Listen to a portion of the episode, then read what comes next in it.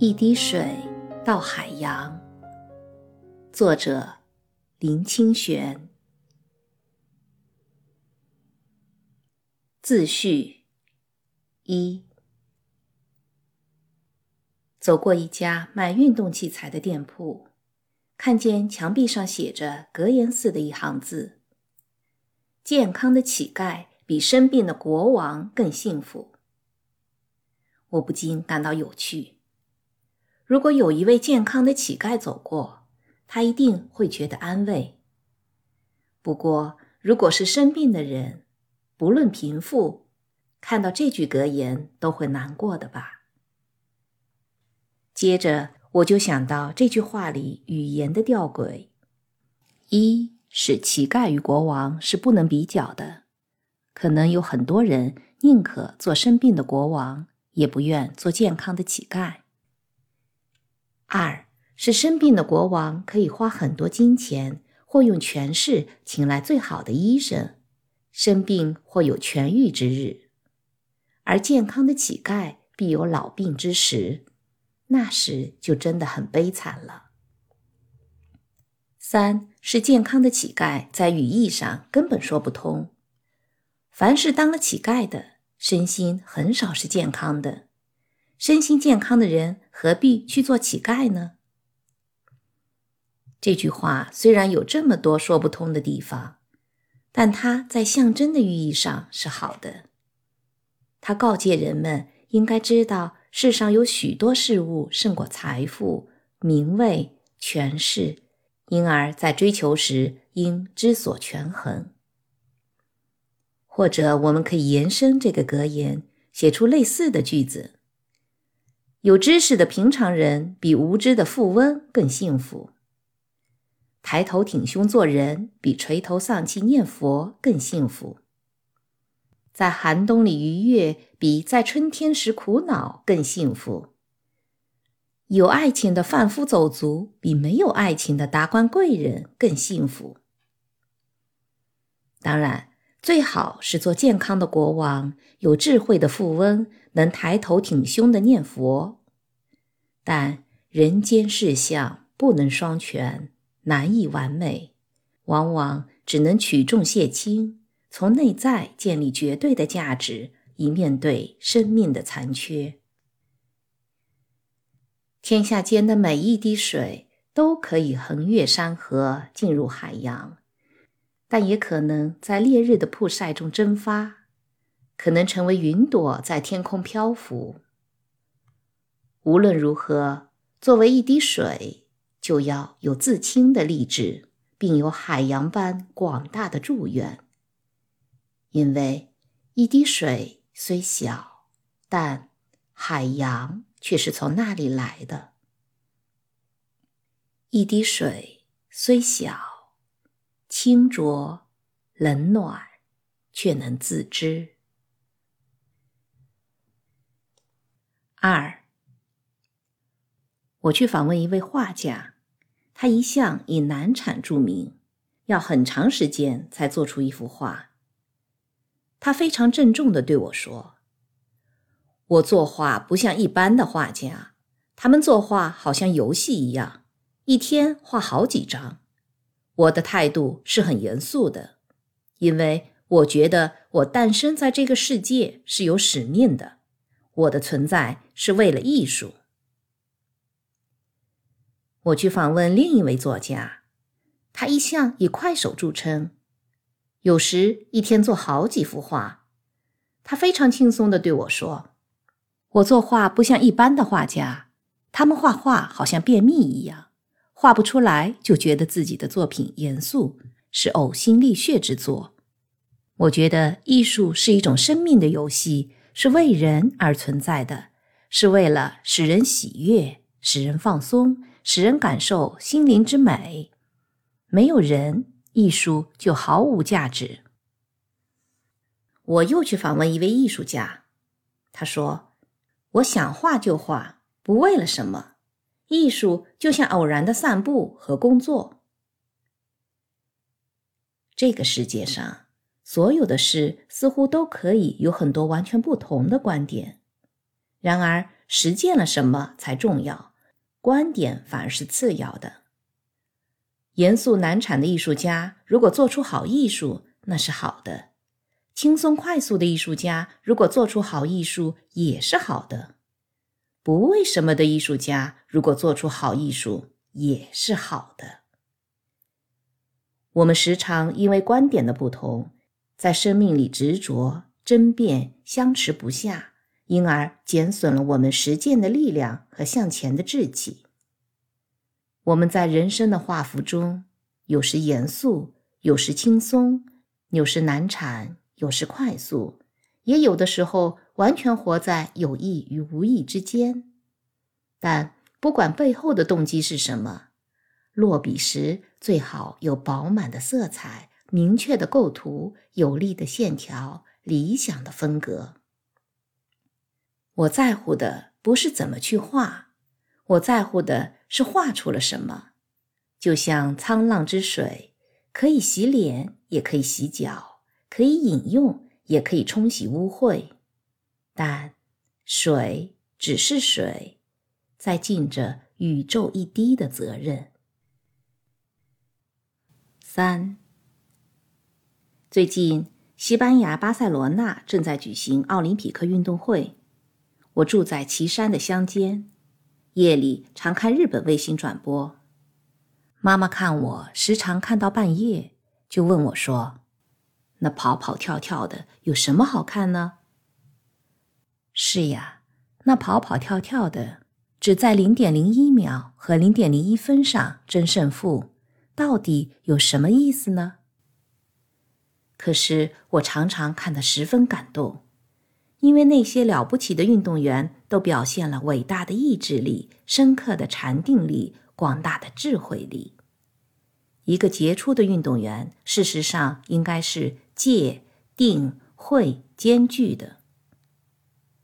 戒，他们必须长期维持生活的规范，接受严格的训练，牺牲许多个人的享受。定，他们必须临危不乱。犹如泰山崩于前而色不变，只要定力稍有不足，一闪神，多年的苦练就付之一炬。慧，除了四肢发达之外，智慧也必须发达。杰出的运动员都要有杰出的头脑，否则不能决胜于瞬间。看到那些杰出的运动员，我不禁感到惭愧。我们时常在口里宣讲着戒、定、慧三学，但有多少人在实际的生活中能有严格的规范，在生命的挑战中能临危不乱，在智慧的判断中能决胜于瞬间？确实，在人生的历程中，如果要迈向更高峰，不论任何行业、任何角色的人，都更需要戒、定。会呀。另外，像运动场上的世界纪录，年年都有人打破，证明了人的潜能是无限的。肉体的开发都能不断创造佳绩，如果人愿意在精神和心灵上挖掘，不也能走向无限的巅峰吗？在长远的历史和宇宙中，人小的像一滴水，但一滴水里。也有海洋无限的消息。在零点零一秒的突破中，我们增加了对人生的信心，并加强了奋斗的勇气。四，这一册一滴水到海洋，是我结束了菩提系列实书之后的再出发，是以更自由的心来思维生命的路向。也是一个新风格的开始。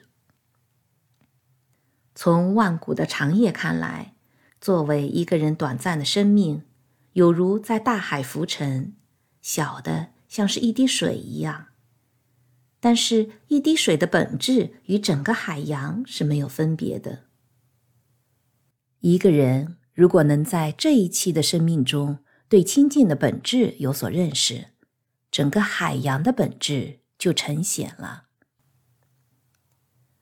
我的文章有如滴水汇集，希望在暑热中带来凉意，就像奥运的马拉松选手在沿路的供水站拿起一片柠檬含在口中，以些微的清水倒在头上，然后继续向前奔跑。让我们以清澈之姿一起向海洋奔流。只要常保一片清澈的心，相信有一天一定能流到清净的大海洋。林清玄，台北永吉路客寓。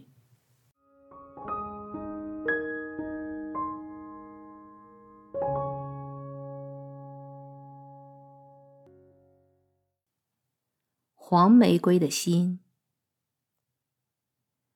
为了这绝望的爱情，我已经过了很长一段沮丧、疲倦、像行尸走肉一样的日子。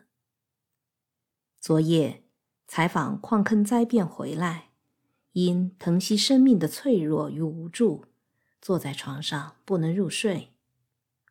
清晨，当第一道阳光照人，我决定为那已经奄奄一息的爱情做最后的努力。我想，第一件该做的事是到我常去的花店买一束玫瑰花，要鹅黄色的，因为我的女友最喜欢黄色的玫瑰。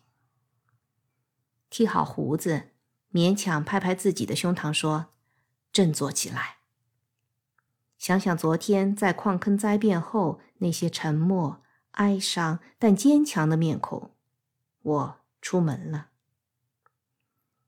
我往市场的花店走去，想到在一起五年的女朋友，竟为了一个其貌不扬的、既没有情趣又没有才气的人而离开，而我又为这样的女人去买玫瑰花，既心痛又心碎，既生气又悲哀的想流泪。到了花店，一丛丛美艳的、生气昂扬的花正迎着朝阳开放。我找了半天，才找到放黄玫瑰的桶子，只剩下九朵，每一朵都垂头丧气的。真衰！人在倒霉的时候，想买的花都垂头丧气的。我在心里咒骂。老板，我粗声的问：“还有没有黄玫瑰？”老先生从屋里走出来，和气的说：“没有了。”只剩下你看见的那几朵啦。这黄玫瑰头都垂下来了，我怎么买？哦，这个容易，你去市场里逛逛，半个小时后回来，我保证给你一束新鲜的、有精神的黄玫瑰。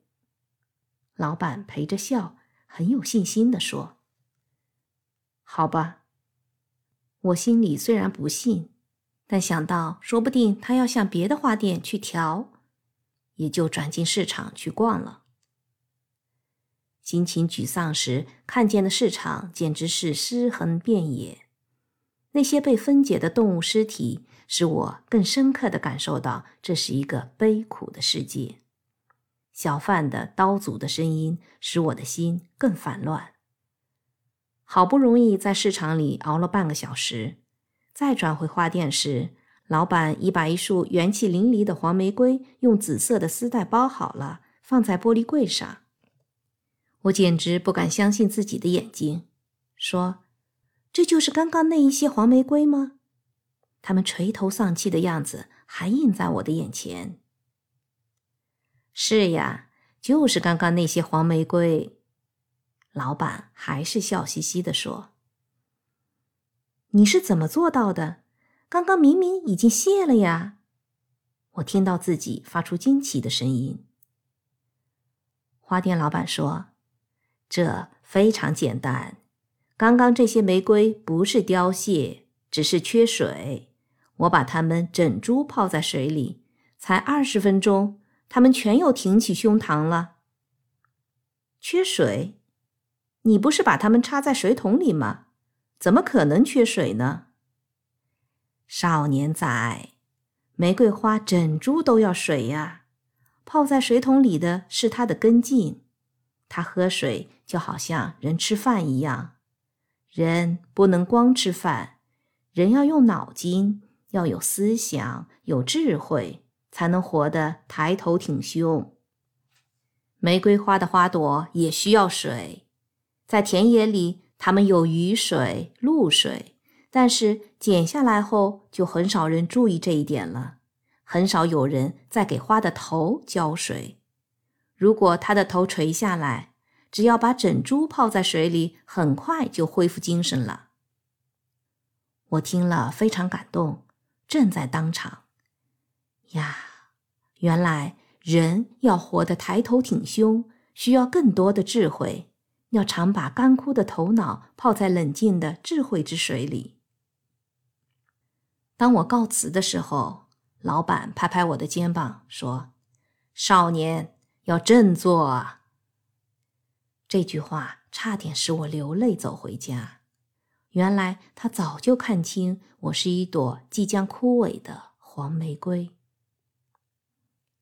回到家，我放了一缸水，把自己整个人浸在水里，体会着一朵黄玫瑰的心。起来后，通身舒泰。我决定不把那束玫瑰送给离去的女友。那一束黄玫瑰每天都会被我整株泡一下水，花瓣一星期以后才凋落，是昂头挺胸凋谢的。这是十几年前我写在笔记上的一件真实的事。从那一次以后，我就知道了一些买回来的花朵垂头丧气的秘密。最近。找到这一段笔记，感触和当时一样深，更确切的体会到，人只要有细腻的心去体会万象万法，到处都有启发的智慧。一朵花里就能看到宇宙的庄严，看到美，看到不屈服的意志。有一位花贩告诉我，几乎所有的白花都很香。愈是颜色艳丽的花，愈是缺乏芬芳。他的结论是：人也是一样，愈朴素单纯的人，愈有内在的芳香。有一位花贩告诉我，夜来香其实白天也很香，但是很少有人闻得到。他的结论是：因为白天人的心太浮了。闻不到夜来香的香气。如果一个人白天时心也很沉静，就会发现夜来香、桂花、七里香，连酷热的中午也是香的。有一位花贩告诉我，清晨买莲花一定要挑那些盛开的。结论是，早上是莲花开放最好的时间。如果一朵莲花早上不开，可能中午和晚上都不会开了。我们看人也是一样，一个人在年轻的时候没有志气，中年或晚年是很难有志气的。有一位花贩告诉我，越是昂贵的花越容易凋谢，那是为了向买花的人说明，要珍惜青春呀，因为青春是最名贵的花。有一位花贩告诉我：“让我们来体会这友情世界的一切展现吧。当我们有大觉的心，甚至体贴一朵黄玫瑰，以心印心，心心相印，我们就会知道，原来在最近、最平凡的一切里，就有最深、最奇绝的睿智呀。”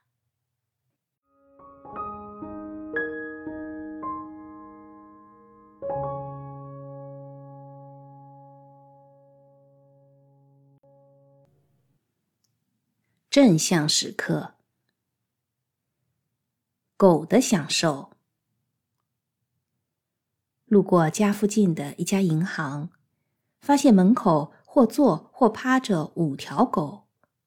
这五条狗原来是在市场附近的野狗，我认识的。它们本来各居一处，怎么会同时坐在银行前面呢？银行对狗的价值，应该还不如路边的面摊。为什么狗不去蹲面摊，而要来蹲银行呢？我感到十分好奇。更使我好奇的是，这五条狗的脸上都流露出非常满足的神情。于是我站在那里研究狗为什么这么满足，为什么整条街都不去，偏偏聚在银行的门口。十分钟以后，我找到答案了，因为银行的冷气开得很强，又是自动门，进出者众，每每有人出入，里面的冷气就会一阵阵被带出。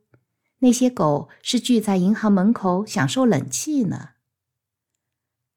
七月中午，台北有冷气真享受，连狗也知道。台北秘籍，与朋友去信义路和基隆路口新开的诚品书店看书，无意间发现一张台北书店地图。地图以浅咖啡色做底，仿佛一页撕下的线装书页，非常淡雅。一张一百元。看到这张地图，我真是开心极了。台北有这么多的书店，台北还是很可爱的。想到不久前在欧克斯家具店找到的台北东区市街图，我想或者可以出版一本书。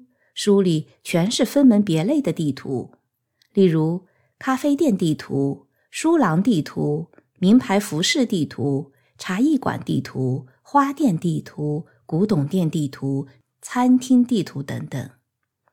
对了，或者可以有一张特殊商店地图，例如后火车站有一家很大的线庄，历史悠久，只卖各色针线。基隆路有一家大蒜专卖店，只卖各种大蒜的制品。铜陵百货巷内有一家只卖天然茶的店，好像叫小熊森林。松山有一家只卖普洱茶叶的普洱茶专卖店。这些地图可以让我们看出台北的好。是不是可以邀请许多艺术家，每一位为台北绘一张这样的地图？让初到台北的人也能知道，台北有许多特色是不逊于欧洲的。这样一本地图，书名可以叫做《台北秘籍》，副题是专供初到台北的武林人物在午后秘密修炼。呀，想了就很开心。坐火车的莲花。逛完书店，散步回家，惊见家门口有一株玫瑰和四朵宝蓝色莲花，靠在门上站立着。花里夹着一张便条，原来是一位住在中立的朋友送的。他从中立火车站搭车到基隆去看女朋友，看到花店，想买一朵玫瑰花送给女朋友。进了花店，看到四朵宝蓝色莲花。他便联想到我，觉得顺路到嵩山，先把莲花送我，再到基隆送玫瑰给女友，行程就很完美了。他在嵩山下车，步行到我家，原本要放了花就走，但大厦管理员对他说：“林先生有黄昏散步的习惯，又穿拖鞋短裤，很快会回来了。”结果我去逛书店，他在门口哭等许久，一直到天黑才离去。至于那朵要送他女朋友的玫瑰，算算时间，去基隆太晚了，于是就附赠女友的玫瑰一朵，他就回中立去了。朋友那份短笺，里面有格言似的流话，在这个世间。只要不会伤害别人的事，想做什么就立刻去做吧。我把莲花和玫瑰插在花瓶里，心想：有些朋友真像花园中的花，突然绽放，时常令人惊喜。下次也要想个什么方法，让他惊喜一下，或者两三下。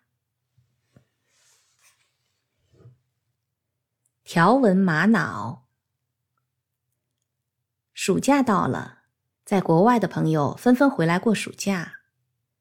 一个朋友从美国马里兰回来，特地来看我，送了一个沉重的东西给我，说：“送你一块石头，不成敬意。”打开是一块条纹玛瑙，大如垒球，有一公斤重。上半部纯红，下半部红、黄、白、绿条纹相间，真的是美极了。真是谢谢你，我诚挚地说，企图掩藏心里的狂喜。朋友是腼腆的人，我担心没有掩饰的惊喜会吓到他，所以就刻意淡化了内心的欢喜。朋友走了。我在书房里抱着那块条纹玛瑙，高呼万岁，不是因为它的昂贵，而是因为它的美，还有超越时空的友谊。普里荔枝，在普里等候国光号的车北上，尚有二十分钟，我就在车站附近逛逛。我看到一家水果行，想到普里的特产是荔枝和甘蔗，便买了一株甘蔗、十斤荔枝。真不敢相信，甘蔗和荔枝都是一斤二十五元。几天前在台北买荔枝，一斤六十元。国光号上先吃了荔枝，是仔细肉肥的品种，鲜美极了。然后吃甘蔗。脆嫩清甜，名不虚传，果然是普里甘蔗。回到台北，齿颊仍留有香气。四小时的车程，仿佛只是刹那。处处莲花开。生命里有许多正向时刻，也有许多负向时刻。一个人快乐的秘诀，便是抓住正向的时刻，使他更充盈；转化负向的时刻，使他得到清洗。有人对我们深深的微笑。乡间道上的油麻菜开花了。炎热的夏天午后，突来了阵雨和凉风。一只凤蝶突然飞过窗边，在公园里偶然看见远天的彩虹。读了一本好书。听了一段动听的音乐。每天有一些正向的时光，便有好心情走向明天；时时有正向的时刻，生命便无限美好。日日是好日，处处莲花开。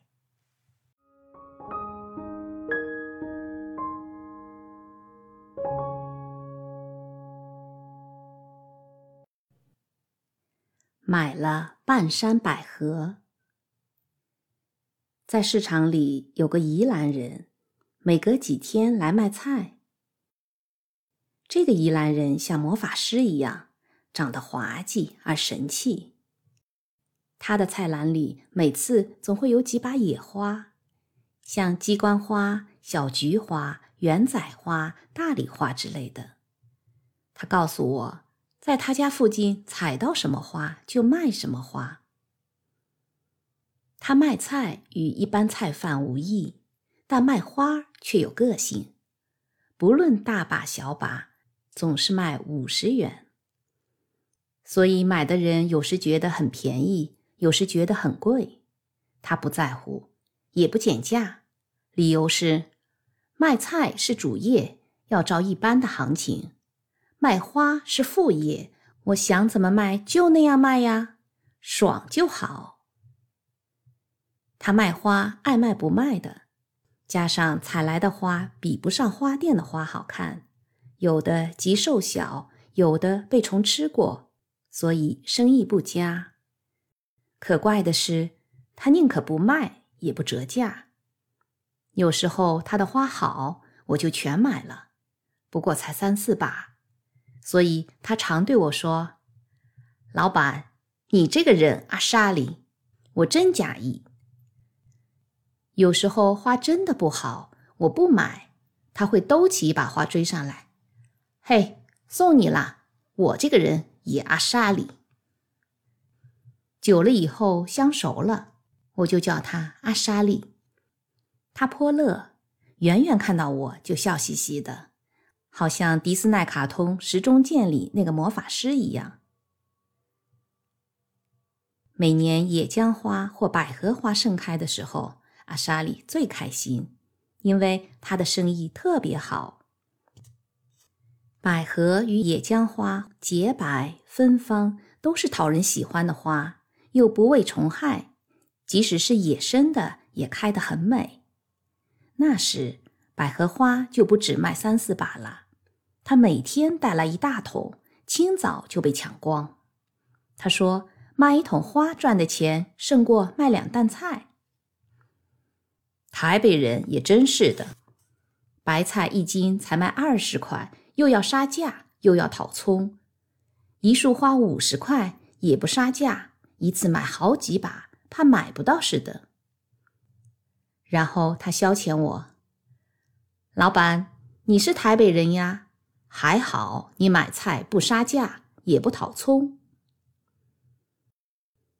今天路过阿莎里的摊子，看到有几束百合，比以前卖的百合瘦小，株条也不挺直。我说：“阿莎里，你今天的百合怎么只有这些？”全卖给你好了，这是今年最后的野百合了。我把半座山的百合全摘来了。半座山的百合，是呀，百合的季节已经过了。我走了半个山，只摘到这些，以后没有百合卖了。半座山的百合，那剩下的半座山呢？剩下的半座山是悬崖呀，老板。阿莎里苦笑着说：“想到这是今年最后的百合，我就把他所有的百合全买下来，总共才花了三百元。回家的路上，我想，三百元就买下半座山的百合，十分不可思议。把百合插在花瓶里，晚上的时候，一个人静静的。”看那纯白的盛放的花朵，百合的喇叭形状，仿佛在吹奏音乐一样。野百合的芳香最盛，特别是夜里心情沉静的时候，香气随着音乐在屋里流淌。在山里的花，我最喜欢的就是百合了。从前家住山上，有四种花是遍地漫生的。除了百合，还有野姜花、月桃花、牵牛花。野姜花的香气太艳，月桃花没有香气，牵牛花则朝开暮谢，过于软弱。只有百合是色香俱足，而且在大风的野地里也不会被摧折，花期又长。从前的乡下人不时心插花。因为光是吃饱都很难，谁会想到插一瓶花呢？但不插花不表示不爱花。每当野花盛开的时节，我们时常跑到山坡上去寻找野花的踪迹。有些山坡开满了百合花，我们就会躺在百合花的白与白之间。山风使整个田园都有清凉的香气。感觉我们的心也像百合一般白了，并用白喇叭吹奏着高扬的音乐。然后想到，山上的百合也不纺纱，也不织布，但所罗门王皇冠上的宝石也比不上它的句子，我们就不禁有陶醉之感了。近年来，野百合好像也很少了。可能是山坡地被开发的缘故，只有几次到东部去，我在东澳、南澳、兰屿见到野百合遍地开的情景。自从流行插花，百合花就可以卖钱。野生的百合在未开之前便被齐根剪断，带到市场来卖。平插在屋里的野百合花，虽然也像在坡地一样美，一样香，感受却大有不同了。屋里的百合再怎么美，也没有野地风中那样的昂扬，失去了那种生气盎然的姿势，好像。好像开的没有那么阿莎里了。进口种植的百合花有各种颜色，黄的、红的、橙的，香气甚至比野生的更盛。但可能是童年记忆的缘故，我总觉得百合花都应该是白色的，花形则最好是瘦瘦的、长长的。可是那土生土长的。有菱形之白的百合，恐怕得要到另外半山的悬崖峭壁去看了。今年的野百合花期已过，剩下的都是温室种植的百合了。这样一想，眼前这一盆百合使我升起一种深切的感怀。它是在预告一个春天的结束，用它的白来告白，用它的香来宣誓。用它的形状来吹奏，我们在山坡地那无忧的生活，也随百合的记忆流得远了。夜里，坐在百合花前，香气弥漫，在屋里随风流转。想到半山的百合花都在我的屋子里，虽然开心，内心还是有一种。幽微的疼惜呀，不管怎么样，野百合还是开在山里好。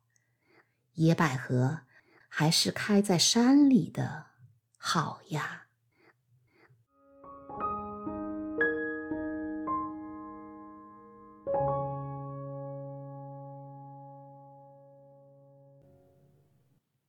一滴水到海洋。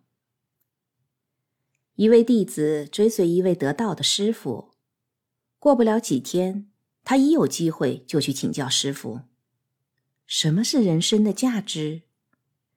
师傅总是不告诉他，他愈发显得着急，一再的去求教。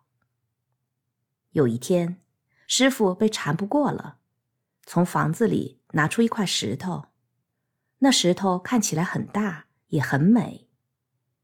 师傅说：“你带这块石头到卖蔬菜的市场去卖，但是不要真的卖出去，只要试着卖，看看蔬菜市场的人可以出什么样的价钱。”那个弟子真的带着石头到蔬菜市场去试卖，很多人围过来看，有的说：“这么美的石头可以给孩子玩。”有的说。这么大的石头当秤锤刚刚好，于是人们纷纷给石头出价，从两元到十元不等。弟子带着石头回来见师傅，说：“在蔬菜市场，这个石头只能卖到十元的价钱。”师傅又说：“现在你把这石头拿到黄金的市场去卖，但是不要真的卖出去。”看看黄金市场的人可以出什么样的价钱。弟子照着吩咐去做了。当他从黄金市场回来的时候，很高兴地向师傅报告，在黄金市场，他们出的价钱很好，这石头可以卖到一千元。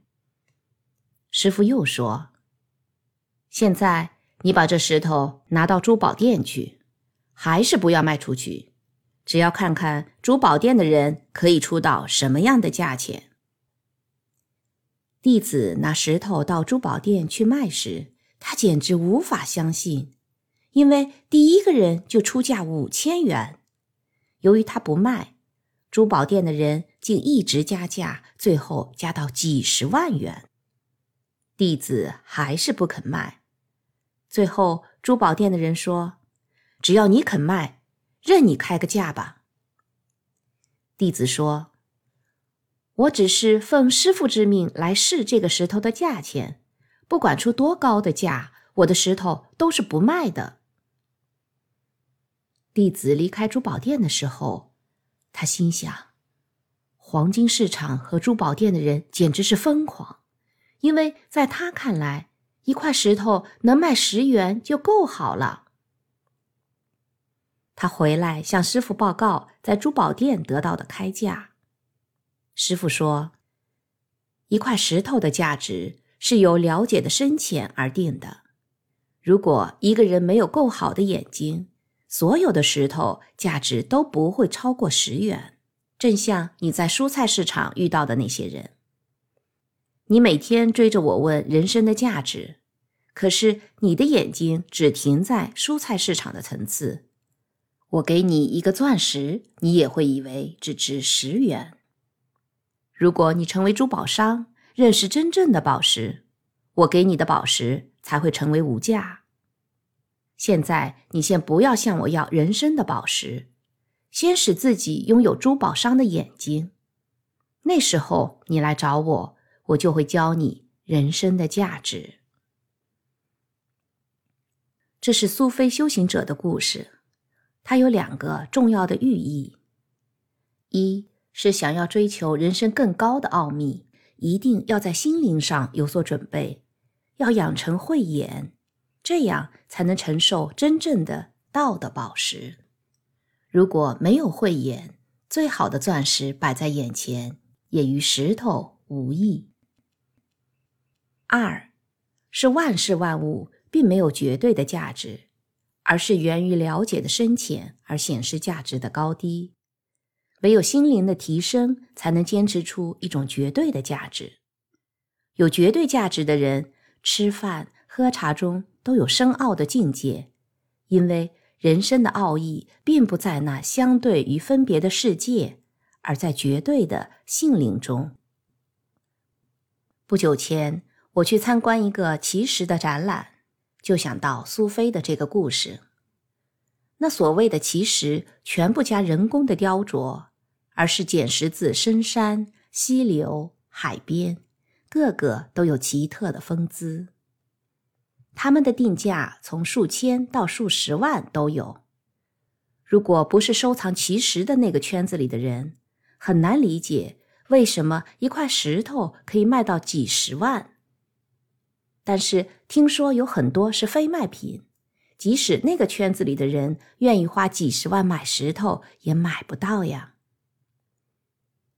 我们假设那些远在深山、海岸、溪畔的奇石，普通人根本就懒得去捡，所以发现而捡石的人就可以说是慧眼独具了。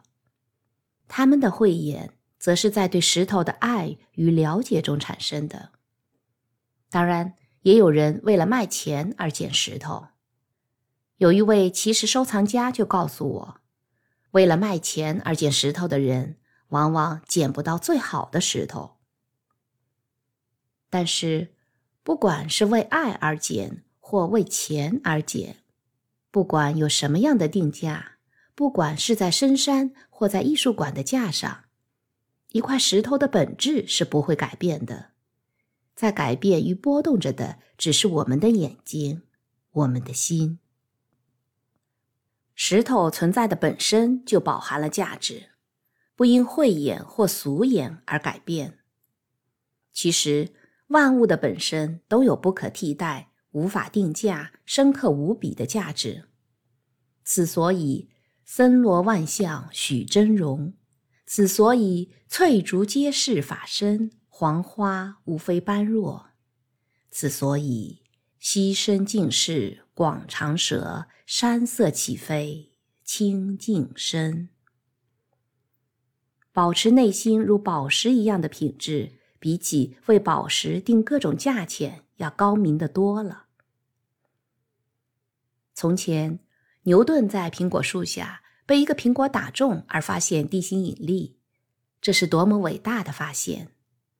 但是如果没有那个适时落下的苹果，可能要晚几百年才会被发现。所以，也许市场里一个苹果卖十块钱，可是，一个苹果也可以是地心引力的隐性，也可以是无价的。有一个这样的笑话：一个孩子读了牛顿发现地心引力的故事，就跑去坐在苹果树下，想自己说不定也可以发现什么大的道理。他坐在苹果树下胡思乱想：为什么苹果树这么高大，却长出这么小的苹果？而大西瓜却相反，长在小小的西瓜藤上。小苹果长在大树上，大西瓜却长在小小的藤上。这里面一定有什么伟大的道理吧？正在苦思的时候，一个苹果啪一声落在他的头上。他突然欣喜若狂地发现了，还好是一个苹果。如果是大西瓜落下来，我还会有头在吗？原来大西瓜长在地上是有道理的，至少落下的时候不会有人受伤。苹果长在大树上是很好的，西瓜长在地上也是很好的。万物的存在都有它的道理。事物的价值源自于人心的价值，如果心的价值不被发现与确立，事物的价值也就得不到确立了。有一个朋友千里迢迢带回来大陆寺庙改建时拆下的砖送我，说是唐朝的砖。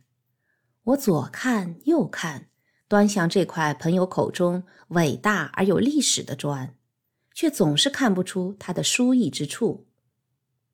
我想，如果把这块砖放在忠孝东路人群最多的地方，也不会有人捡拾，或者第二天就被清道夫丢进垃圾车里。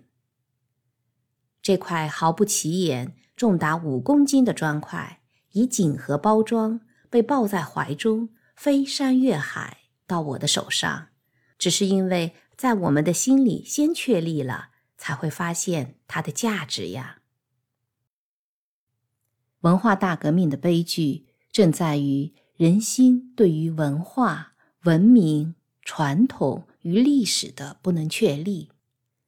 当一个人的心没有价值观与质量感时，当一个人的心只有垃圾时，所看见的世界也无非是垃圾。在现代社会，真实的价值之所以被隐没，就是人心被隐没的结果。假若说，人心的价值是一滴水，万物存在的价值是一片广大的海洋。那么，唯有发现心里一滴水的人，才能体会海洋也是一滴水的汇聚与映现。轻视一滴水，就是轻视整个海洋；而能品味一滴水，也就能品尝海洋的真味了。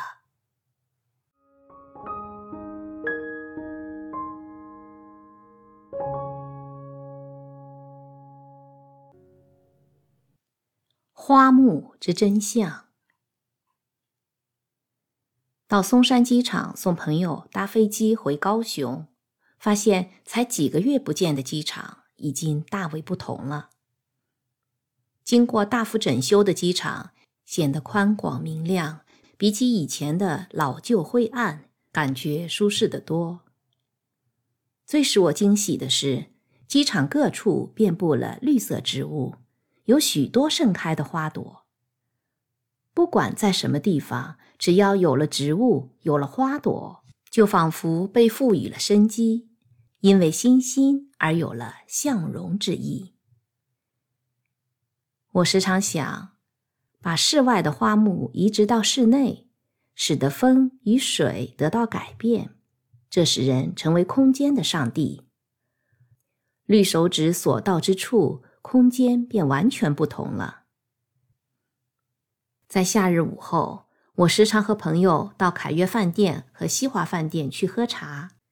每次看到大厅中那些巨大的树木和艳丽的花朵，就好像闻到清芬，有一种感动，感动于经营者那细微的用心。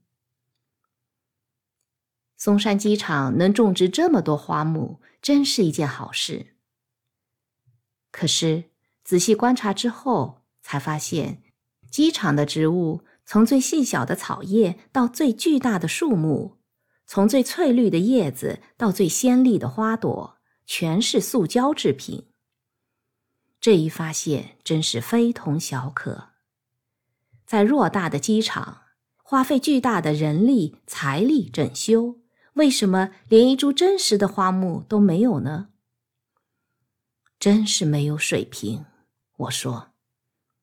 朋友说：“你不要这么挑剔，用假的花木省事嘛。这些花木做的跟真的很像，一般人是看不出来的。何况大部分人都很粗糙，眼中根本不见花木，哪里还管什么真假呢？”朋友说的有理，可能是我自己太执着。假花又不会爱着我，何必为假花失望呢？在这个真假难分的时代，谁又会在乎真假呢？我开始检查自己的执着，我的执着是来自内心的觉受，或是因为假花不如真花？我并不讨厌一切的假花，像干燥花、缎带花、纸花。这些并不会引起我厌烦的情绪，为什么唯独不能忍受塑胶花那种僵化俗气的样子呢？那是因为塑胶材质本身是不自然的、纯机械的，难以表达心灵的。如果有一种花，它做的非常真实，它的材质也不是塑胶，那么我可不可能喜欢呢？我想到今年春天和朋友在福华饭店听蒙古民谣、喝下午茶的情景。我们抬头看到三楼种了几株椰子树和香蕉树。朋友说：“这饭店了不起呀，竟然有办法把椰子和香蕉种在室内。”一定是假的，我确定地说。朋友仔细端详半天，不肯相信那是假的树木。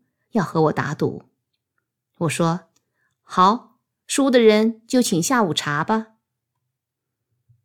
结果，朋友独自跑到三楼去检验那椰子树和香蕉树。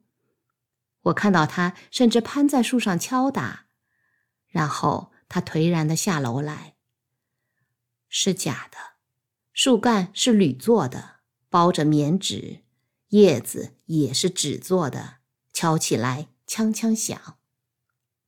接着，他感到十分疑惑：“你怎么知道是假的呢？它和真的一模一样，而且实在做的天衣无缝。”我说：“第一是常识，椰子和香蕉是热带植物，纵使在台北的山上也难以结出果实，何况是在饭店里，怎么可能结果？”第二是观察，凡是真的树木或树干，绝对不可能完美的。真实花木必有残缺，例如裂开的、枯萎的叶子，有创伤的树干。那饭店里的树木太完美了，完美的现出它的虚假。第三是感觉，我是亲手种植过香蕉、椰子的人，光是感觉就可以断定呀。感觉虽然有时误假为真，但有时也可以分辨真假。离开饭店之前，我们又跑去看那真假难分的椰子树、香蕉树，虽是假的，却做得清雅细致，宛如艺术品。我想，福华饭店是画家朋友廖修平的家族企业，假的花木也比普通的细致呀。但是，假的花木毕竟不是真的。真实的生活虽有残缺，就像真的花木必有凋萎缺损，但总比假的幸福要来的有生机，更值得珍惜。真实的生活有喜怒哀乐各种或好或坏的感觉，总比没有感觉来的真切。假的花木或者完美，或者如此相似，但我们无法投入那个完美和相似之中，因为许多完美不能以爱投入，许多相似不能用真实的心欣赏，因为他们没有生命，没有生机，没有变化，也就没有伤逝、凋零与疼惜。因此，坐在松山机场的假花阵中，我感到茫然。一个在感觉中麻木的时代，人们比较不在乎真假，自然也就反映在人所处的环境了。朋友坐飞机走了，我沿着种满假的花木、铺着假的泥土的松山机场走出来，叫了一部出租车回家。车上正播着一首哀怨的流行歌，下一个男人也许会更好，但下一个男人也可能会更坏呀。在忠孝东路，车子陷入台北午后习惯性的塞车中，每一个驾驶人都沉默地忍受着，一寸一寸走过千疮百孔马路边的标语牌。每一张统一发票是一朵花，统一发票是城市的花园，请索取统一发票。统一发票也是一朵花吗？这是多么逞强无理的概念呀！好不容易回到家里，我就接到朋友从高雄打来的电话。我到高雄有一下子了，打几次电话都没有人接，塞车了吧？我心里颇有荒诞之感。在这个混乱的时代，从松山到高雄，竟比从松山到松山还快。真假既无辨别，远近也互相交错了。坐在书桌前面，我看着不久前种在盆子里的番薯和芋头，它们长得清脆优雅。生气尤胜于花园里的玫瑰花。唉，这世间究竟有什么真实的事呢？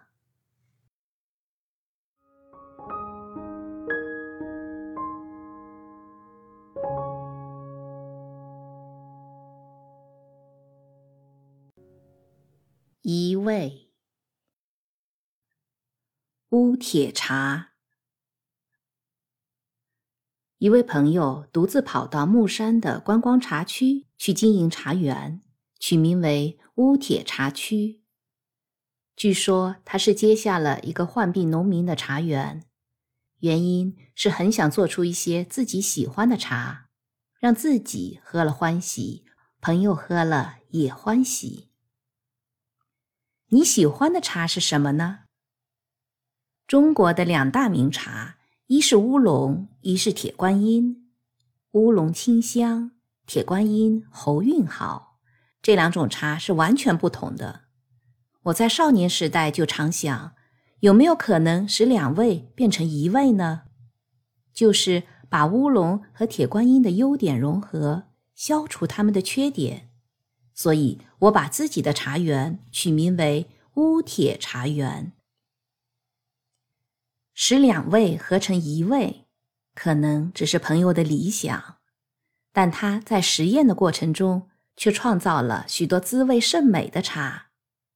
也由于有一个渴望创造的心灵，他理想的茶虽未出现，但他对于人生、对于茶已经有了全新的体验。他说：“当我心中有使乌龙与铁观音合一的愿望时。”事实上，那种茶已经完成了，虽然还没有做出来，但总有一天会做出来。我走在朋友种的井然有序的茶园里，看到洁白的小茶花，不禁想起禅师所说的“家舍即在途中”。当一个人往理想愿望迈进的时候，每一步历程其实都与目标无异。离开历程，目标也就不存在了。问题是，历程的体验与目标的抵达虽是一味，由于人自心的纷扰，它就成为百味杂陈了。一味不是生活里的柴米油盐，而是内心的会意；一味不是寻找一种优雅的生活，而是在散乱中自有坚持。在夏日有凉爽的心，在冬天有温暖的怀抱。生命里的任何事都没有特别的意义，在平凡中找到真实的人，就会发现。每一段、每一刻都有尊贵的意义。雀舌鹰爪，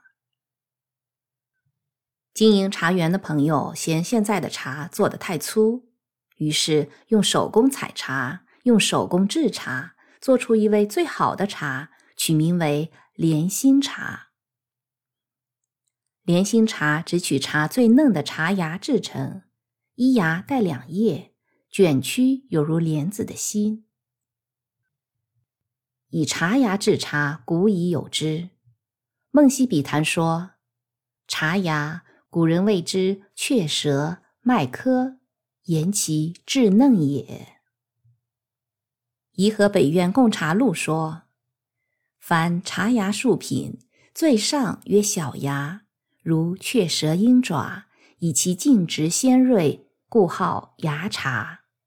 次曰中芽，乃一芽带一叶者，号一腔一旗。次曰子芽，乃一芽带两叶者，号一腔两旗。其待三叶四叶者，皆见老矣。莲心茶必须在春天气候晴和的早上去采，这时茶树吸收了昨夜的雾气，茶芽出发，一芽一芽的采下来。朋友说，现在的农夫觉得这样采茶芽太费工了，不符合成本效益，使得雀舌鹰爪徒留其名，早已成为传说了。但是。最好的总要有人去做，纵使被看成傻子也是值得的。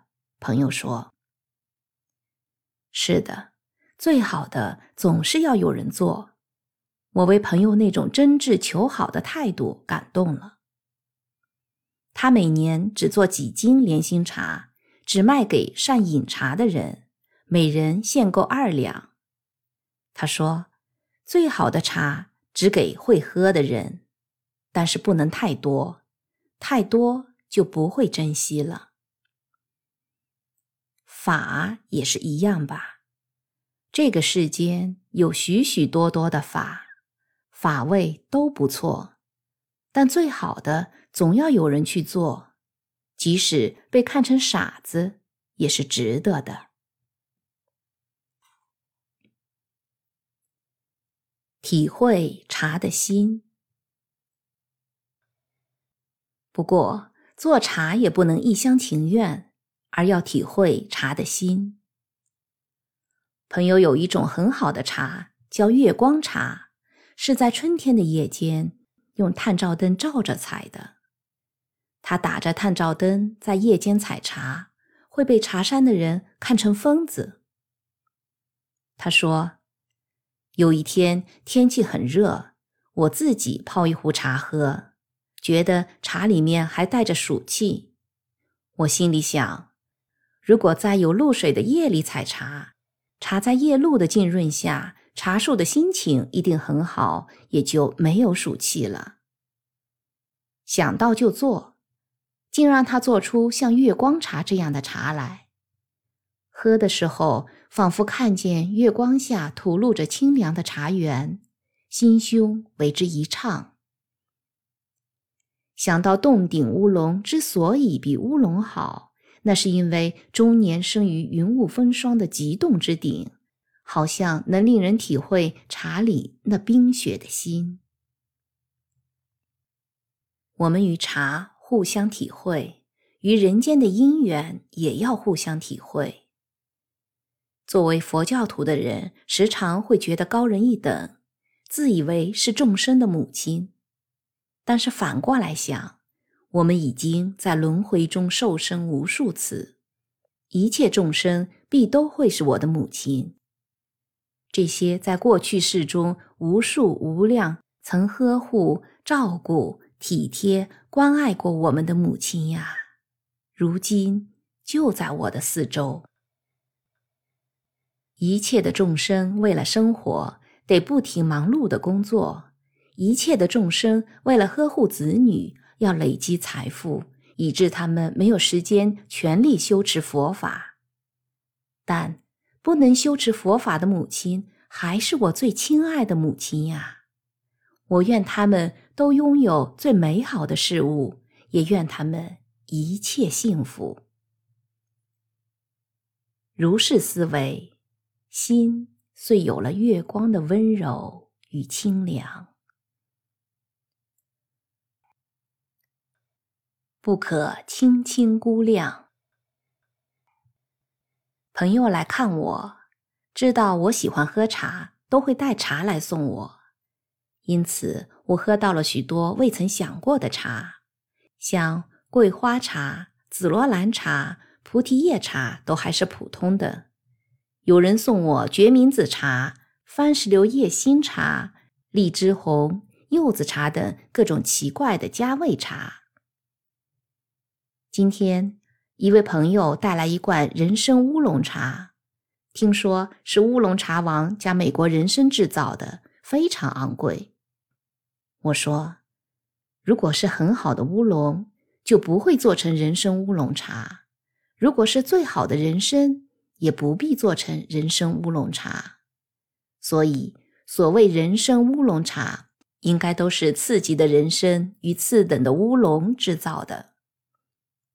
朋友听了，哈哈大笑。我说：“这是实情，因为最好的茶不必加味，凡是加味者，都不是用最好的茶去做的。”朋友是来告诉我，某地又出现了一位新的禅师，某地又出现了一位新教主，某地又有一位高人宣称证得大圆满境界，以神通经验来号召。信徒趋之若鹜。他问我：“你看，这是真的还是假的？”我说：“你管它是真是假，我们只要照管自己的心就好了。”他又问：“为什么台湾近年来每年都会出现这样的人呢？”我说：“你觉得呢？”我觉得是社会竞争太厉害了。有一些人循正常的管道奋斗，不可能成功。最快成功的方法是自称教主、祖师，或证得某种境界，因为这既有名有利，也不需要时间和本钱，只要会演戏就好了。而且群众也无法去检验。就像我要和人做生意，总会先调查他的信用、过去的经验有迹可循。可是。这社会上自称成就的人，往往是无迹可寻的。你认为我的看法怎样？很好，我说，我还是觉得最好的茶是不用加味的，最好的法也是一样。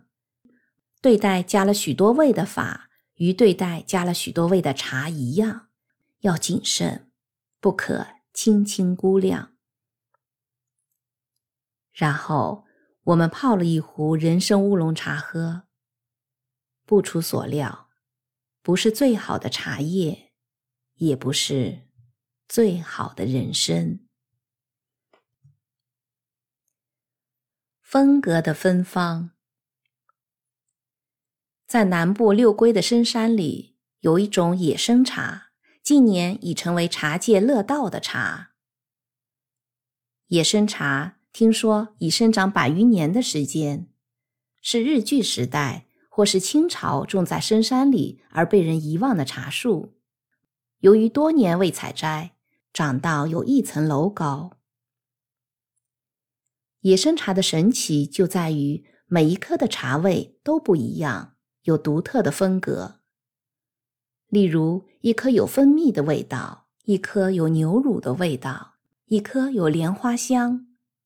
这不是加味，是自然在茶叶中长成的。因此，采野生茶的人要带许多小袋子，每一棵茶树采的装一袋。烘焙时也要每一颗分开，手工精致。这样费时费力做出来的茶，自然是价昂难求，有时有钱也买不到。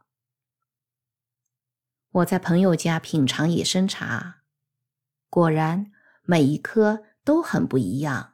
我最喜欢带有莲花香的那一颗。喝的时候一直在寻思，为什么茶叶会自然长出莲花的香味呢？为什么会每一株茶的味道都自不同呢？我想，一棵茶树在天地间成长壮大，在时空中屹立久了，自然会形成一种独特的风格。这风格不会妨碍它做一棵平常的茶树，但却有与一切茶树完全不同的芬芳。人也是如此，处于法位久了，自然形成风格。这风格不会使他异于常人，但会使他在人间散发不同的芳香。寒天饮茶，知味在。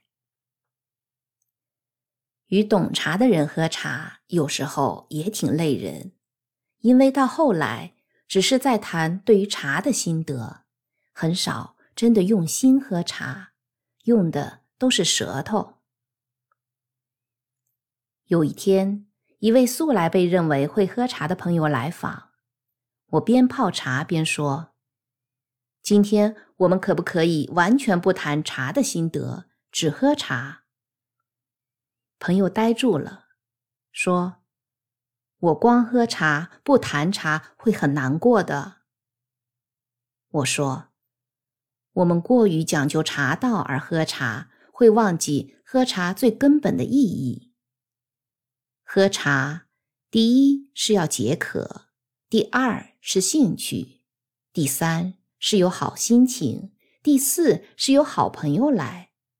对茶的研究。”反而是最末节的了。然后我们坐下来喝茶。那时候觉得赵州的“吃茶去”讲的真好。雪夜观灯知风在，寒天饮茶之味在。除了专心喝茶，我们并不做什么。喝了几盏茶之后，朋友说：“今天真好。”我现在知道茶不是用舌头喝的了。我想起法眼文艺禅师被一位学生问：“师傅，什么是人生之道？”他说：“第一是叫你去行，第二也是叫你去行。”是的，什么是饮茶之道？第一是叫你去喝，第二也是叫你去喝。什么是佛法之道？第一是叫你去实践，第二也是叫你去实践。有没有第三呢？朋友说，有的。第三是叫你行过了，放下。这金黄色的茶汤呀，这人生之河的苦汁呀，这中边皆甜的法味呀，一味万味，味味一味。喝时生其心，喝完应无所住，如是如是。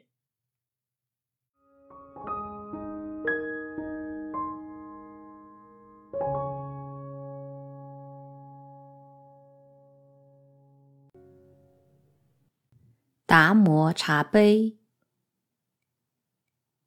在日本买了一个枣红色的杯子，外面的釉彩是绿色、蓝色与黄色绘成的达摩祖师像。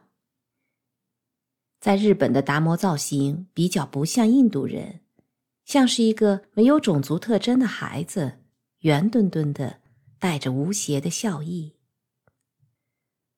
我不仅在茶杯上看见这样的达摩，也在灯笼上看过，在酒壶酒杯上看过，甚至有许多被制成不倒翁、玩偶和面具。达摩祖师几乎已经成为日本人的图腾，甚至彻底日本化了。日本大概是最崇拜达摩的民族了。在达摩的出生地印度，早已没有人知道达摩这一号人物。在达摩后半生油画的中国，虽然也敬仰达摩，但也没有到无所不在的地步。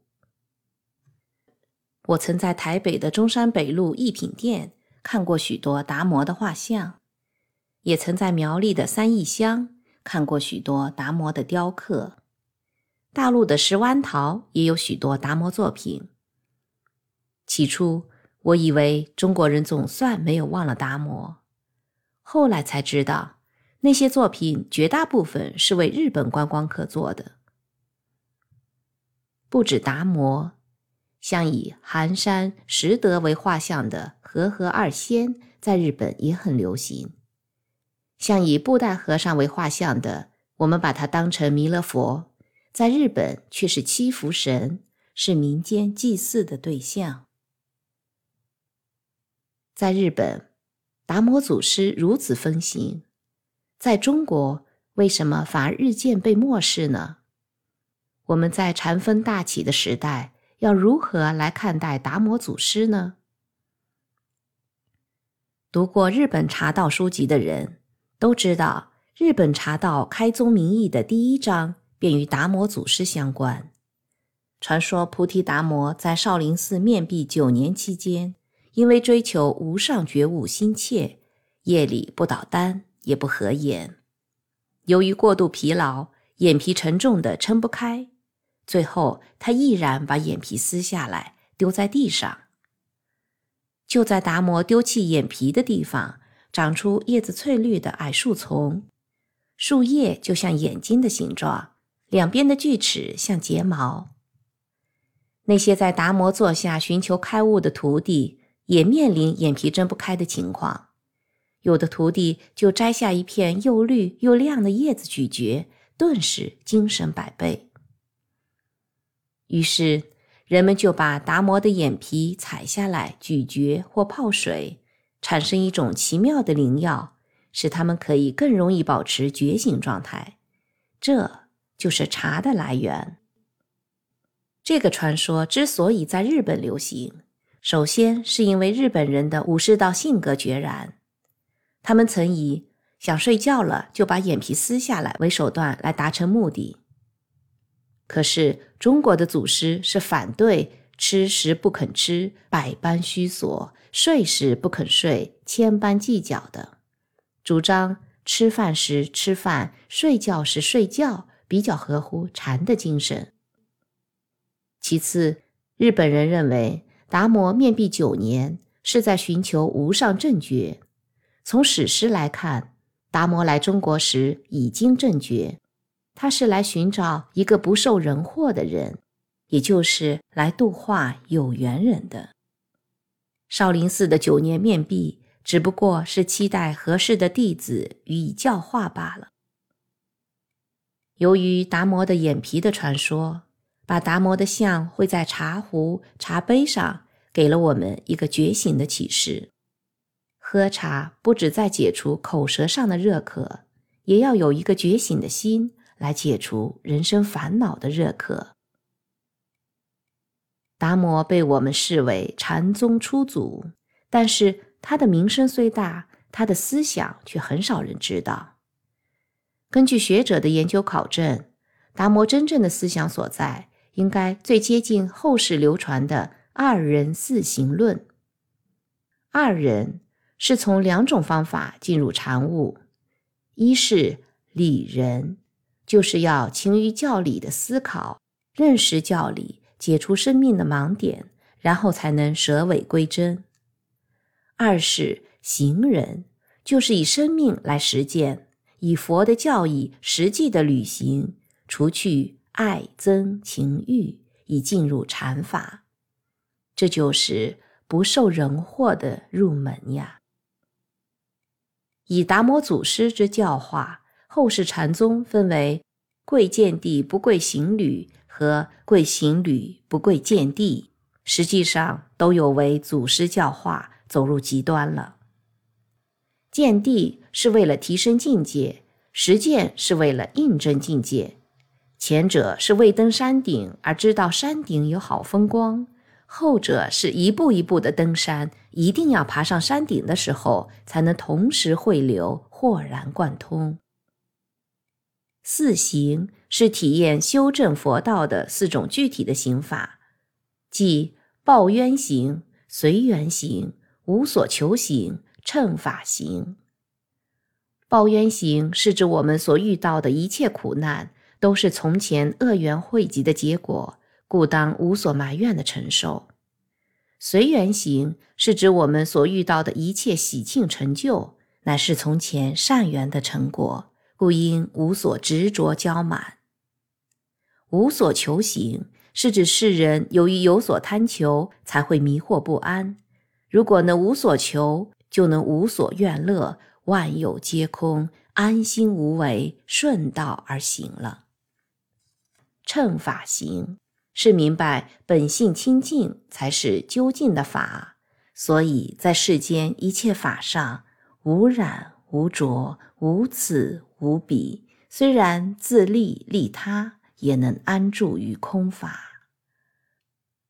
达摩祖师的二人四行论可以说是禅宗根本的理趣所在，如果能从此进入，就可以安心于道了。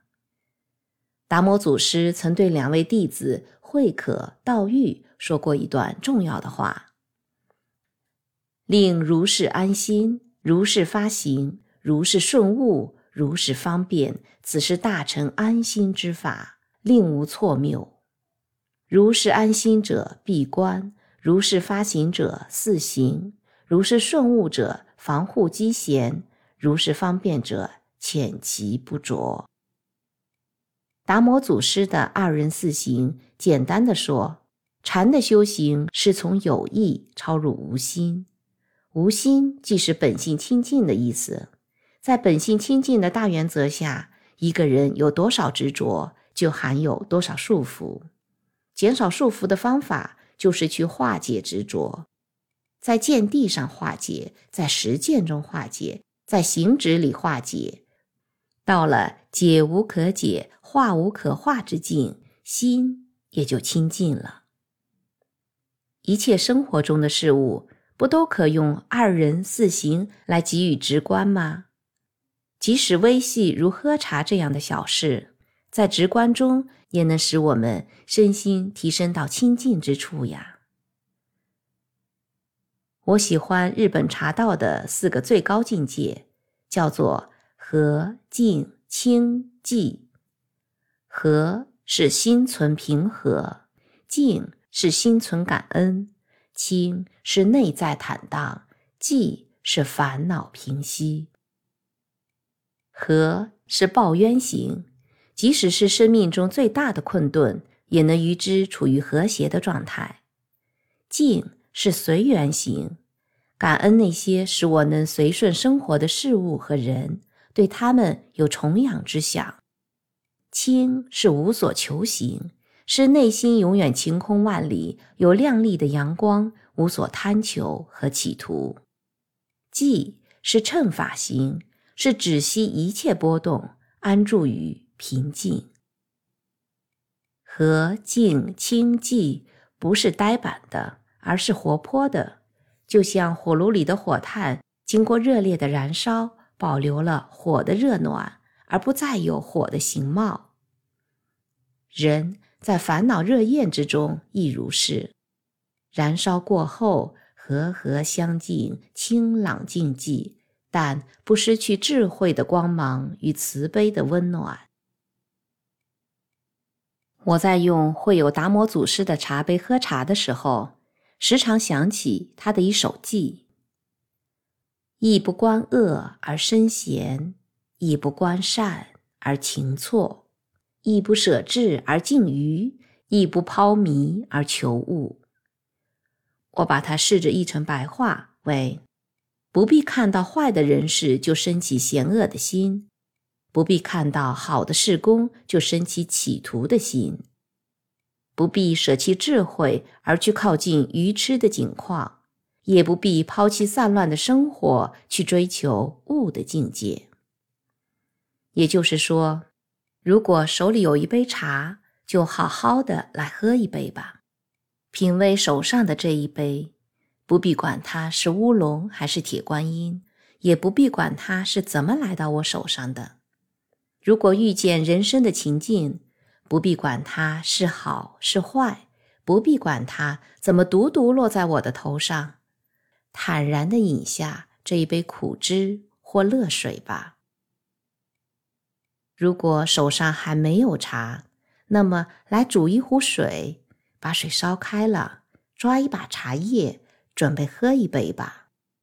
忙乱的生活如此燥热，没有清凉的茶，无以消火解渴；烦恼的生命如此焦渴，缺少一杯法雨甘露，生命的长途就更郁闷难耐了。我手上的达摩茶杯，很愿意借给有缘的人。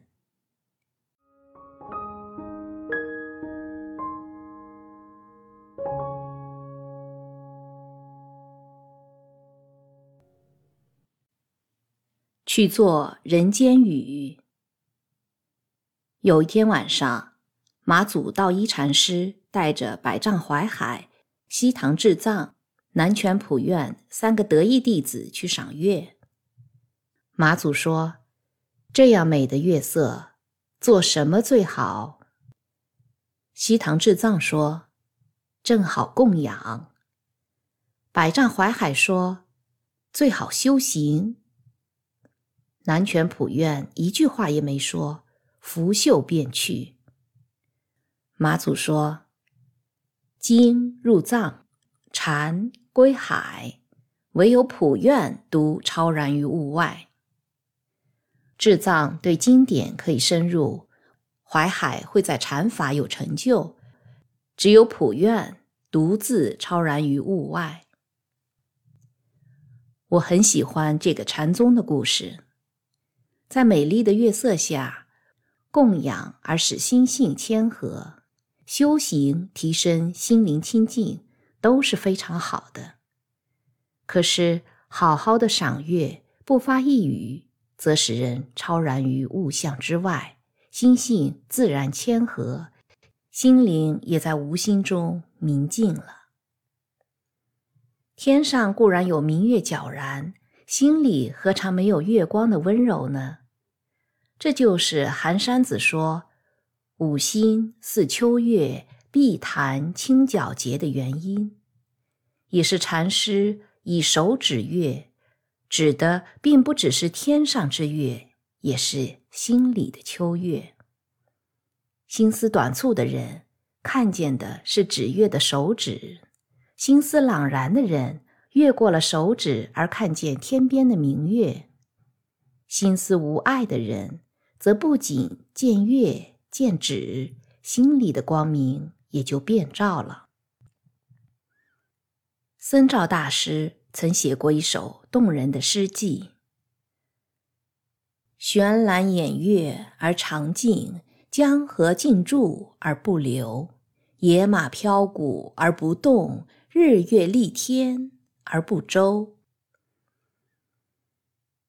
一个人的心，如果能常静、不流、不动、不周，就可以关照到，虽然外在世界千流不息，却有它不牵流的一面。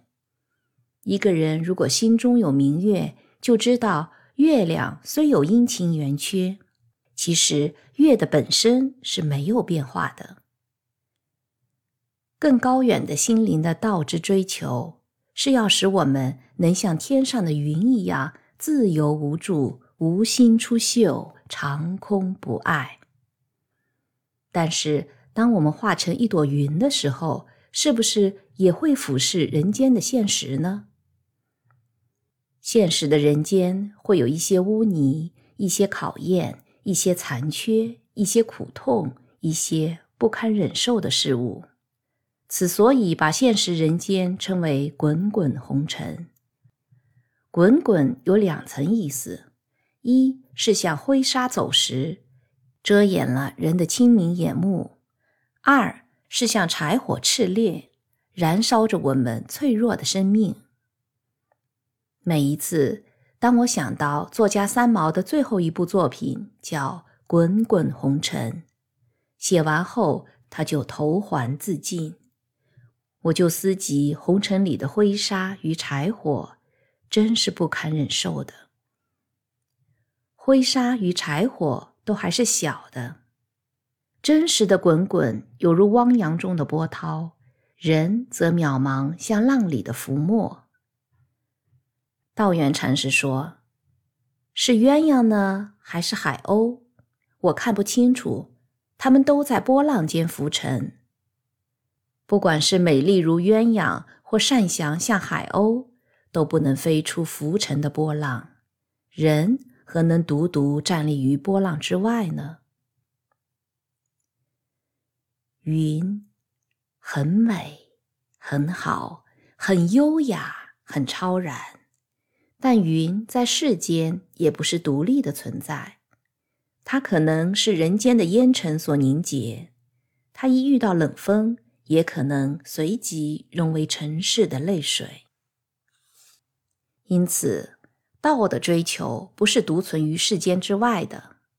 悟道者当然也不是非人，只不过是他体会了更高的心灵世界罢了。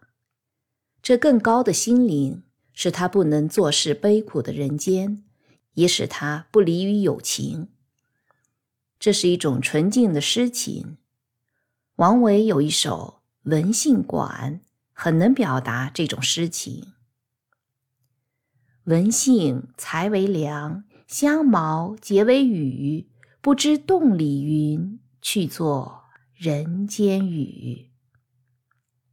迈向诗心与道情的人，以高洁的文性做成梁柱，以芳香的茅草盖成屋宇，且虽然居住于自然与美之中，心里却有问世的意念。想到在栋梁间飘忽的白云。不知道是不是也和自己一样，要去化作造福人间的雨呢？要去化雨的白云，是体知了燥热的人间需要滋润与清凉的雨；要去问世的高士，虽住于杏树香草做成的房屋，已无名利之念，但想到滚滚红尘，心有不忍。道心与诗心因此都不离开友情，不是不能离开，而是不愿离开。试想，蓝天里如果没有朝云与晚霞，该是多么寂寞。智者只是清明，觉者只是超越，大悲者只是广大。他们并不是用皮肉另塑一个自我。而是以活生生的血肉做人的圆满，做心的清明，做环境里的灯火。灵济录里讲到，灵济义玄禅师开悟以后，时常在寺院后面栽植松树。他的师傅黄檗希运问他：“深山里已经有这么多树了，你为什么还要种树呢？”灵济说：“一是为了寺院的景色，二是为后人树标榜。所以他的师兄木舟对师傅说：‘灵济将来经过锻炼，定能成一棵大树，与天下人做阴凉。不论多么大的树，都是来自一颗小小的种子，来自一间细细的芽苗。’”长成大树的人，不该忘记天下人都是大树的种子与芽苗，因此誓愿以阴凉的树荫来使天下人得以安和的生活。出世的修行是多么令人向往呀！但是，微风吹幽松，静听声愈好。如果没有化作人间雨的励志，那么就会像一朵云，飘向不可知的远方了。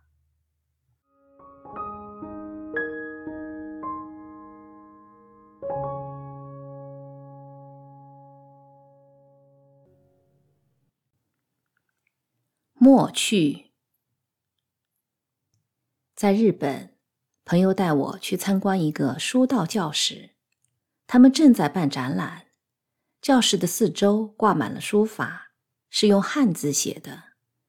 每一幅书法的尺寸都一样，长三尺，宽一尺半。更有趣的是，所有展出的书法都只有两个字，就是“墨去”。但字体的差异极大，有大有小，有竖有横，而且正、立、行、草无所不包。那些书法字体虽无所不包，而且我也知道全是学生的作品，但从字面上看来，我却仿佛看到每一幅字都是用尽全力似的。我们中国人形容书法之美，常用“力透纸背”“铁画银钩”“龙飞凤舞”这些毛笔字全合于这几个形容词，可以看出都是练书法有一段时间之后的作品。主持的人向我们介绍，这一次的展览全是同一次上课的成果。他们规定。学生在一个小时中只写“墨去”两个字，除了纸张的尺寸之外，其余的完全自由。但是每个人只有一张纸，写坏了不准涂改，人人只有一次机会。为什么做这样的规定呢？主持人说。那是为了让学生了解思考和专注对于写字的重要。一小时写十个字是容易的，但一小时只写两个字就难了。通常学生会坐在纸前思考很久，落笔时就非常专心，往往能写出比平常时候境界更好的作品。事前并未对学生说明要展览的事，事后把所有的作品展览出来，学生便可以互相观摩，看看写同样的两个字，别人用什么态度和心情来写，并且可以从字的安排看见字体与空间的关联性。空间是非常重要的，一个人在写字时了解到空间之美。在生活上就很容易从各层次了解到空间的美了。主持人对我们说：“当我知道在这个书道教室中学书法的学生大部分是中年人时，我更感到吃惊。他们利用空闲时间来练书法，不只是要把字练好而已，而是确信书道有静心的作用。所以。”一般日本的书道教室不仅教写字，也教静心。每次把文房工具铺在矮桌子上，学生先对着白纸静心一段时间，才开始写字。心静则字好。那位白发苍苍的书道教室主人严肃地说：“经过翻译，听起来就像格言一样。”据老先生说，他们也时常做别种形式的教学，例如让学生不经过静心就开始练字，使学生了解静心对于书道的重要；或者让学生在一小时里写一百字，用以和一小时写两字做比较，使学生了解专注思考的重要性。一直到学生体会到静心与专注的重要时，他才可以正确的了解到空并不是一无所有。我们写的是书，而介于字与字间的空才是道。从书道教室出来，我的心中颇有感怀。书法原是中国的产物，可是在我国正逐渐没落，甚至连小学的书法课都要取消。在日本，竟然还如此兴盛。那是由于日本人把普通的写毛笔字和道相结合，并使其有了一个深远的思想与艺术的内涵。我想到多年以前与画家欧豪年一起到东京去，欧先生由于写的一手好字，大受日本人崇敬，许多人为了请他在书上题字。甚至排队买他定价上万元的画册。欧豪年先生告诉我，多年来他写字画画的工具全是购自东京银座的鸠居堂，不用台湾生产的纸笔墨砚，因为我们在纸笔墨的制造上实在远逊于日本。那是一幢专卖书画用具的大楼。有选自世界各地的笔、墨、纸、砚，看得人眼花缭乱。我感叹，日本在短短数十年间成为世界经济与文化的大国，不是没有原因的。在全世界地价最昂贵的银座，有专卖笔墨的百货公司，也可见书道之盛。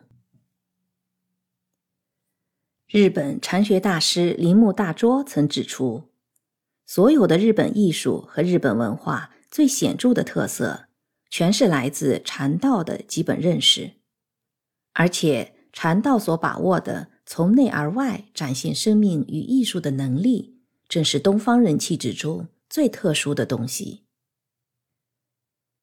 我十分羡慕日本人在接到中国禅宗的棒子之后，把禅。无所不在地融入生活与艺术之中，像建筑、园艺、戏剧、绘画、书法，乃至诗歌、饮茶、武艺等，到处都是禅的影子。我们甚至可以说，日本的美学就是禅的美学。在生活里也是一样，日本人似乎不论贫富。都十分注重生活与空间的细节，即使在深山的民居，也都是一丝不苟、纤尘不染，颇有禅宗那种纯粹的孤寂的味道。我想可以这样说：日本禅虽传自中国，主体是中国禅的承袭，但他们在用的方面做得淋漓尽致。这一点。实在是令人自叹弗如的。从日本回来后，我每次面对棉纸的时候，就会想：一小时写两个字和一小时写一百个字是大有不同的。这就好像是人生的过程，散步与快跑也是大有不同的。不过，舒缓一些，专注一些，轻松一些。总是对人的身心比较有益。我认为，静心与思考不只对于书道有用，人也应该使静心与思考成为本分，成为生活的一部分。接待每一刻的时间，就好像接待每一位远来的贵宾，要静定心神，清除杂念，把最好。最纯净、最优美的心情拿出来款待名叫时间的这位贵宾，因为他和我们相会只是一刹那，他立刻就要远行，并且永远不会回来接受第二次款待了。若写字有这种好心情、庆祝的心情、迎接贵宾的心情，那么每一个字都会有。道的展现，每一个字都有人格的芳香。一个字就足以显示个人生命与万有空间的庄严；一朵花就足以显示整个春天的美丽；一角阳光就足以显示宇宙的温暖与辉煌；一片落叶就足以显示秋天飞舞着的萧瑟；一瓣白雪就足以显示冬季的一切信息呀。大地原是纸砚，因缘的变迁则是笔墨。就在我们行、住、坐、卧的地方，便有默趣。宇宙万有的默趣，正是禅的表现；寻常生活的默趣，则是禅的象征。在每一个静心的地方、思维的地方、专注的地方、关照的地方。禅意正在笔处，人人关于生命的纸都一样，长三尺，宽一尺半，只有一张纸，只有一次机会，写坏了不准涂改。所以，我们应该坐下来想一想，再来琢磨呀。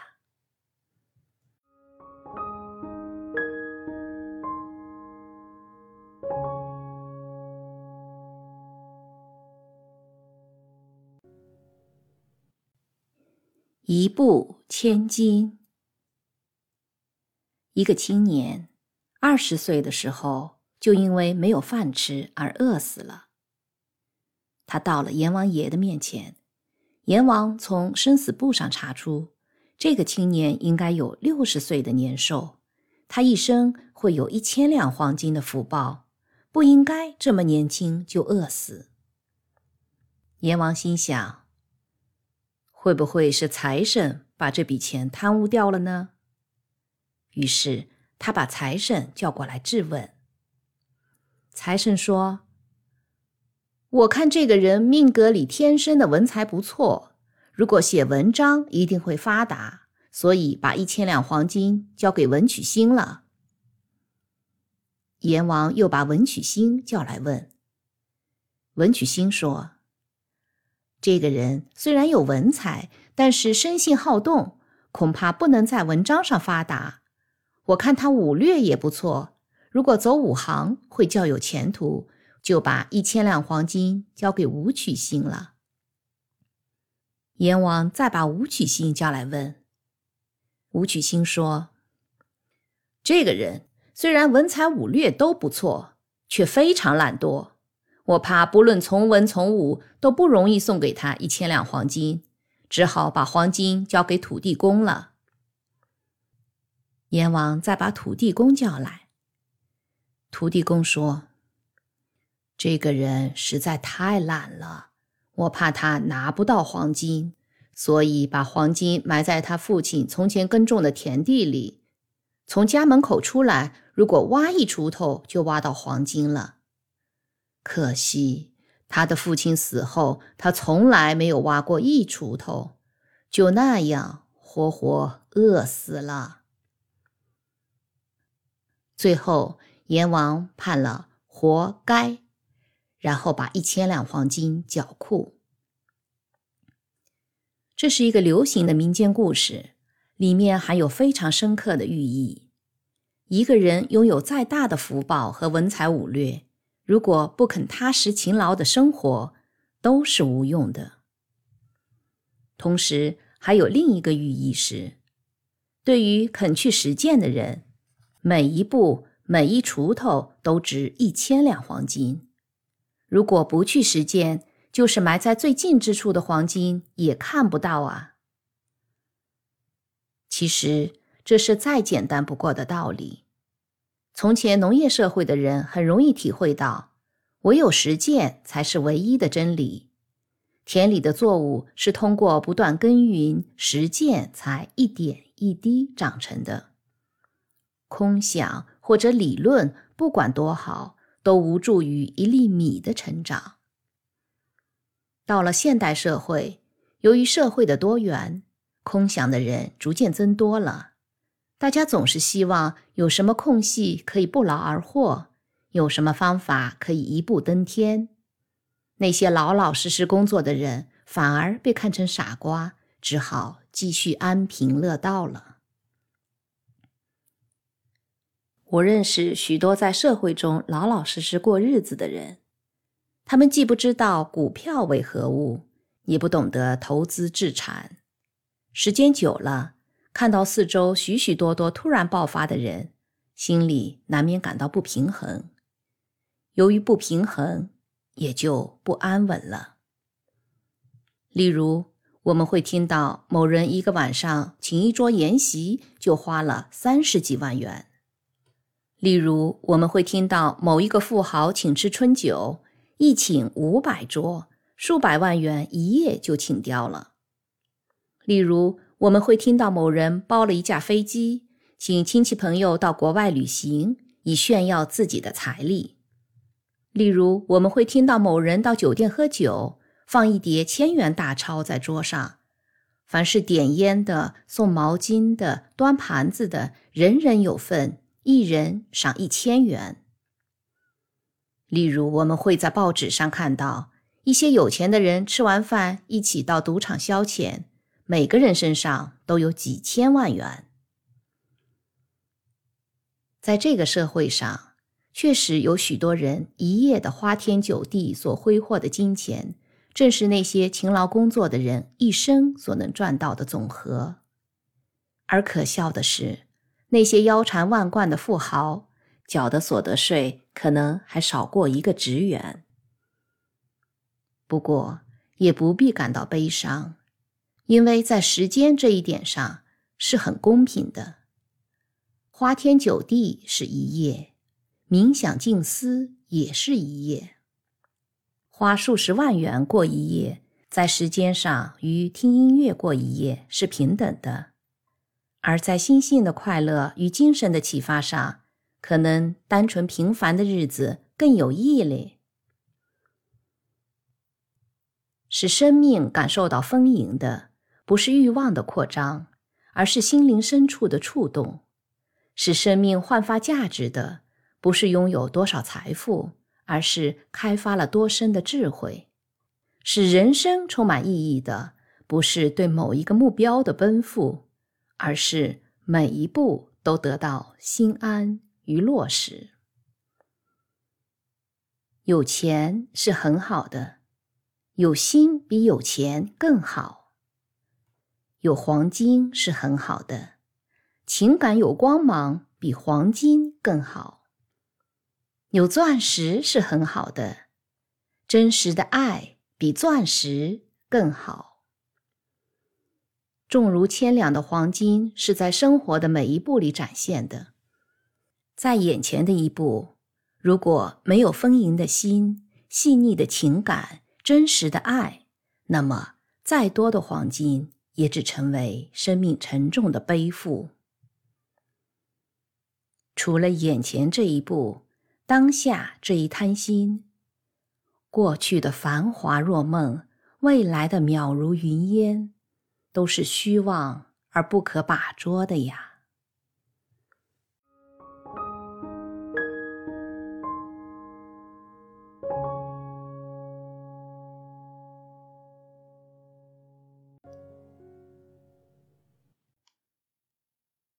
我似西人，不是西人。一，憨山大师有一年冬天读《赵论》。对里面僧肇大师谈到的“悬览掩月而长静，江河静注而不流”感到十分疑惑，心思惘然。又读到书里的一段：有一位范志，从幼年出家，一直到白发苍苍才回到家乡。邻居问范志说：“昔人犹在耶？”范志说。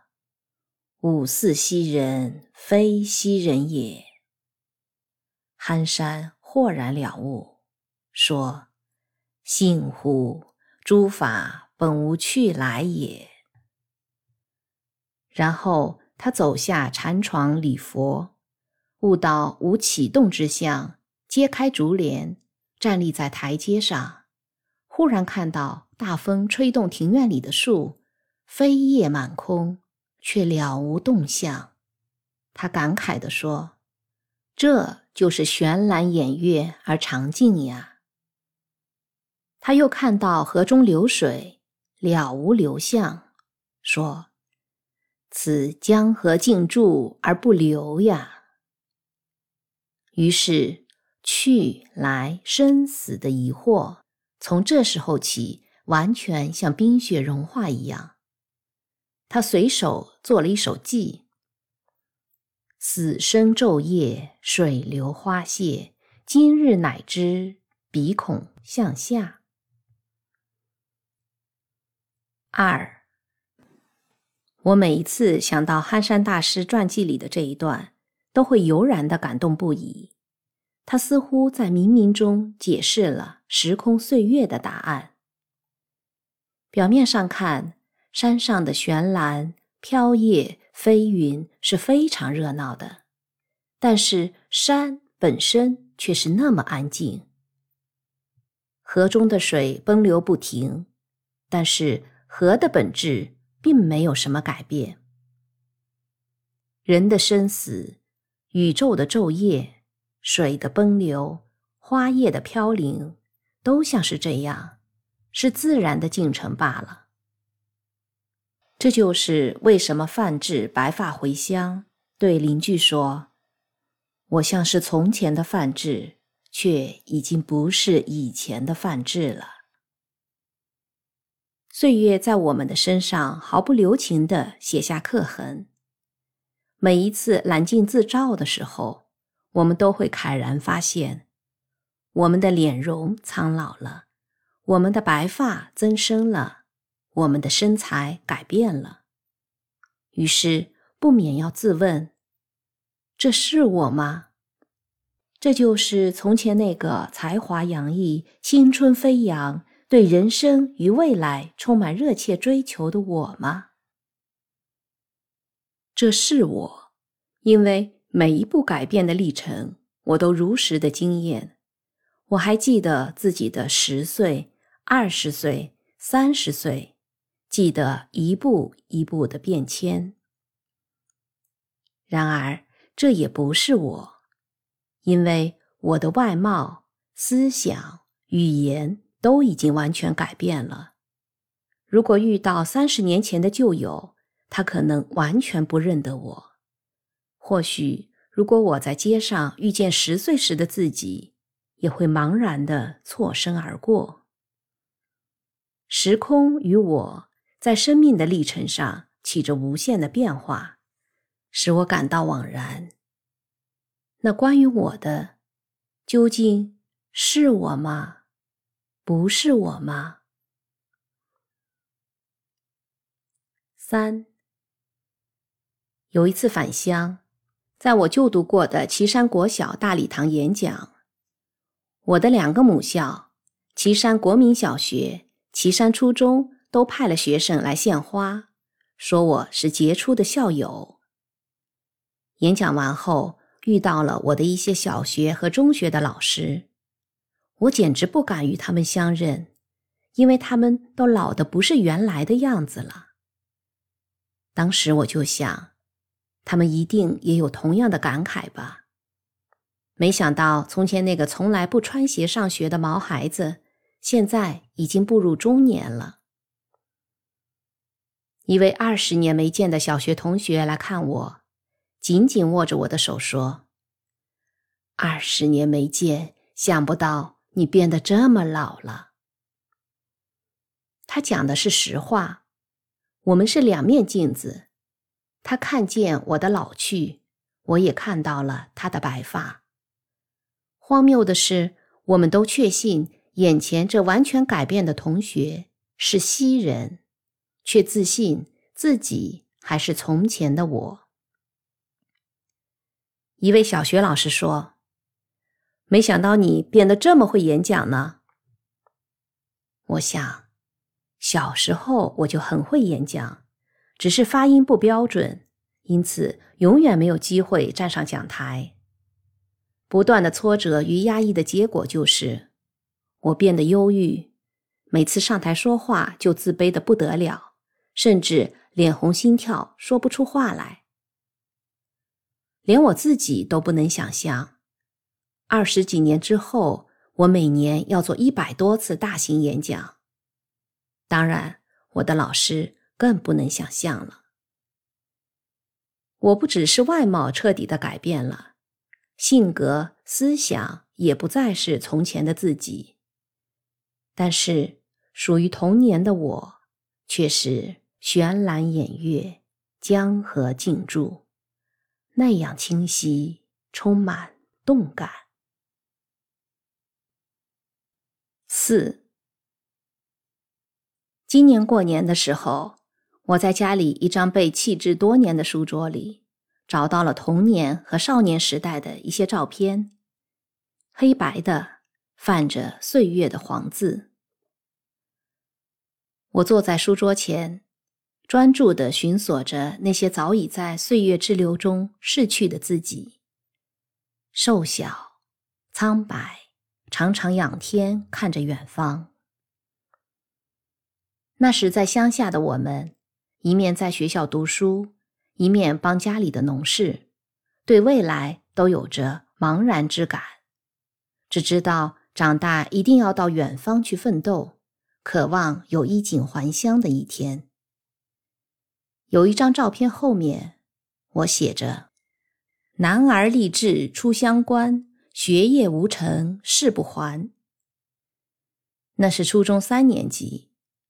后来我到台南读高中，大学考了好几次，有一段时间甚至灰心丧志，觉得天下之大，竟没有自己容身的地方。想到自己十五岁就离家了，少年迷茫，不知何往。还有一张是高中一年级的，背后竟写着：“我是谁？我从哪里来？”要往哪里去？在人群里，谁认识我呢？我看着那些照片，试图回到当时的情境，但情境已渺，不复可追。如果我不写说明，拿给不认识从前的我的朋友看，他们一定不能在人群里认出我来。坐在地板上看那些照片。竟看到黄昏了，直到母亲跑上来说：“你在干什么呢？叫好几次吃晚饭都没听见。”我说：“在看从前的照片。”看从前的照片就会饱了吗？母亲说：“快下来吃晚饭。”我醒过来，顺随母亲下楼吃晚饭。母亲说的对。这一顿晚饭比从前的照片重要的多。五，这二十年来，我写了五十几本书。由于工作忙碌，很少回乡，哥哥姐姐竟都是在书里与我相见。有一次，姐姐和我讨论书中的情节，说：“你真的经历过这些事吗？”是的，我说，真想不到，我的同事都问我，你写的那些是不是真的？我说我也不知道呀，因为我的弟弟十五岁就离家了。有时候我出国也没有通知家里的人。那时在中国时报当主编，时常到国外去出差，几乎走遍了半个地球。亲戚朋友偶然会问：“这写埃及的是真的吗？这写意大利的是真的吗？”我的脸上并没有写过我到过的国家，我的眼里也无法映现生命中那些私密经验的历程，因此到后来，连我自己也会问自己：这些都是真的吗？如果是假的，为什么如此真实？如果是真的，现在又在何处呢？生命的经验没有一段是真的，也没有一段是假的。回想起来，真的是如梦如幻，假的又是刻骨铭心。在走过了以后，真假只是一种认定。六，有时候不肯承认自己四十岁了，但现在的辈分又使我尴尬。早就有人叫我叔公、舅公、姨丈公、姑丈公了，一到做了公字辈，不认老也不行。我是怎么突然就到了四十岁呢？不是突然。生命的成长虽然有阶段性，每天却都是相连的。去日、今日与来日是在喝茶、吃饭、睡觉之间流逝的。在流逝的时候，并不特别警觉，但是每一个五年、十年，就仿佛是特别湍急的河流，不免有所醒觉。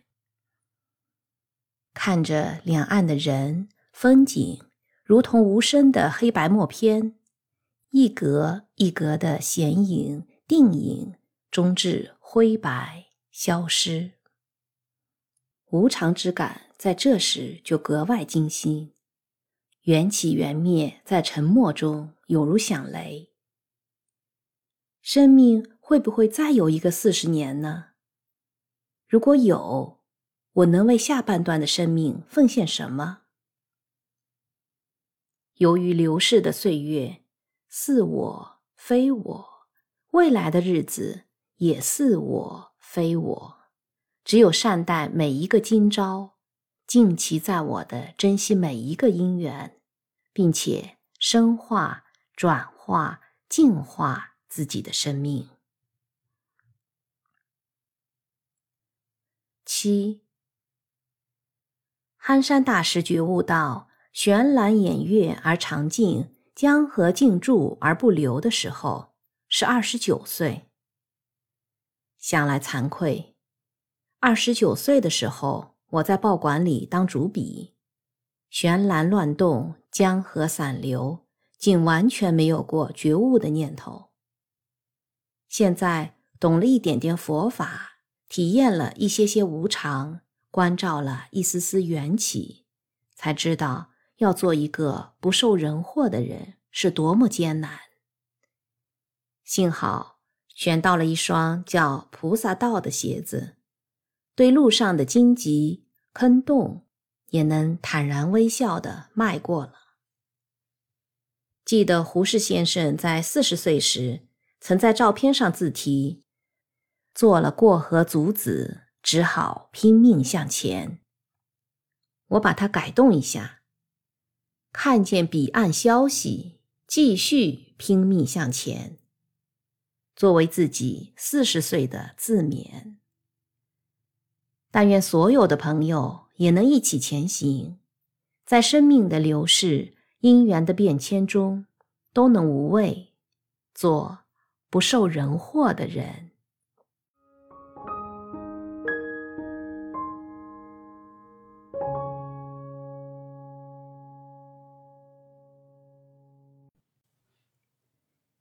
修炼试水，姚仁喜、任祥邀请我到他们负责的大元建筑及设计事务所演讲。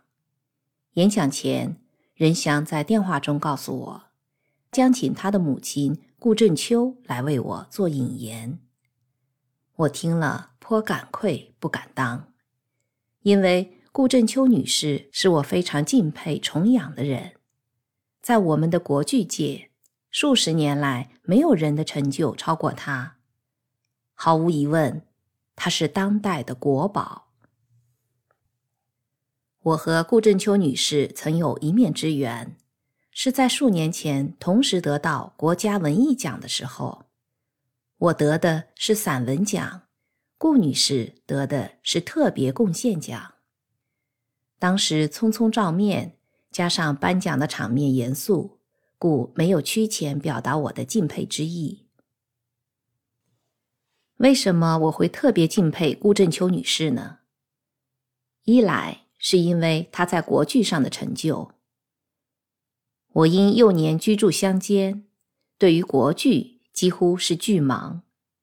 但后来在报社主编译文版，常有机会接触国剧界的朋友，几乎人人都夸赞他曾为台湾的国剧艺术奠立了深厚的基础，而有志于国剧的青年。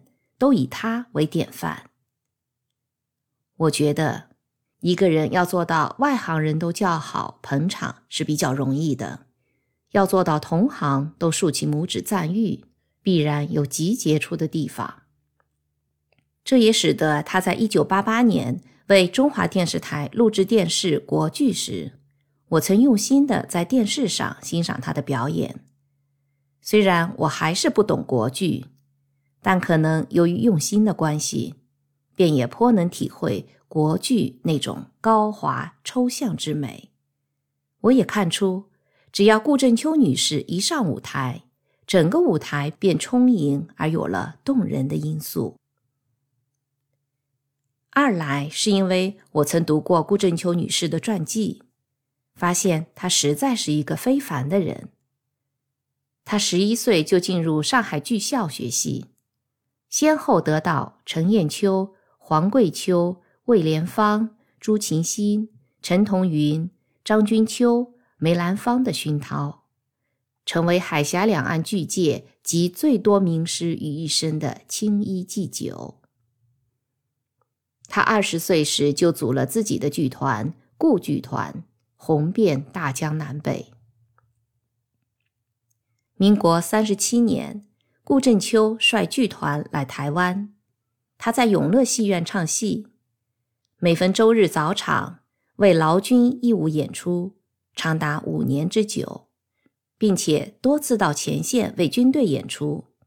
不仅对本省的国剧有开荒播种之功，对于安抚人心、鼓舞士气也有极大的贡献。这样无私的奉献与付出，颁给他最高的勋章。实不为过，但是我觉得顾振秋女士所得的最高勋章，应该颁给她扭转了一般人对于演艺人员的固定形象，建立了一个演员的崇高形象。另一个应该颁给他勋章的原因是，在演剧事业最巅峰的时候，他为了爱情急流勇退。于一九五一年与任显群先生结婚，甚至到金山去经营农场，过着平凡的主妇生活。任翔在一篇《修炼试水》的文章里，曾回忆童年时在金山的生活，十分感人。我们在金山农场的家是没有邻居的。半山腰孤零零的四五间砖砌的房子，屋顶盖的是茅草，光线也不好。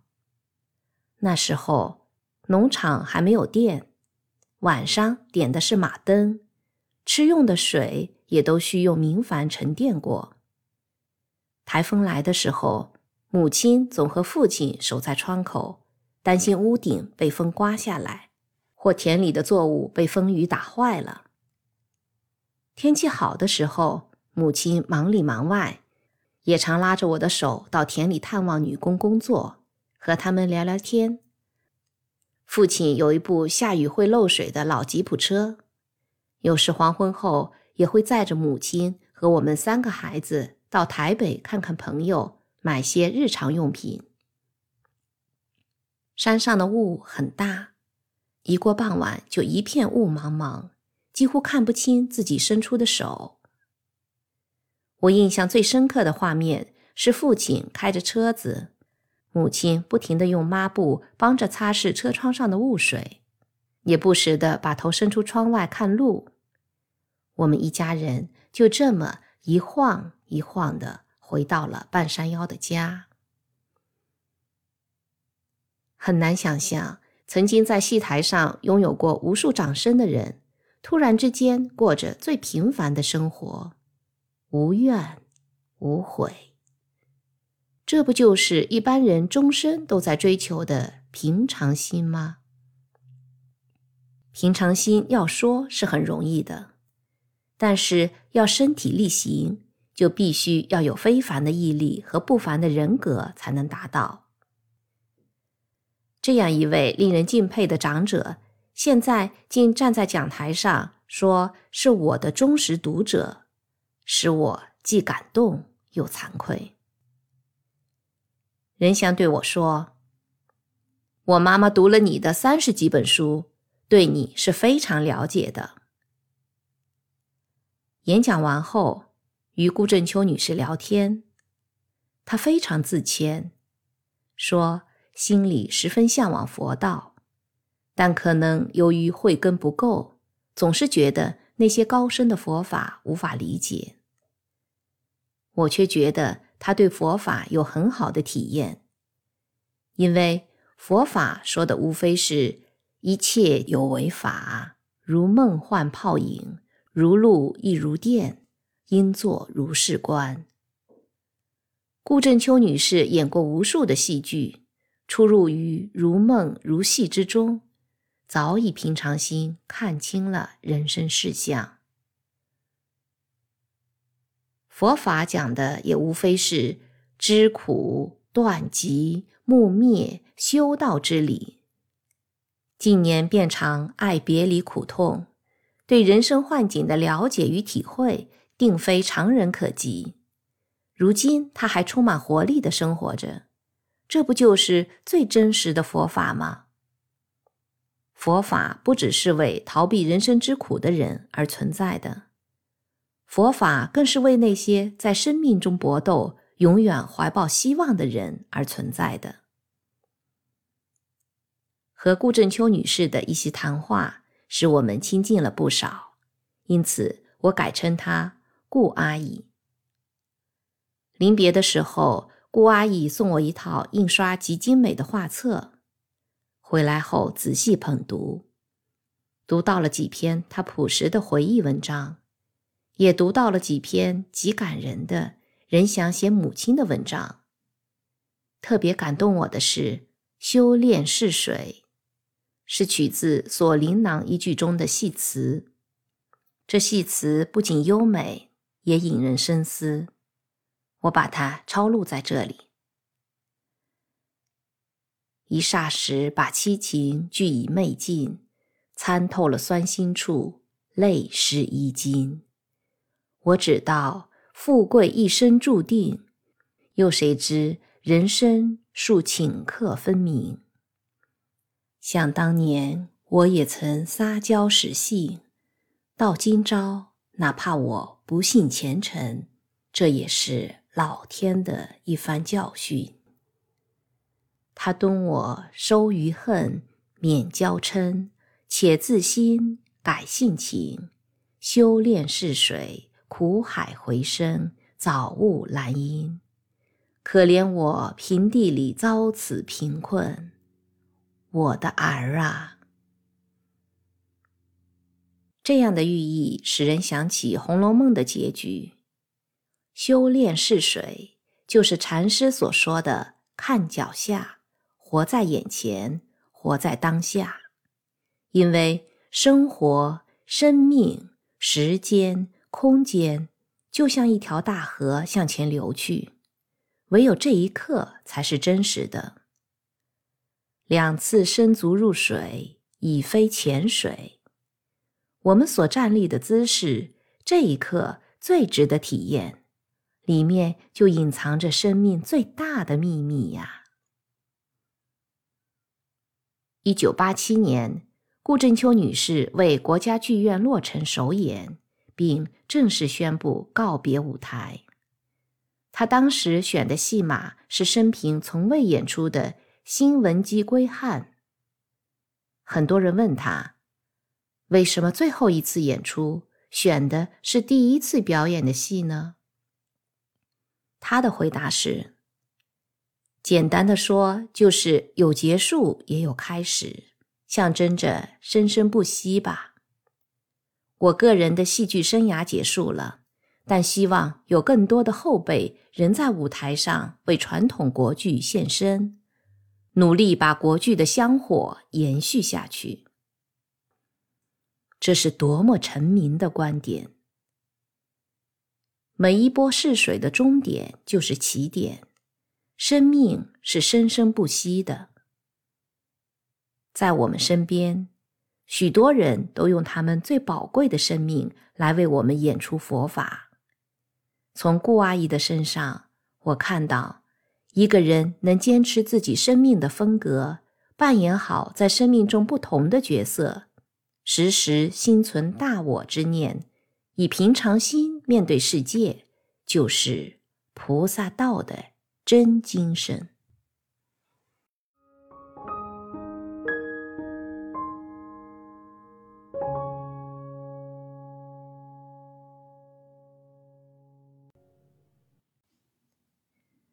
分别心与平等智。番薯的见解。朋友告诉我一个真实故事，说他的两个孩子太好命了，这也不吃，那也不吃，因此吃饭时间就成为父母的头痛时间。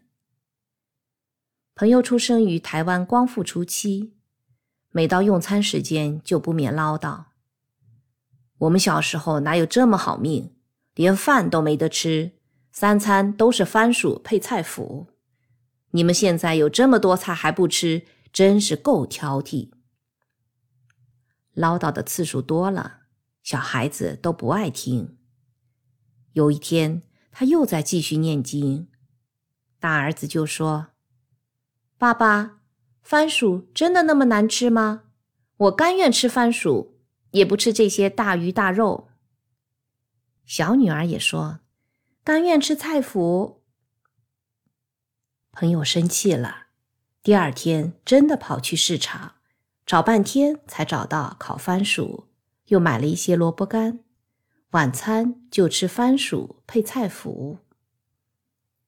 两个孩子吃了吓一跳，在爸爸嘴里吃番薯配菜脯是恐怖的事情。没想到吃起来却那么好吃，两人商议半天，一起对爸爸说道：“爸爸，番薯真好吃，我们以后可不可以每天吃番薯配菜脯？”番薯本身是没有好吃或不好吃之说的，由于个人经验的不同、个人观点的差异而生起差别的心。就在不久之前，我到阳明山的日月农庄去，看到有人卖烤番薯，每十五分钟才能开缸一次，每次一开缸，番薯立刻就卖完。我带着孩子排了四十五分钟才买到，一斤五十元，说起来真是难以置信。为什么要排那么久的队呢？因为有许多孩子什么山珍海味都不吃，只吵着要吃烤番薯。哇，这番薯够香，够好呀！这样的赞叹此起彼伏。不准礼佛。星云法师在大陆当学僧的时候。发现，在大陆的佛学院里，训导处每遇到学生犯错，就处罚他们去拜佛忏悔。譬如说，罚你拜佛一百零八拜，或者处罚学生跪香。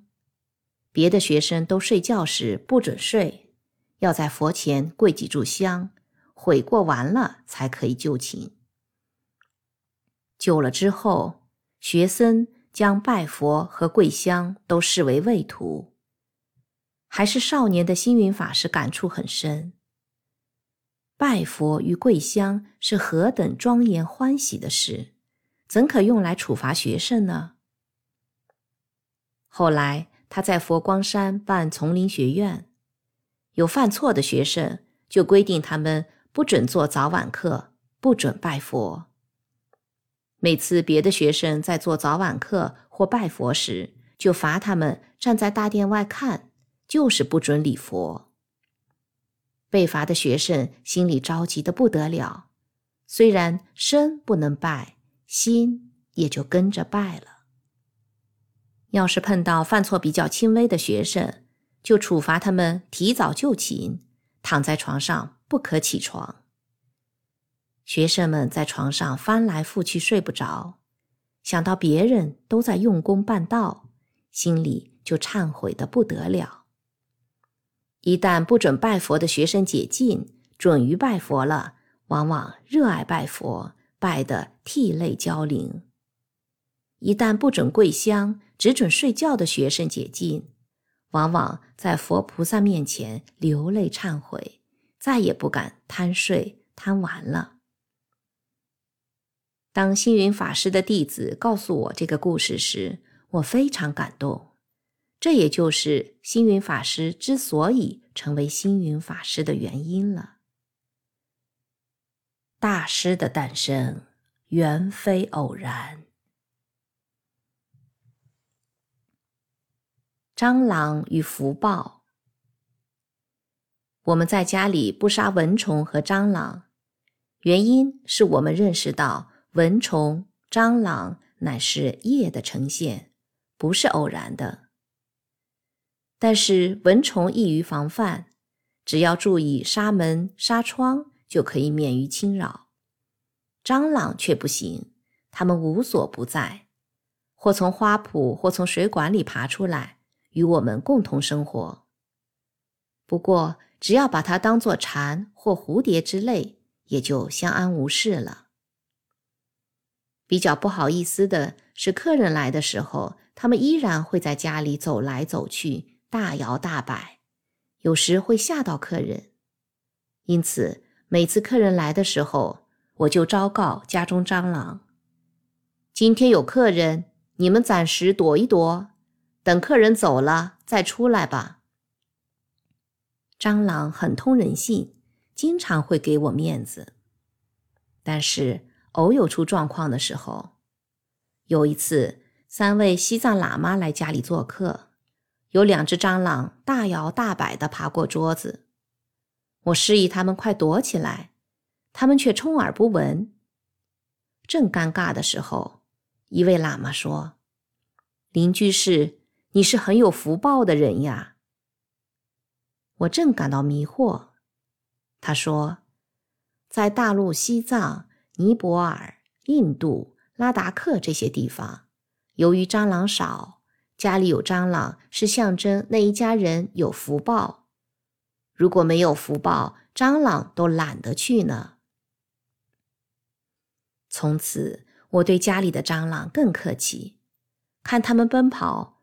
我说：“嘿，走慢点，别摔跤了。”看到蟑螂掉在马桶里，我把它捞起来，说：“游泳的时候要小心呀。”我总是记着，我是有福报的人，所以他们才愿意来投靠我。有一次，家里重新刷油漆，油漆工翻箱倒柜，工作了一星期。当工作结束时，工头一面收钱，一面向我邀功说：“邻居是这一星期，我至少帮你踩死一百只蟑螂。”我听了怅然悲伤，说：“哎呀，你好残忍！我养了好几年蟑螂，才养到一百多只呢，你一星期就踩死了一百只。”工头愣在那里，很久说不出话来。分别心，我们凡夫对世间万象总会升起分别的执着，对眼前的事物产生是非、善恶、人我、大小、美丑、好坏等种种的差别观感。这种取舍分别的心。正是障碍佛道修行的妄想情执，这种心也称为执着心、摄境心。依照《摄大乘论》的说法，凡夫所起的分别，是由迷妄所产生的，与真如的理不相契合。如果要得到真如的心，就必须舍离凡夫的分别智，依无分别智才行。菩萨在初地入见道的时候，原一切法的真如，超越能知与所知的对立，才可能获得平等的无分别智。所以才说大道无难，唯贤简择。分别心的对待是平常心，平常心不是没有是非、善恶、人我、大小、美丑、好坏的智觉，而是以心为主体，不被是非、善恶、人我、大小、美丑、好坏所转动。所污染。让我们再来复习一下马祖道一和南泉普愿禅师的话：“道不用修，但莫污染。何为污染？但有生死心，造作趋向，皆是污染。若欲直会其道，平常心是道。为平常心，无造作，无是非。”无取舍，无断肠，无烦，无胜。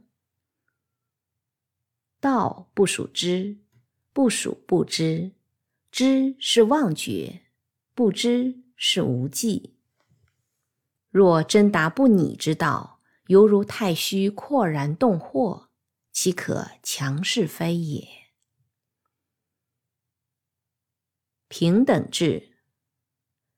法华经科注说：“平等有二，一法平等，即大会所观中道理也；二众生平等，为一切众生皆用因理以至于果，同得佛慧也。平等是佛教里最重要的思想，所以佛陀经常勉励菩萨要有平等心。”平等力、平等大悲、平等大慧，然后由平等观、平等觉、平等三业正入平等性质、平等法身。华严经离世见品里说，菩萨有十种平等：一切众生平等，一切法平等，一切刹平等，一切身心平等，一切善根平等。一切菩萨平等，一切愿平等，一切波罗蜜平等，一切行平等，一切佛平等。菩萨若安住此法，则得一切诸佛无上平等之法。大方等大集经则举出众生的十种平等：众生平等，法平等，清净平等，布施平等。戒平等，忍平等，精进平等，禅平等，智平等，一切法清净平等。众生若具此平等，能速得入无畏之大成。平等是一切众生入佛智的不二法门，不二也是平等。平等也是一切菩萨修行。切入大悲与大智的不二法门。无相大师，从前有一位无相大师，收了两位弟子，一位敏慧，一位愚鲁。无相大师平常教化弟子，常说：修行人最重要的就是宁做傻瓜。两位弟子都谨记在心。有一天下大雨，寺庙的大殿好几处漏雨。无相大师呼唤弟子说：“下大雨了，快拿东西来接雨。”敏慧的弟子提着一个小桶冲出来，师傅看了很生气：“下这么大的雨，你提这么小的桶怎么接？真是傻瓜！”弟子听了很不高兴。桶一放就跑了。于鲁的弟子匆忙间找不到桶子，随手取了一个竹篓冲出来。师傅看了，又好气又好笑，就笑着说：“你真是天下第一号大傻瓜！有漏洞的竹篓怎么能接雨呢？”弟子看到无相大师笑得那么开心，又想到师傅平常的教化：修行人最重要的就是宁做傻瓜。心想：现在师傅说我天下第一号大傻瓜。不是最大的赞美吗？一时心开意解，悟道应以无漏心来接天下的法语，立即证入平等性，因此就开悟了。黑夜的月亮与星星，在人生里也是这样，要有无漏的心。要有平等的心，那些被欲望葛藤所缚、追名逐利、藐视众生之辈，或者看我是傻瓜，但无所谓，因为愚人笑我智乃知焉。半杯水可以看成半空而惋惜，也可以看成半满而感到无比庆幸。天下没有最好吃的食物。饥饿的时候，什么食物都好吃。天下也没有最好的处境。心情好的时候，日日是好日，处处开莲花。天下没有最能开启觉悟的情与境。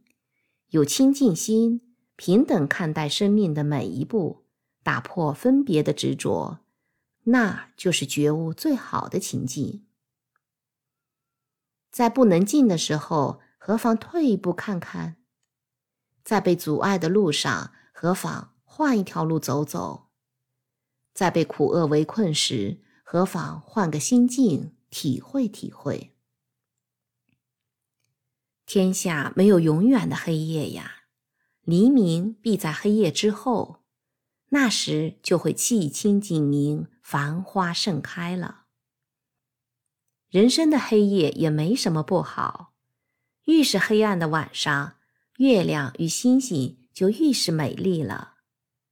如果不是雪山的漫漫长夜，佛陀怎么会看见天边明亮的晨星呢？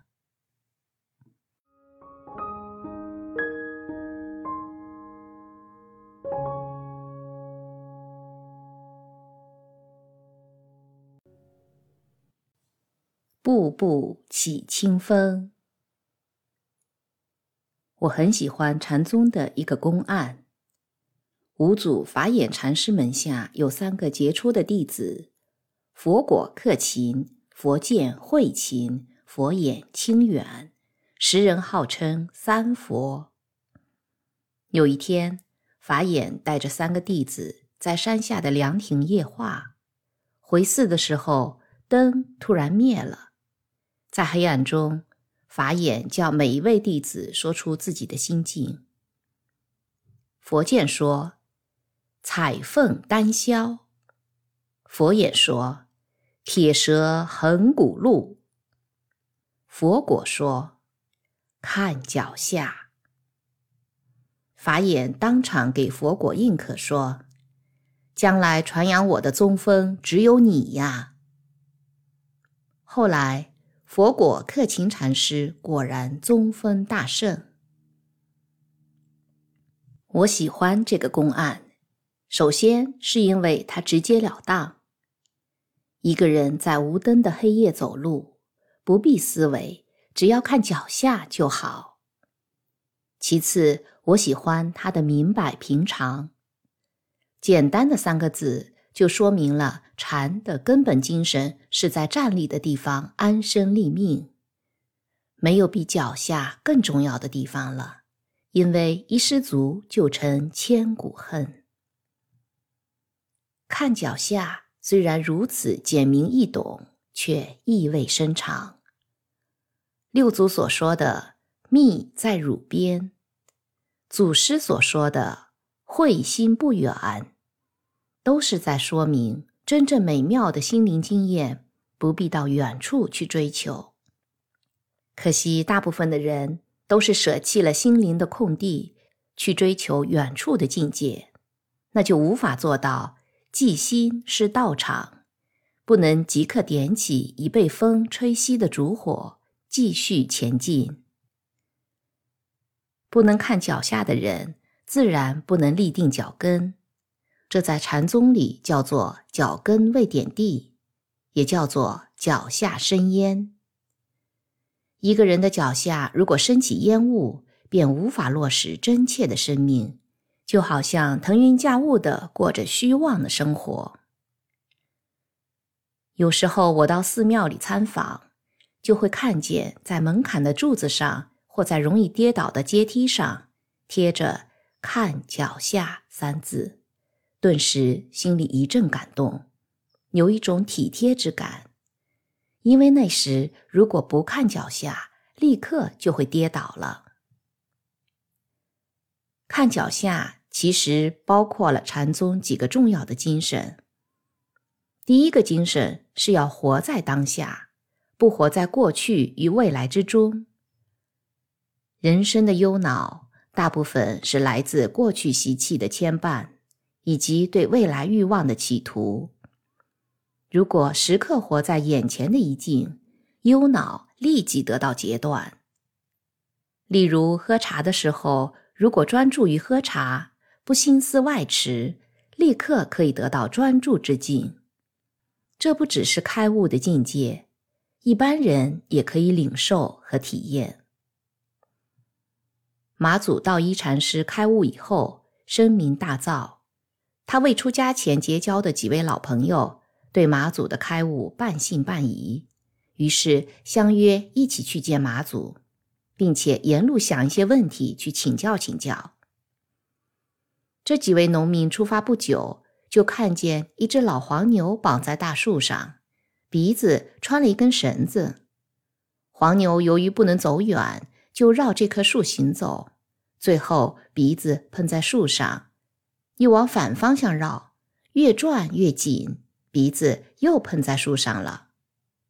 其中一位就说：“我们就拿这件事去请教马祖好了。”再往前走不久，突然看见一只秋蝉飞来，脚跟被蜘蛛丝粘住了，飞不过去，心里一着急，吱吱大叫。蜘蛛看见秋蝉粘在树上，立刻赶过来要吃它。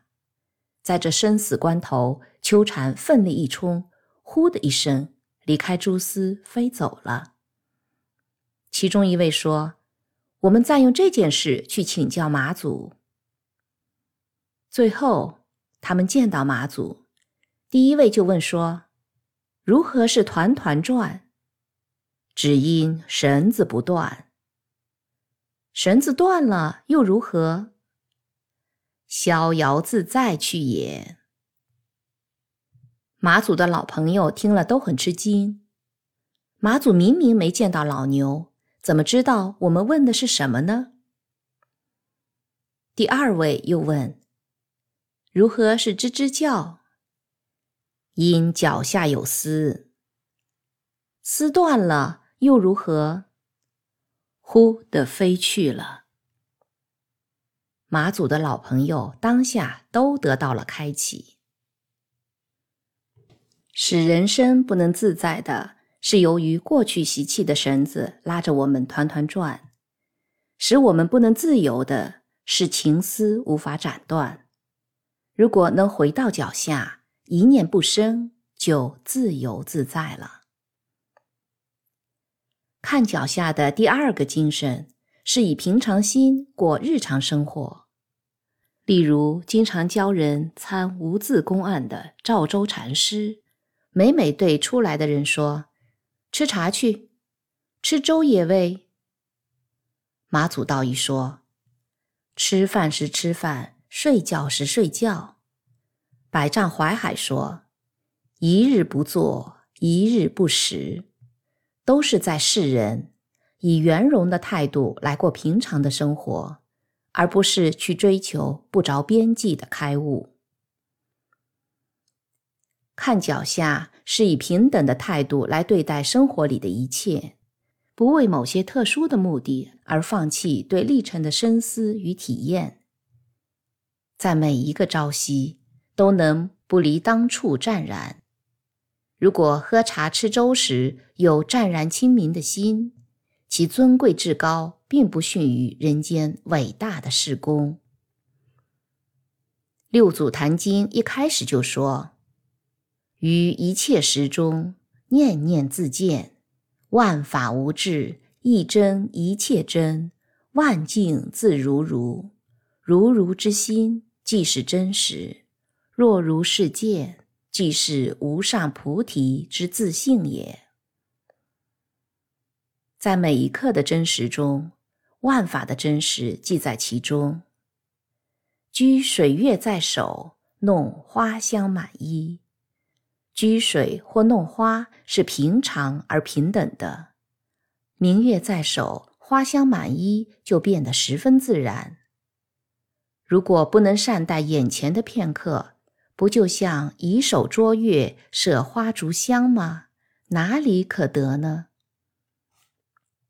看脚下的第三个精神，是以法为灯，以字为灯，去除依赖的心。山中的烛火熄了，要照看自己的脚下，要以自己的眼睛和心灵为灯，小心的走路。这个世界上虽有许多人可以告诉我们远处美丽的风景，却没有一个人能代替我们走茫茫的夜路。只要点燃心中的灯，一心一意的生活下去，便可以展现充实的生命。一般人无法见及生命的丰盈，不能免于恐惧，只源于没有脚跟着地罢了。我们的灯如果燃起，就可以照看到看脚下的最高境界，即云门禅师所说的“日日是好日”，不管晴雨悲喜，身心都能安然，甚至连心痛的时刻。都能知道明月可能没有心痛之境，而坦然欢喜。日日是好日，表面上是每天都是黄道吉日的意思，但内在里最深切的意义是不忧昨日，不期明日，是有好的心来看待或喜或悲的今天，是有好的步伐去穿越每日的平路或荆棘。那种纯真、无染、坚实的脚步不会被迷乱与动摇。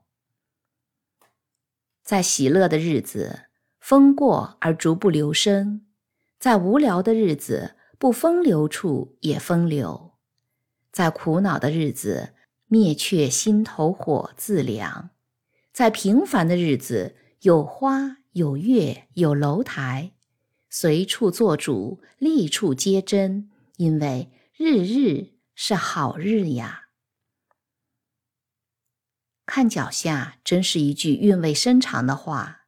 这是为什么？从前把修行人走的路叫做虎视牛行，有老虎一样炯炯的眼神和牛一般坚实的步伐，也叫做华严狮子，每一步都留下深刻的脚印。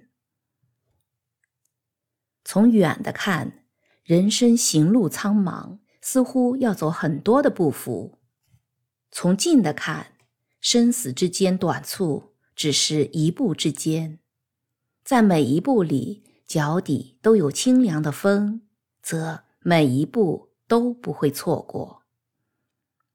那么，不管灯熄灯亮，不管风雨雷电，不管高山深谷。回来看脚下吧，脚下虽是方寸，方寸里自有乾坤。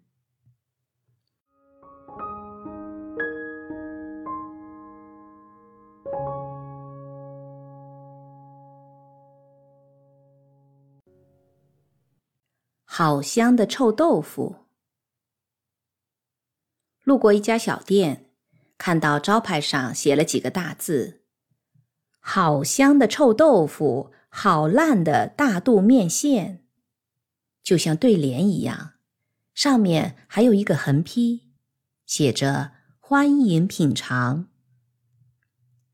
我站在那个招牌前面凝视了很久。虽然我不喜吃臭豆腐和大肚面线，但仍然为这个别出心裁的招牌而感叹。臭豆腐顾名思义，当然是臭的，而且愈臭愈好。然而奇特的是，臭豆腐的香臭只是一种认定，试食其味的人会把臭当作香。因而，臭豆腐即是香豆腐。在某种情况下，臭豆腐与鸡屁股似乎是同类的东西。有时候路过街头，看人卖鸡屁股，五个一串，十个一串，也会感到大惑不解。屁股原是拉杂之所，适食的人却觉得奇香无比，否则怎么能一次五个、十个的吃呢？延伸其意，我们对于那些味道奇特的事物，也可说是好香的柳柳，好香的启示，好甜的苦茶，好清的苦瓜，好香的辣椒，好吃的鹿尿。鹿尿是一种台湾食品，即腌制蒜头，日据时代腌于鹿尿或马尿中而得名。好烂的大肚面线也是如此。烂本来是个不好的字眼，在《吕氏春秋》里是过熟的意思，《淮南子》里说是腐败的意思，《左传》里说是火伤的意思。但是灿烂、烂漫也是同一个烂，却是象征光明之极致，说是异色兮纵横，其光兮烂烂。烂。用在大肚面线也是恰当不过的。想来大肚面线如果不烂，一定是不好吃的。我对大肚面线没有什么印象，对臭豆腐则是印象深刻的。因为从前居住在木山的时候，巷口就有一摊卖臭豆腐的小贩，也是好香的臭豆腐之流。由于巷口是唯一的通道。因此，我几乎是无所遁逃于天地之间，每日只好掩鼻而过。在路过时看到食客众多、乐享美味的时候，我感到大惑不解。我大概是天生比较中庸的那种人，对于生命中极端的事物，向来没有尝试的勇气。臭豆腐即其一端。所以天天路过，有两年之久，竟从未坐下来吃一块臭豆腐。后来在杂志上读到臭豆腐的做法，是把硬豆腐泡在腐鱼、腐肉和烂了的高丽菜叶中发酵做成的。当然还有别的做法，不过只有这种方法才是正统的尊古法制。再加上油炸臭豆腐的油要和臭豆腐匹配，常常是炸几个月不换油，卫生堪虑。这两点光是想起来就恐怖至极，从此更没有勇气吃臭豆腐了。我第一次在台北吃臭豆腐，是和星象活动中心的负责人许博允一起。许博允对食物和音乐。都极有冒险犯难的精神。有一次，他约我到东门临沂街上的小白屋吃夜宵，他叫了一盘清蒸臭豆腐。端上来的时候，我大吃一惊，因为那清蒸的臭豆腐饱满的像白玉一样，米色中透着一层淡淡的绿，上面撒了香菜末，看了令人食指大动。但我想到腐鱼、腐肉的制作方法，还是不敢吃。许博允当场把老板拉来，跟我们解释他们做的臭豆腐绝对干净、安全。他们俩并拍胸脯保证，我才举住吃了一些。唉，真是滋味不凡，风味难以形容。从此我竟然上瘾了。那时我住在临沂街，离小白屋餐厅只有五分钟的路程，几乎平均一星期吃两三次清蒸臭豆腐，才稍稍理解了在街上吃臭豆腐者的心情。这世界的香臭美丑并没有一定的道理呀。天下之至臭不是臭豆腐。在《吕氏春秋·玉和》里说：“人有大臭者。”其亲戚、兄弟、妻妾，知时无能于居者，自苦而居海上。海上人有悦其臭者，昼夜随之而弗能去。有的人臭到亲戚朋友都不能忍受，只好自己住在海上。偏偏海上有人喜欢他的臭味，白天夜晚都追随他而离不开。曹植因而感慨地说。兰具孙惠之方，众人之所好，而海畔有逐臭之夫。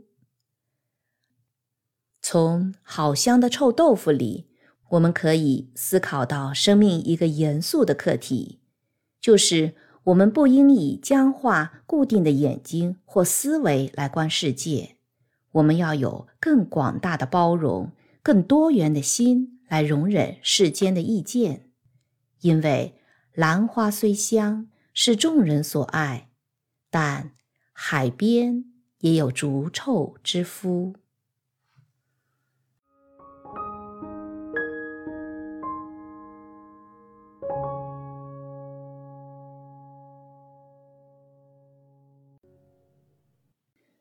梦其地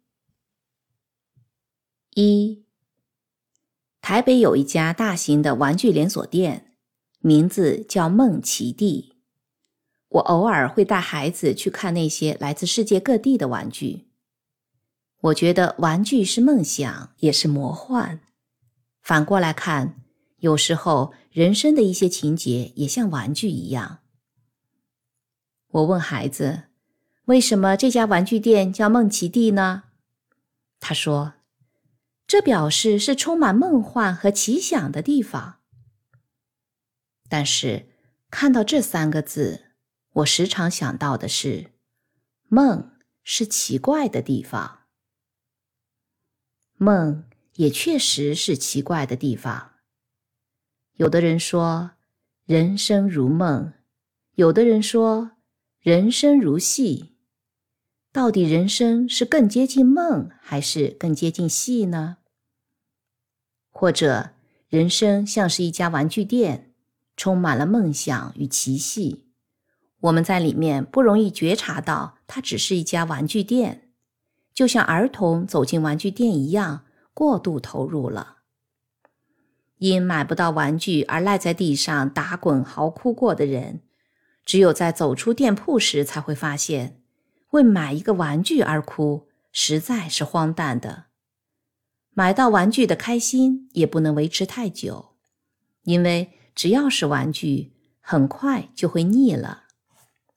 但偶尔去玩具店，偶尔有游戏的心，偶尔在白日里做些梦，总是好的。二，因此我很感恩人有夜晚，人需要睡眠，人还可以有梦。如果一天二十四小时都是白天，都需要工作，都要面对血淋淋的人事，那是多么可怖呀！睡眠是关于死亡的练习，梦境是关于来生的练习，夜晚是关于温柔的练习。种种练习都做好了，就叫做智人无梦。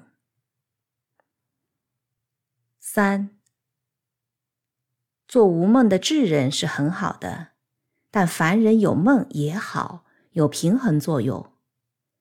在噩梦中惊醒，下了一身汗，说：“还好是梦，我的环境都在噩梦里发生过了，我的业障在梦中清洗了，现实生活一定不会这么糟了。”这样，对于苦境就不会执着。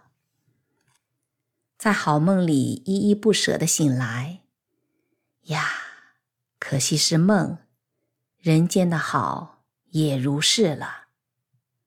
那么，对于喜风就不容易轻动。梦里明明有六趣，绝后空空无大千，这是禅家的开悟之语，很好。于真切的人生中，有可能是。生活明明有六趣，梦中空空无大千，也未尝不美。梦是一个真实的丧失，真实则是梦的丧失。有时候，某些丧失并不是坏的，因为那是获得自我认识的一个方式。因此，每次从梦里醒来。总使我有一些欢喜，重新获得自己的欢喜。南柯或者黄粱的一梦，有遗憾，有丧失，但是也有欢喜，有获得。庄子与蝴蝶的化身飞翔，是飞翔于梦与游戏之间，是自我证明的一次停格。四大制度论否定梦的作用，说梦非实事，尽属妄见。主张梦是妄想非实的，不必在意。大坤婆娑论则说梦为实有，若梦非实，便为弃经。主张人对于自己的梦也应该负起道德的责任。有些经典说梦不是实有，但也有些经典肯定了梦里的境界。这不是经典有所矛盾，而是对于执着于梦的人，要放下梦里的所见；对于轻视梦的人，要正视梦的象征与意义。一切法如梦，但是梦不可以显现一切法吗？诸法实耳，皆从念生。念可以在生活中，在梦中，在一切处升起。现实或者是一部分的梦，梦或者是一部分的现实。善观现实者可以看到，一切有为法，如梦幻泡影，如露亦如电，应作如是观。善观梦者，则可以觉知受暖急于时，舍身实俱舍，彼身气种间，无心如木石。梦或不梦不是重点，觉或不觉才是要义。五，有人来向我说噩梦。我会安慰他。有人来向我说好梦，我会点醒他。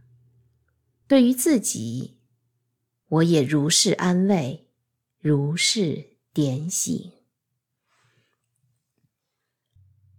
六，《庄子·齐物论》里说：“梦饮酒者，淡而苦气；梦哭泣者，淡而甜烈。方其梦也。”不知其梦也，梦之中又占其梦焉。觉而后知其梦也，且有大觉而后知其大梦也。而愚者自以为觉，切切然知之。君乎？木乎？故哉？这段话很美，意为白话是：昨夜梦到开心喝酒的人。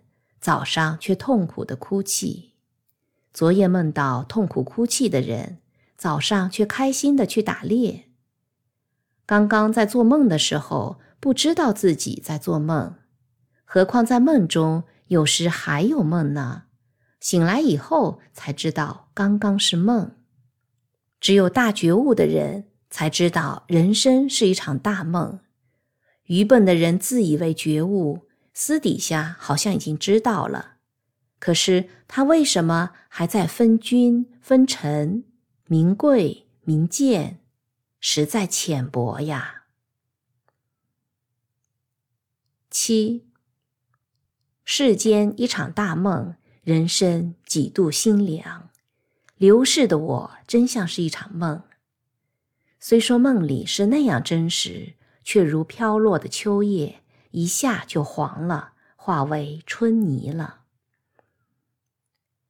晚上做梦，不晓得是梦的人，醒来后仍能记得千鸟的叫声。在梦中为落花飘零惋惜，醒来之后心仍有惋惜之意。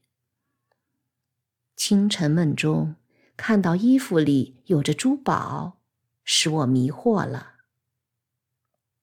泽安禅师曾写过《梦牵手》。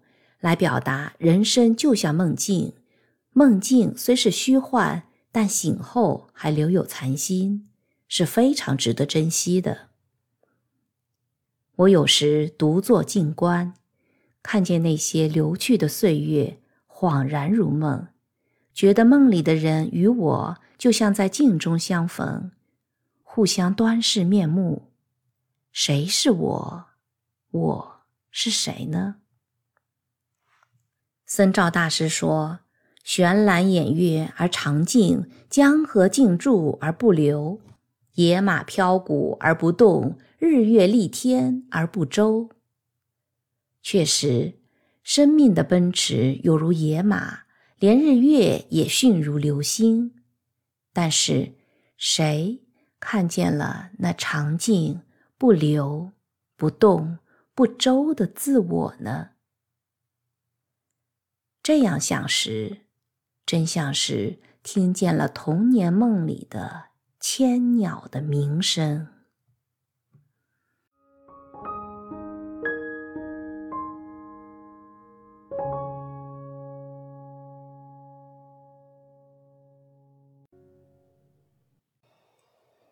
上善若水。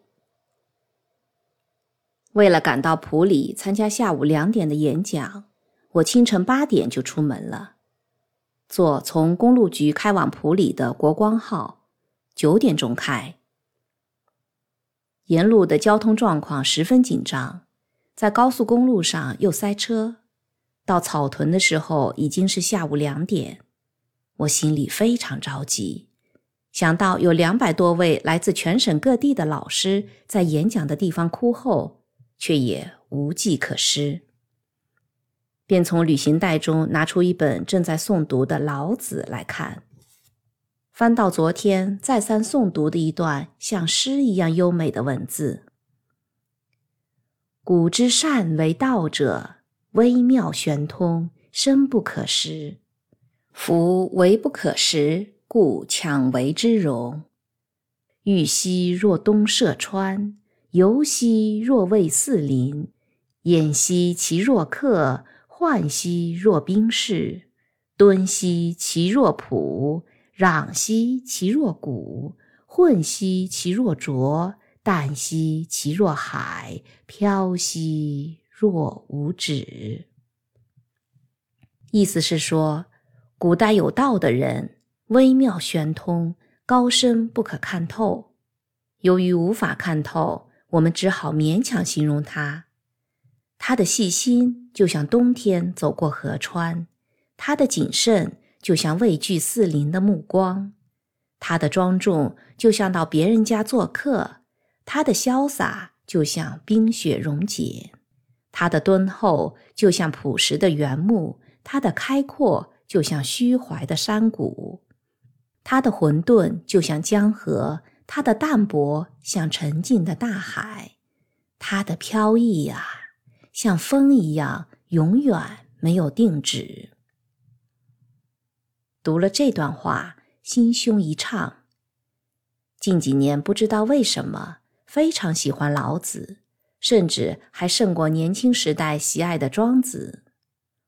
读老子的时候，心里常有幽微、沉静、朴素、庄严之感，就仿佛走入广大的森林，呼吸清新的空气，或者是在无边的海洋上泛舟。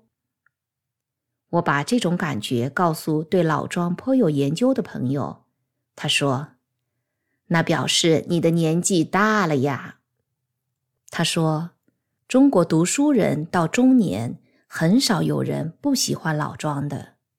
在人世充满活力的青年眼中，老庄是消极无为的，他们是不可能品味老庄思想的。唯有走过沧桑，对人间事无求。”或知道求与不求仅是如此的人，才能品出老庄思想的真味。正在想的时候，普里到了，表上指着下午两点十五分。糟糕，再转到山里的寺庙，怕要三点了。我心里这样想，心中浮起“浣溪若冰释，敦兮其若朴”的句子。也就释然了。对这不断变换、没有定止的人生，我们只要时刻尽力而为也就好了。万事岂能尽如人意？见到寺庙里主办演讲的师傅，已经是下午三点了。我正好要解释为什么迟到，他满脸惊讶地说：“林教授，你怎么来了？”咦？下午不是有我的演讲吗？我比他更惊讶。没有呀，演讲已经取消了。我当场镇住，想到我清晨八点出门，经过七小时的奔波风尘，才到达这远在普里山中的寺院，丢下台北那些紧急的事物，而演讲竟已取消了。我甚至没有责问的力气了。连为什么演讲取消了，这么大的寺院没有一个人告诉我，这样简单的问句也说不出来。记得昨天我打电话来确定，接电话的人还告诉我，到台北公路局北站坐车。既然没有演讲，就转下山回台北吧。可是想到又是几小时的车程，脚就软了。且当是一次朝圣吧，既来则安，就在寺院中安住一夜，享受这难得的夏日的清闲。飘风不终朝，骤雨不终日，孰为此者？天地，天地尚不能久，而况于人乎？天地都尚且不能永久恒长。何况是人的遭遇啊！夜里住在普里的山中，继续来送我的老子。上善若水，水善利万物而不争，处众人之所恶，故几于道。天下之至柔，驰骋天下之至坚。辟道之在天下。由川谷至于江海，上善的人要像水一样啊！水善于利天下的万物，而不与万物相争，能处在万人厌恶的低下之处，所以和道最接近。天下最柔软的事物，却可以在最坚强的东西中奔行无阻。道存在于天下。就像江海永远容受着川谷的水呀。听着山中夜雨，雨势可真不小。我们总是在有限的生命中奔驰，想要去完成一点什么，实践一点什么。但谁知道，愈是去完成、去实践，愈是感受到生命的有限与束缚呢？为了演讲到一个地方是很好的，那是生命的实践。为了演讲到某一个地方，演讲取消了也是很好的，那也是生命的实践。所有的实践都只是一个连着一个的过程，是永无终止的。老子的最后一章说。圣人不积，既以为人己欲有；既以愚人己欲多。天之道，利而不害；圣人之道，为而不争。我们并不积存什么，因为愈是奉献于人，自己愈富有；给别人愈多，自己拥有的愈多。自然的法则是施利万物而不伤害，圣人的法则是实践，但没有企图的心。生命之流确实像水，流过高山与河谷，流过沧桑与历史，一站一站地奔向江海，在每一个因缘与相会中流过，不必积存。在每一次飘风与骤雨里流过，不必驻留。生而不有，为而不恃，功成而弗居，夫为弗居，是以不去。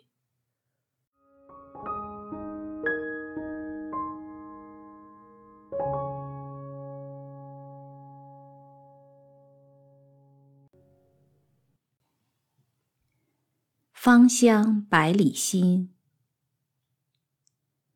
我们坐在百里心岛上唯一的餐厅里，叫了一杯椰子水，等了半个多小时还没有送来。我跑到柜台询问，掌柜的菲律宾青年指指门外，一劲的傻笑着。我不明所以，跑到门外，看见刚刚的那一位侍者正抱在椰子树的顶端上采椰子。不，不能说是采椰子，而是砍椰子。他用一把长刀，啪一声把一串椰子砍下来，椰子便噼噼啪啪的落在草地上了。侍者从椰子树上爬下来，看到我站在树下，咧开嘴，笑嘻嘻的。接着，他用砍椰子的长刀把椰子壳凿了一个洞，插上一支吸管。直接从椰子树下端到我们的桌上。我喝着刚从树上砍下来的椰子水，算算时间，已经快一个小时，心里想着：好险呀！幸好椰子树就种在餐厅门口，如果是种在几百公尺以外，等他采来，岂不是就天黑了？菲律宾人天生慢动作。说好听一点是从容，说难听一点是懒散，其实是他们生性单纯，所求不多。特别是远离马尼拉四十分钟机程的百里星岛，人们的心性之单纯，超乎了我们的想象。例如，假若有五个人一起进餐厅。一人叫椰子水，一人叫柳橙汁，一人叫苹果汁，一人叫可乐，一人叫芒果汁。那侍者立刻就呆若木鸡，因为光是背下这五种不同果汁的名字，对他来说就太复杂了。我对朋友说：“我们别整他了，如果再加上一杯咖啡、一杯红茶、一个冰激凌，他可能立刻就昏倒在地上了。”那可怎么办呢？先点一杯椰子水，等他端来了，说再来一杯柳橙汁。如是者五，他一趟一趟的来回走，不会算错，也不会造成负担。反正是在岛上，谁在乎时间呢？一步一步来，也不会有什么事。旅馆部的侍者也是很单纯的。他们常常坐在海边，用椰子树干和树叶搭成的凉亭里聊天。只要有人从房间出来，他们就会微笑地走过来问：“有什么事吗？”因为岛上的房间没有电话，一切都要面对面相询。你摇摇头说：“没事。”然后到海边散步。他看你走远了，就径自进去帮你收拾房间。因此，每次出门回来，房子里总是窗明几净的。算一算，他一天里总要来收拾四五趟，一直到晚上，他为你提来一壶开水，然后亲切相问：“还有什么事吗？”你说：“没事。”他微笑，鞠躬，告退，一天的服务才告落幕。这种像是一家人一样亲切的服务，即使是五星级的大饭店也没有。生活在百里星岛。时间和空间几乎都是静止的，在时间上没有开始，也没有结束。岛民的生活日复一日，像一条绳子一样向前拉去。我们想起了古老民族的结绳记事，岛民的生活变化小到就像时大时小的绳结。在空间上，百里星岛小到只要半日就可以绕岛一圈。居民总共只有八百人，没有电视，没有报纸，没有信息，甚至没有电。与外界的联系只有小飞机和渔船，它与整个世界是完全隔绝的。如果这个世界在一夜之间消失，百里星人也不会知道；或者，如果百里星一夜沉没，世界也不会知道吧。百里星人出生在这个世界，以蓝天、大海、椰林为家。他们自给自足，既不需要欲求，也没有什么渴望，只是如实的、单纯的生活着。他们不需要知道菲律宾，也不需要向往马尼拉。我问过带我们到海上观光的中年渔夫，他这辈子还没有离开过百里星。原因是，驾渔船到任何一个其他的岛都太远了，因为没有离开的欲望，生活就变得十分纯粹了。像百里星，一年只有两季，一季是干季，一季是湿季。不论干湿，气温都是十分宜人的，只要有一条短裤，几乎就可以过一辈子。有很多孩子，甚至整年赤身露体在岛上跑来跑去，衣饰是没有什么需要的。食物更简单，地上有终年不缺的椰子和香蕉，海上只要出海就有鱼货，一个上午捕的鱼几天也吃不完。椰子林中有山蟹，一个晚上就可以捉到一桶，全都不需要购买。房子那就更简单了，椰子树当建材，几人合力，一天就可以盖一幢屋子。当然，住在这里的人也有生老病死，死了，岛上的人也不哀伤，把他抬到可以涉水而过的死亡之岛，草草埋了。生不带来，死不带去，与天地同生，与草木并朽。从百里星看死亡之岛，林木苍苍，应该也是净土的所在吧。除了文明之外，百里星什么都具备了。我们在文明中生活的人，很难想象没有信息、没有电、没有电话的生活是什么滋味。但这种困惑，百里星人是不会有的。说百里星没有电也不确实。百里星岛到了夜晚自备火力发电机，从晚上六点半到深夜十一点半发电。夜里的百里星灯火通明，小路上都是一串串的灯泡，使人有宁心安逸之感。到了十一点半，全岛陷入一片漆黑，极适合坐在海边沉思。也唯有在完全的漆黑中，我们才会发现，大地即使在黑夜里也会自然发光。天空中月光、星光交织，大海上波光潋滟，还有满天飞舞的萤火虫。萤火虫数量之多，超过人的想象。有很多树因为停满了萤火虫，变成一棵棵萤火树，美极了。我们曾在夜里随当地的住民到山林间去捉山蟹，他们提着煤油灯，手脚敏捷，一个夜晚就能捕到一桶山蟹。有时在路边也能捡到山蟹，只只都有手掌大。我也曾在夜里带孩子在海边散步，捡寄居蟹。有一次，竟然在海边捡到一只章鱼，活的。拍了照片之后，就把它放生了。可知在黑暗之中，大地是充满生机的。白天，百里星被晨光唤起时最美。由于昨夜的涨潮在清晨退去，整个白沙海岸布满了美丽的贝壳。星星是天上的贝壳，贝壳则是海岸的星星。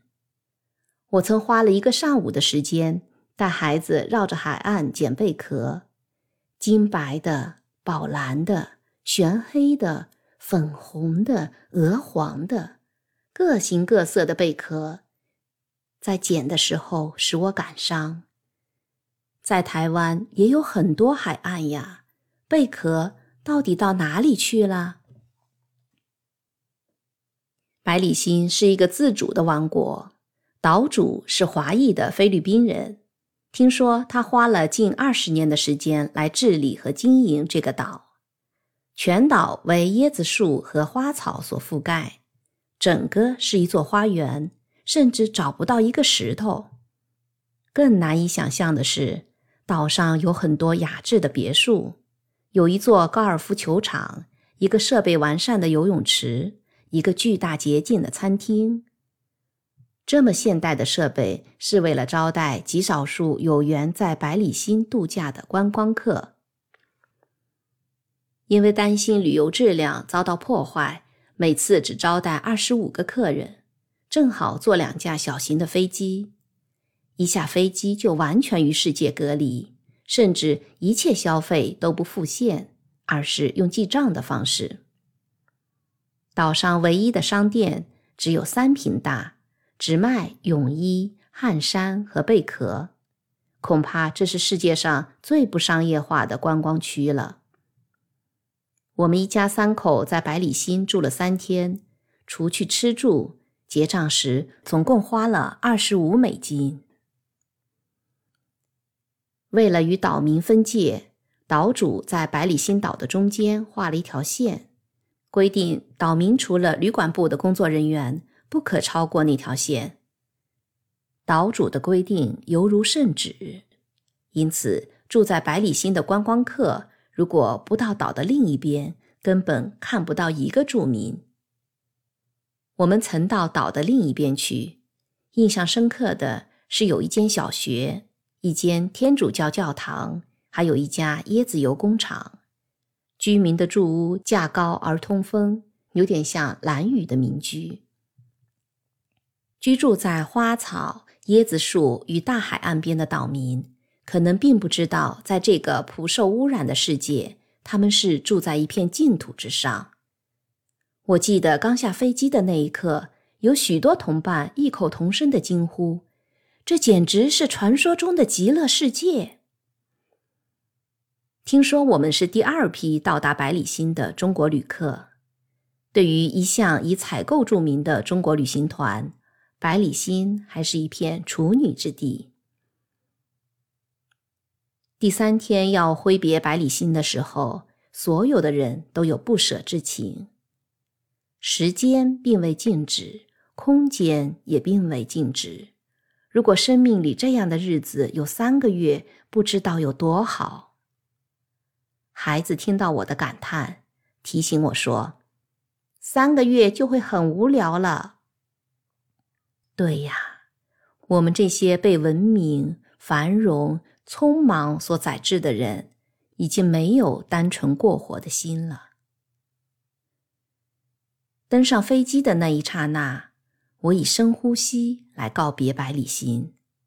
我闻到空气中有一种单纯清净的芬芳，这样的空气，我们在台北已经许久没有闻到了。这时，我想起百里星的原文是 Balason Island，第一个把它翻译成中文的人是个天才。在飞机上带我们去百里星的导游小谭说，菲律宾共有七千一百多个岛，有两千多个岛没有名称，有三千多个岛无人居住。菲律宾政府财政困难，大部分的岛都是可以出售的。怎么样，到菲律宾来买个岛吧？小谭说。我心里想，拥有一个真实的岛可能是艰难的，但在心里有一个岛，有大海，有花草，有椰影，有萤火，有蓝天，不受污染，那。也就很好了。因此，我没有回答，带着我心里的岛飞越大海，告别了百里奚。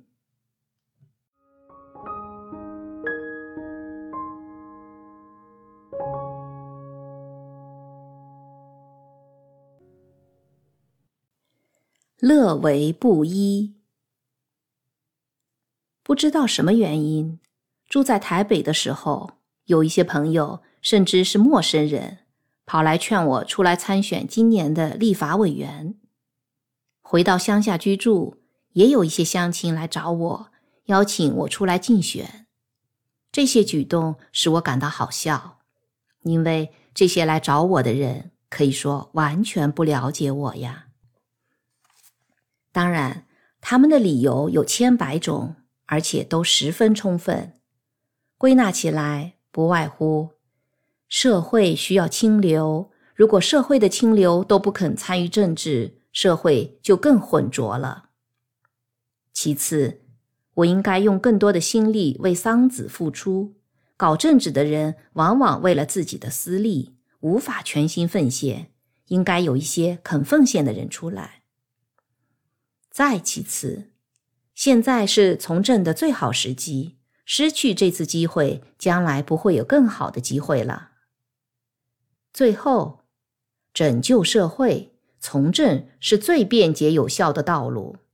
中国台湾的政治资源被两党垄断，社会需要第三种声音。大家都说的很有道理，理由也很充足，但是我的理由很简单，而且看起来一点也不充足。我说，我乐于做一个平民，一个百姓，一介布衣。热衷于政治的人大概很难理解，一个人甘于平淡和平凡是什么样的心情。就像山野里的树木，有很多立志要做人间的栋梁，但是也有一些只希望做世间的风景，还有一些什么都不做。只是自在的生长，在这个混乱而变量巨大的社会，政治的清明是重要的，关心政治也是每一位公民的责任。但是如果不管什么人都想在政坛出头，以政治为自我成就之路，不能知觉自己是不是适任，却不是社稷之福。近几年的发展使一般人认为。从政有利可图，于是谋公益的人少，图私利的人多，政治早成为争名夺利的地方。有心国事的人固然也有，利欲熏心的人却更多。路旁到处都是名利客，这也是社会极可忧的地方。一个正常的、有前景的社会。应该是一个多元价值与多元发展的社会。一个好的演艺人员，其价值并不逊于一位好的立法委员；一个好的生意人，对国家的贡献也不会差于一个好的政治家。至于坏的，也是如此。我们这个社会过度强化政客的重要性，使得生意人、演艺人员、运动人员。不管什么人都想在政治上争得一席之地。我想，这种有特殊目的的政治、一元化的政治，不是一个健康的社会应有的。为人民谋福利，为社会奉献心力，不是政治人物的专利。每一个人各安其位，人尽其才，以他的资富来努力工作，就是最好的途径了。能从政为官是很好的事，但甘于做平凡的老百姓也是很幸福的。日出而作，日落而息，地利与我何有哉？黄昏在山路上散散步，夜里在小摊上吃一碗担担面，闲来无事。与三五好友画天画地，品评政事，不也很好吗？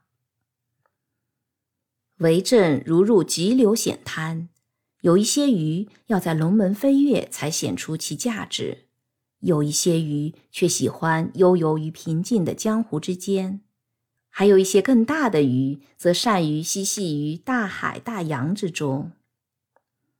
鱼需要相濡以沫。也需要相忘于江湖。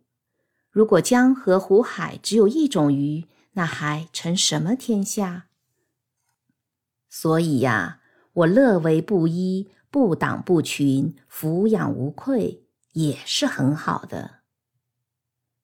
佛陀在四十二章经里说：“武士王侯之位，如过细尘；是金玉之宝，如瓦砾。”是纨素之眼如比帛，是大千界如一诃子，是安耨池水如涂足油，是方便门如画宝具，是无上尘如梦金帛，是佛道如眼前华，是禅定如须弥柱，是涅盘如昼夕物，是道正如六龙舞，是平等如一真谛。是心化如四时木，做一个觉悟的布衣，真好。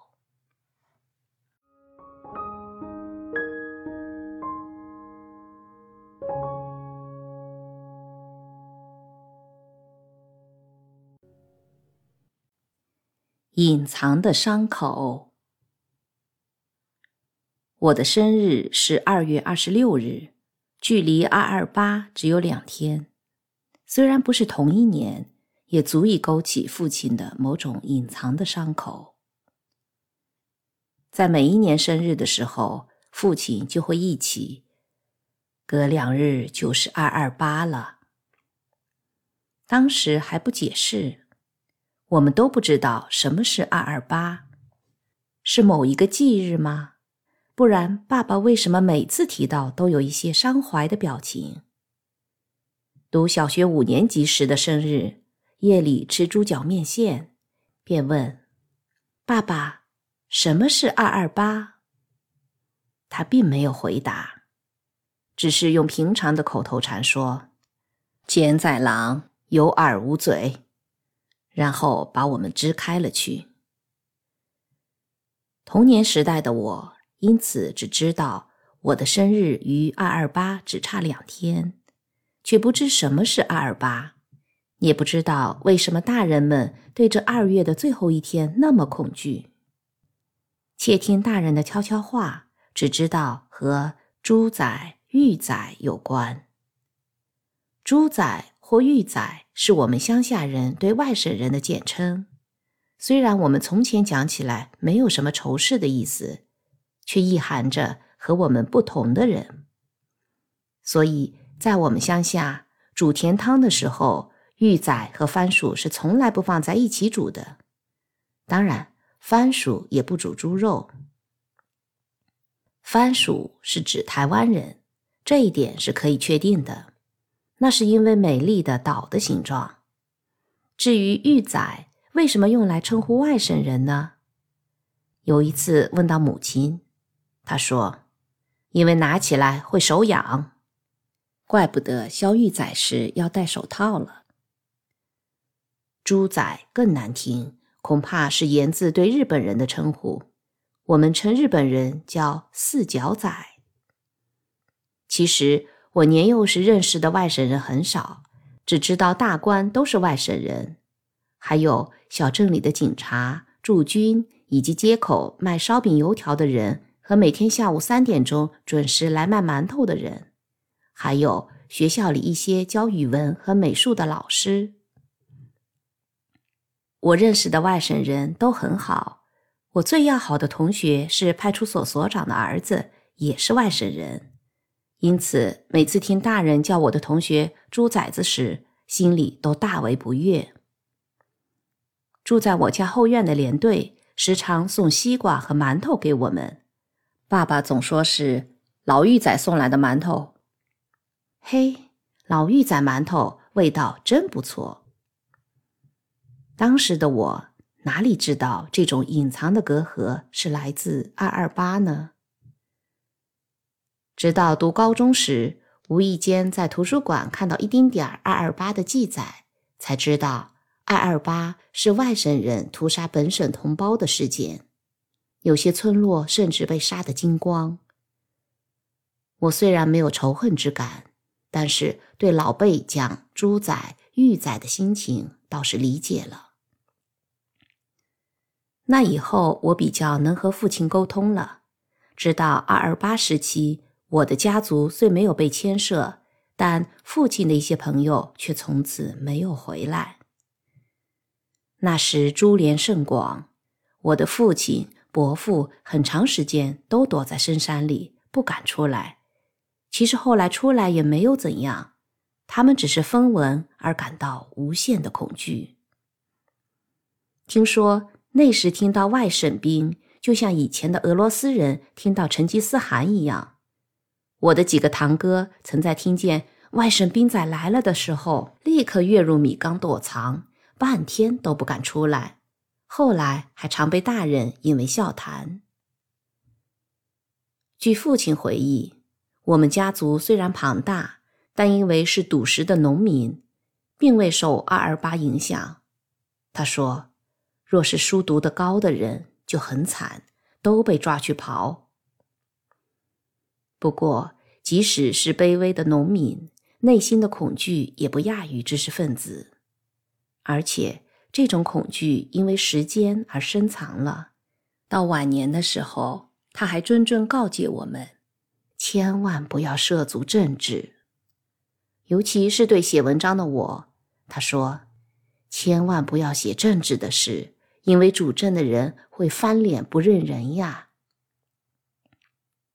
有一次读余光中的诗，有诗句说：“患了梅毒，仍是母亲。”直觉得像二二八这样的事，真是比母亲的梅毒还惨。二二八当然是随风而逝了，父亲的那一代也老成凋零了。我的大姐嫁的就是外省人，结婚时父亲虽然不悦，但说。这个外甥简仔看来也是忠厚老实。后来他很疼外甥女婿。所有的伤痕都是可以平复和弥补的，二二八也不例外吧。只是当局应该有更深切的歉意，民间则要有更广大的宽容。隐藏的伤痕说不定能给我们一些启示，启示我们。要有互爱的心。自从知道二二八以后，我就不再过生日了。我把自己的生日都用来沉思与默哀。不管是在哀伤的日子或喜庆的日子诞生，我们都要互相疼惜，珍爱自己的土地和家园，以及有缘的同胞。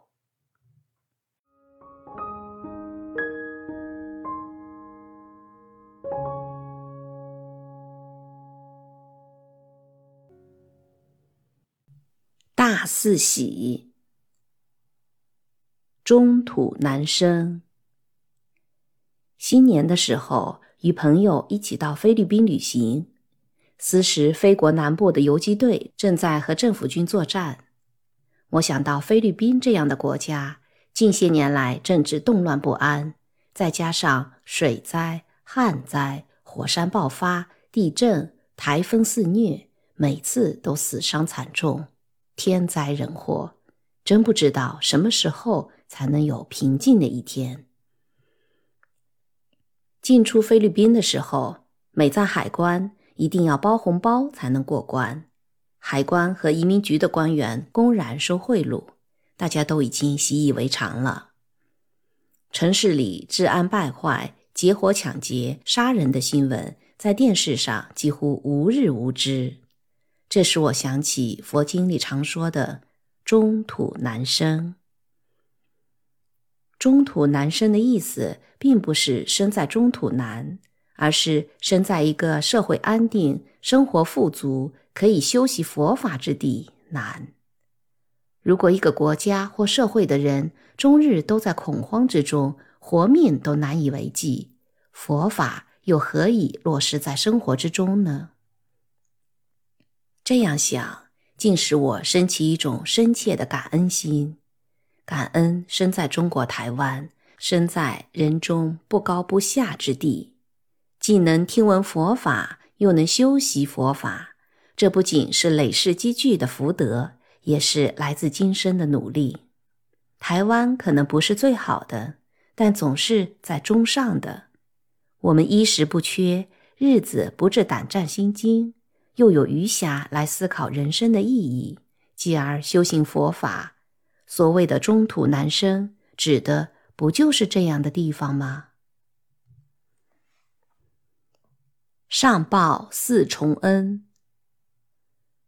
我们佛教徒在做功课回向的时候，总会念到一句偈：“上报四重恩，下济三途苦，尽此一报身，同生极乐园。”我每次诵到“上报四重恩”这一句，心里就有深刻的感动。上报四重恩，就是要报佛恩、父母恩、国土恩、众生恩。因为如果没有佛陀的刻苦修行、体证真理，我们就无法可闻，生命的觉悟与提升就处在茫然的状态。此所以佛恩浩瀚，正是佛法难闻。如果没有父母生我、养我、育我，我不会得到今天的人生。没有人生，一切的修行便成为妄谈，智慧便不得开启。慈悲就无以落实，此刻还不知道在轮回的业海中的何处飘荡。此所以亲恩无极，正是人生难得。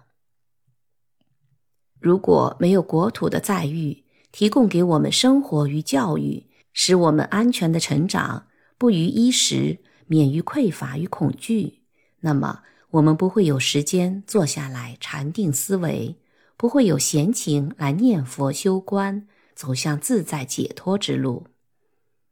试想，我们今天如果身在天灾人祸不断的国度，纵有佛法也无暇亲近，纵有父母也难以护卫呀。此所以国恩深厚，正是中土难生。如果没有众生的协力，农夫生产活命的作物。工人织就蔽体的衣饰，匠人建造御寒的房屋，百工研发方便的车程，我们一天都不能过下去。我们所有的时间将奔波于耕作、裁衣、造屋、行走，哪里还有心与修行呢？此所以众生的恩情无边，正是四众难获。这些道理说起来非常简单。佛陀说是上报，其中有很深的含义。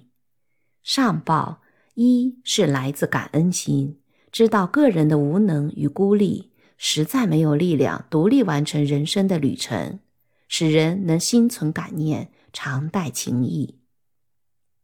从前在泰国旅行时，每天都看到僧人列队走入街坊，他们双手捧钵，目不斜视，步履庄重。行止之间充满着感恩的姿势，那是因为对四重的恩德有上报之意。我们在人群中生活，虽然不必每天双手捧钵去感恩众生的布施，但每一个人何尝不是过着托钵的生活呢？我们托的钵里如果有佛法，盛装了智慧与慈悲，那是因为佛菩萨、祖师、师傅无私的赐予。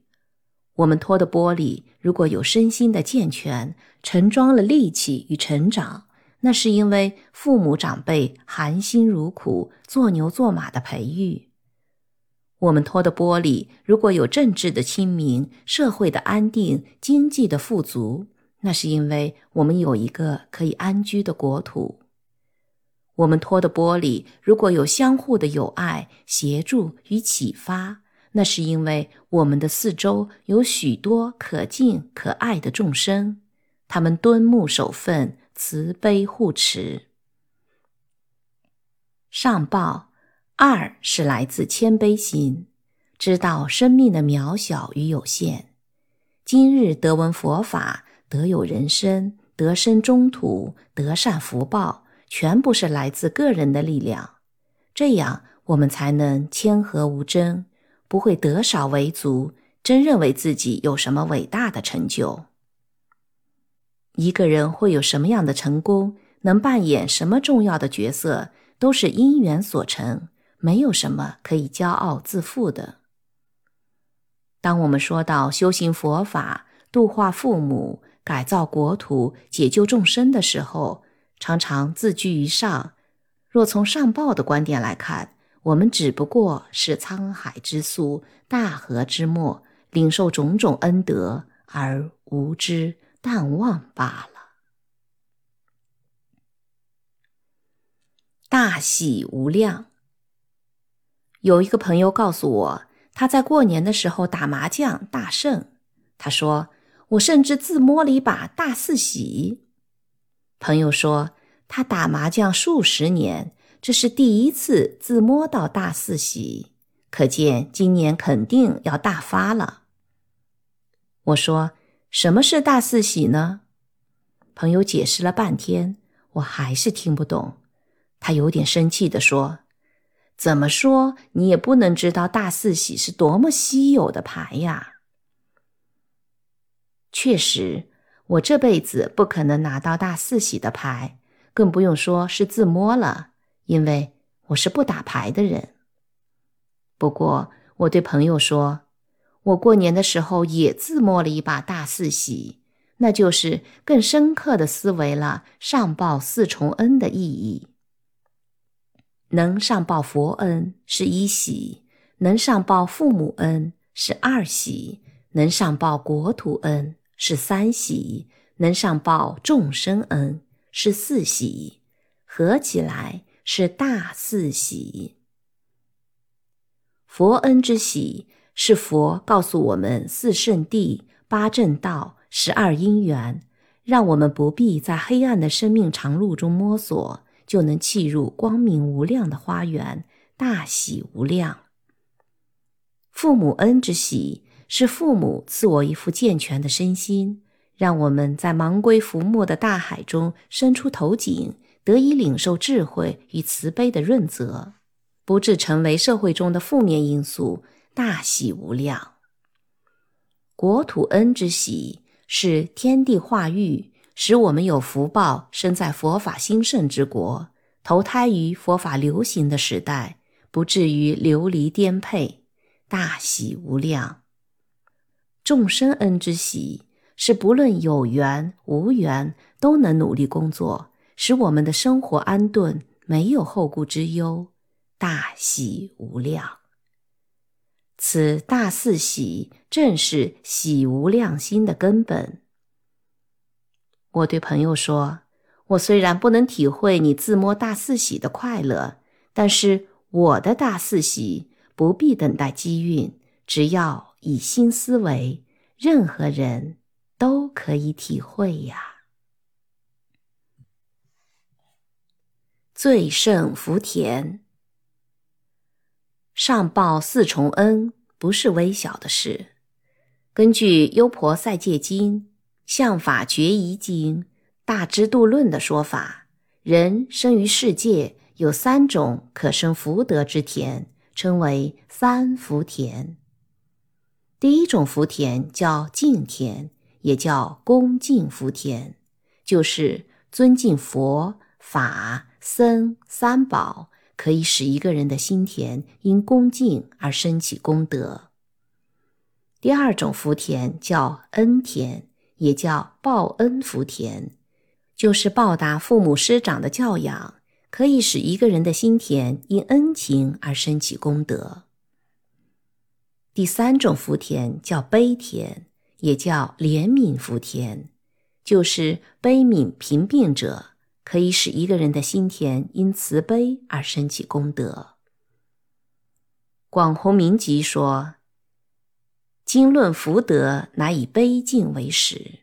悲则能哀今苦去之艰辛，欲愿拔济彼等出狱；敬则知佛法难遇。”能信仰弘布之。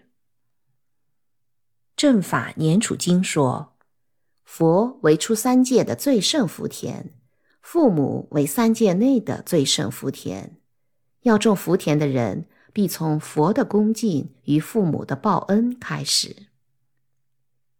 但佛也是从众生中觉悟的，而父母正是芸芸众生之一，所以。真实的报恩，则是使恩德落实于一切众生，在众生之中看见了佛的心，这是上报；在父母的爱中看见了菩萨的心，这是上报。想种福田的人，从四重恩中思维与体验，就是在播种福田的种子。新春祈愿，愿人人都能上报四重恩。并从中得大四喜，进而喜无量心，得大自在。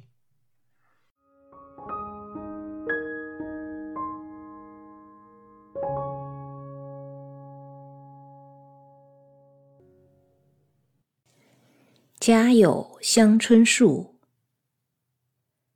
市场里看到有人卖香椿，一大把十元，简直有点欣喜若狂。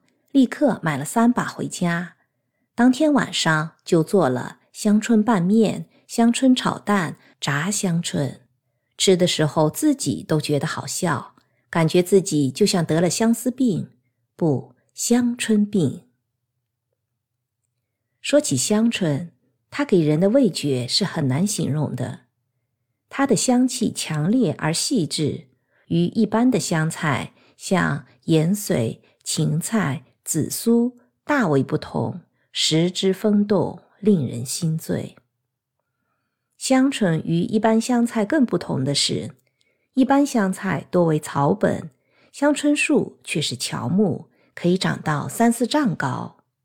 如果家里种有一棵香椿树，一年四季就永远有香椿可吃。我对香椿的感情是从小就培养出来的。我们以前在山上的家，屋后就有几棵极高大的香椿树，树干笔直，羽状复叶，树形和树叶都非常优雅，是非常美的树木。我的父亲独孤一味非常喜欢香椿的气味，他白天出去耕作，黄昏回来的时候就会随手摘一些香椿的嫩叶回家，但是。偏偏母亲不喜欢香椿的味道，所以父亲时常要自己动手。他把香椿叶剁碎，拌面或拌饭，加一点油、一点酱油，就是人间至极的美味。最简单的做法是把香椿剁碎了放在酱油里，不管蘸什么东西吃，那食物立刻充满了香椿的强烈的气息。次简单的做法是用香椿叶来炒蛋，美味远非菜脯蛋、洋葱蛋可比；或者是用蛋和面粉裹香椿叶下去油炸，炸得酥黄香脆，可以当饼干吃；或者以香椿拌豆腐。还有复杂一点的，就是以香椿叶子包饺子、包子、粽子。香气宜人。我受了父亲的调教，自小就嗜食香椿，几乎有香椿叶子，什么东西都吃得下了。而香椿树那种独一无二的气味也陪伴了我的童年。那高大的香椿树，每到初夏就会开出一簇簇的小白花，整个天空就会弥漫着一种清香。然后结果了，果熟裂开了，香椿树带着小翅膀的种子就会随风飞到远方。有时候在林间会发现新长出的香椿树，那时我就知道有一棵香椿树的种子曾落在这里。香椿树的幼苗和嫩叶一样，刚生长的时候是红色的，慢慢转为橙色，最后变成翠绿色。爸爸常说，香椿如果变成绿色就不好吃了，因为。绿色的香椿树纤维太粗，气味太烈了。有时候我路过山道，看到小香椿树，就会摘一片叶子来闻嗅，然后放在嘴里细细的咀嚼，特别感觉到香椿树的香甘清美。真不愧是香椿呀！自从到台北以后，就难得品尝到香椿的滋味了。所以每次回乡下，总会设法去找一些香椿来吃。有一年，我住在木山的兴隆山庄，特地向朋友要来两株香椿树的幼苗，种在院子里。香椿树长得有一人高，我偶尔会依照父亲的食谱，摘香椿叶子来试做，滋味依然鲜美，于是就会唤起从前那遥远的记忆。后来我搬家了，也不知道院子里那两株香椿树变成什么样子了。会像故乡的香椿树那样长到三四丈高吗？会开花吗？种子也会飞翔吗？有一次读庄子的《逍遥游》，说道：“古有大春者，以八千岁为春，以八千岁为秋。”所以。香椿树应该是很长寿的，有这个典故，以香椿有寿考之争，所以古人称父亲为春，称母亲为宣。唐朝慕容有诗说：“堂上春轩雪满头”，是说高堂的父母已经白发苍苍了。父亲过世之后，我也吃过几次香椿，但每次。那强烈的气息都会给我带来悲情，使我想起父亲以及他手植的香椿树。他常说，香椿是很上等的木材，等长好了，我们自己砍下来做家具。一直到他离开这个世界，他也没有砍过一棵香椿树。我以前一直以为是香椿还没有长好，现在才知道。那是感情的因素。八千年为春秋，那是永远也长不好了。但愿爸爸在极乐世界也会有香椿拌面可以吃。端午节的时候，我路过嵩山的永春市场，看到有人在路边卖香椿粽子，便买了几个来吃，真有一点爸爸的味道。吃香椿粽子的时候，我决定了，将来如果有一个庄园，屋前屋后我都要种几棵香椿树，来纪念爸爸。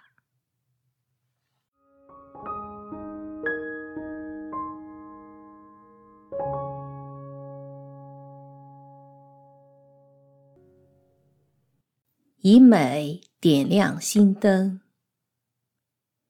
在国家音乐厅欣赏了《泛音海潮音》，走出来才发现室外的空气非常清冷。刚刚在听梵乐的时候，那种温暖也就格外感到明确而深刻了。我沿着中正纪念堂的水池边散步，想起一个传说：传说释迦牟尼佛在灵山上说法时。因为怜悯盲目的弟子严窟尊者，曾以弦乐器伴奏，唱诵地神陀罗尼记。传说为文殊师利菩萨化身的妙音佛母，造型便是手里拿着琵琶的。当他弹琴唱歌的时候，这世界所有的烛火都会被点亮，人心里的灯也因为听见那优美的音乐而亮起来了。西元前二世纪时的马明菩萨，曾经将释迦牟尼佛的故事写成《佛所行赞》。并且将赖托和罗求法之事写成《赖托和罗记》，在王城前的大广场演出。由于音乐太动人了，曾引起五百位青年矢志出家。我自己也有许多次被佛教音乐深深感动。有一次是在寺庙里的晚课时间。听到许多师傅合唱弘一大师和太虚大师合写的《三宝歌》，回肠荡气，波澜壮阔，仿佛一面大旗飘舞于风中。那首歌唱完了，我独独坐在一旁，一时竟说不出话，也不能起身。那时我还没有信佛，而且是首次听唱《三宝歌》。非常自愿。佛教里有这么美妙的歌，我以前怎么不知道呢？后来我学会唱三宝歌了，每次一唱到“人天长夜，宇宙河岸，谁给以光明”一句，都会忍不住泪湿。不久，我就皈依了三宝。还有一次。是在密宗的灌顶法会上，台前点了数百盏光明灯，人人双手合十，合唱“嗡玛尼咪咪哞”，周而复始，循环不息。唱到后来，感觉人仿佛是站在一朵云上，或是一朵莲花上。这六字大明咒原是祈求内心的莲花开放之意，吟咏着唱起来，感觉到。莲花正一半儿一半儿地伸展着，而四周的灯火正在大放光明。这一次梵音海潮音的演唱，佛光山丛林学院的师傅风尘仆仆地跑到台湾最高的音乐殿堂演唱，给了我三个非常大的启示：一是师傅们也可以唱出极其美妙的歌声。二是佛教的歌曲也可以登音乐之堂哦。三是用歌声可以唤醒人内在的柔软的心灵，促使人走向觉悟。更令我欢喜的是，担任指挥的王正平先生和演唱《三宝颂》《木莲救母》的吕丽丽小姐都是我的旧友。几年不见，他们的音乐造诣都已经有了极高的境界。而且都皈依了三宝，是虔诚的佛教徒。这一次的曲目里有《炉香赞》《三宝颂》，都是由王振平编曲的。繁复优美的《天龙引》也由他作曲，可见他在佛教音乐中已经浸淫甚久，并且也带着我们看见梵拜音乐的新美景。吕丽丽用高而广的歌声唱着：“南无佛陀耶，南无达摩耶，南无僧伽耶，南无佛法僧。您是我们的救主，您是我们的真理，您是我们的导师，您是我们的光明。我皈依您，我信仰您，我尊敬您。南无佛陀耶，南无达摩耶。”南无僧伽耶，是真情流露，动人心魄。特别是他唱起《木莲救母》，昔日有个木莲僧救母亲临地狱门，借问灵山有多少路？有多少路？阿弥陀佛，有十万八千有余灵。阿弥陀佛，阿弥陀佛，如泣如诉。余音绕梁，使人的心提到一个非常细微而温柔的境地。仁爱国小合唱团唱的《心经》，童心洋溢，使深奥的心经一时如路边的繁花盛放。佛光山丛林学院这一次精英进出，以雄浑的男女声合唱，使我们好像亲临了马明菩萨的王城广场，也像聆听了妙音佛母的琵琶之声。使在场满座的观众内在的灯火都得到点燃。梵音海潮音的演出更确定了我一向的信念，就是禅心不异诗心。艺术的心灵与走向菩提的心灵是同一个心灵。一个人如果借由艺术的提升而走向心灵的超越之路，也就更接近了佛教的道路。这是为什么中国许多伟大的诗人和艺术家都借由佛道的体验而提升创作境界的理由，是许多伟大的禅师都以诗歌敦化世人的理由，是佛教经典本身都是很好的文学作品的理由，是敦煌艺术历千年不朽的理由，是所有梵呗都是动听的乐章的理由呀。艺术的心灵是走向生命之美，佛法是使那美融入了真理与慈善，化为圣道，走向生命的大美。在这样混乱的时代里，一般人无法契入禅佛主教，是因为心灵里缺乏美的质地。如果能唤醒那种美的质地，就易于体会佛道的真实、灵慧与优美，而这种唤醒与契入，艺术实在是很好的桥梁。我走过中正纪念堂草木扶疏的曲折步道，还为刚刚在音乐厅里的泛音海潮音而感动，但是心里不免觉得可惜。假若能在全省巡回演唱，不知道有多好。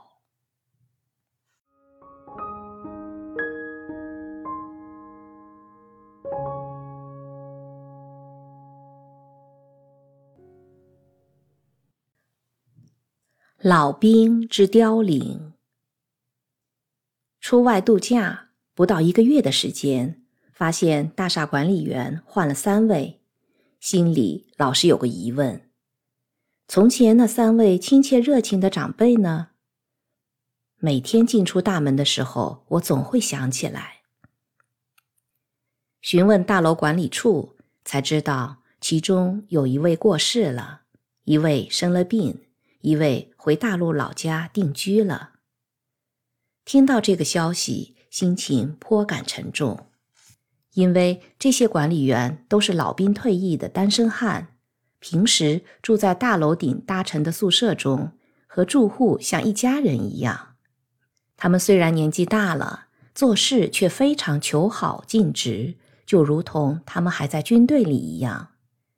每次我看见他们，也仿佛是从前服役时见到士官长，心里充满了真实的敬意。他们当然不一定是士官长，其中有一位曾担任过宪兵少校，非常有威仪，行立坐卧都是笔挺的，即使是一般的访客也会对他肃然起敬。但是，当我想到这些老兵一个一个在时代中凋零，心里有很深的茫然之感。想到再过十几二十年后，老兵陆续老去，或者返乡定居。台湾的大厦、办公室、学校、工厂，可能再也找不到这么尽责的管理员。整个社会将为之改变，也不可能有如此廉价而任劳任怨的大门守卫了。事实上，没有老兵守卫，大厦还是会有管理员。令人忧心忡忡的是一种时代精神的消逝吧。回想在我们成长的年代，从少年、青年到中年，有许多老兵在我们的生活经验中扮演过重要的角色。在台湾的老兵，大多数都还维持着我们中国的传统观念，为人忠谨、朴素、热忱、节俭。从他们的身上，正好反衬出这个时代的混乱、浮华、冷漠、败德。他们的凋零，会不会是传统道德的全面凋零呢？我在成长的过程里。曾遇见过几位极可敬的老兵，一位是我父亲的老友，叫老谢，他非常乐于助人，几乎有求必应，时常步行数十公里去帮助别人。他整天笑嘻嘻的，好像人生有多开心，活得至情尽兴。那是我读初中的事儿。我读高中的时候，遇到一位卞先生。是学校的图书馆管理员，是军官退役的，黝黑微胖，时常恨不得学生能在图书馆读书。只要有爱读书的学生，他都非常疼惜，为我们选书，还送书到宿舍给我们。他的口头禅是：“要多读书，才能救中国。”我养成读书的习惯，就是受了他的影响。当兵的时候，连上有两位士官长，都是热情风趣的东北人，尤其是一位瞿士官长，十分斯文，熟悉中国北方的掌故。每天黄昏的时候，都会在营房门口开讲。吃过晚饭，成群的兵围住他说：“士官长，再说点东西来听吧。”他叼着一根烟，缓缓吐出烟。好像整个中国的传说都在他的胸膛里。我每次听完他说的故事，心里都感动得不得了。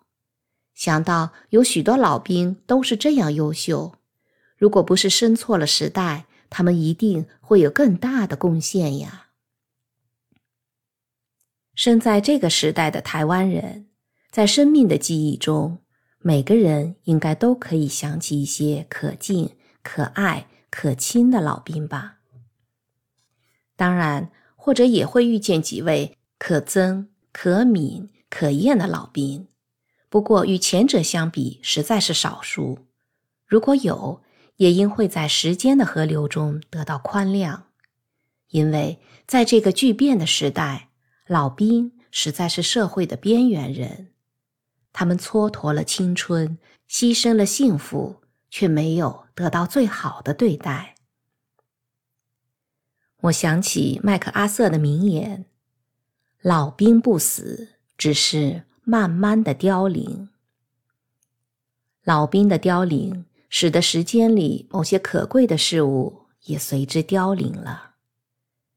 是不是让我们更珍视、更敬重那些在社会各角落里仅存的老兵呢？那些最安全的出租车司机，最尽责的大楼管理员，最无怨的学校工友，以及每日清晨用静默来维持城市洁净的清道夫。台湾四十年来的繁荣，不应该忘记他们。也有许多更有成就的老兵，我们也要向他们致敬。他们曾走过泥泞，在艰苦中奋斗。如果时代不辜负他们，他们都必会有更大的功业。如今老兵逐渐凋零了，但愿我们的时代，我们某些优秀的传统，不要随之凋零。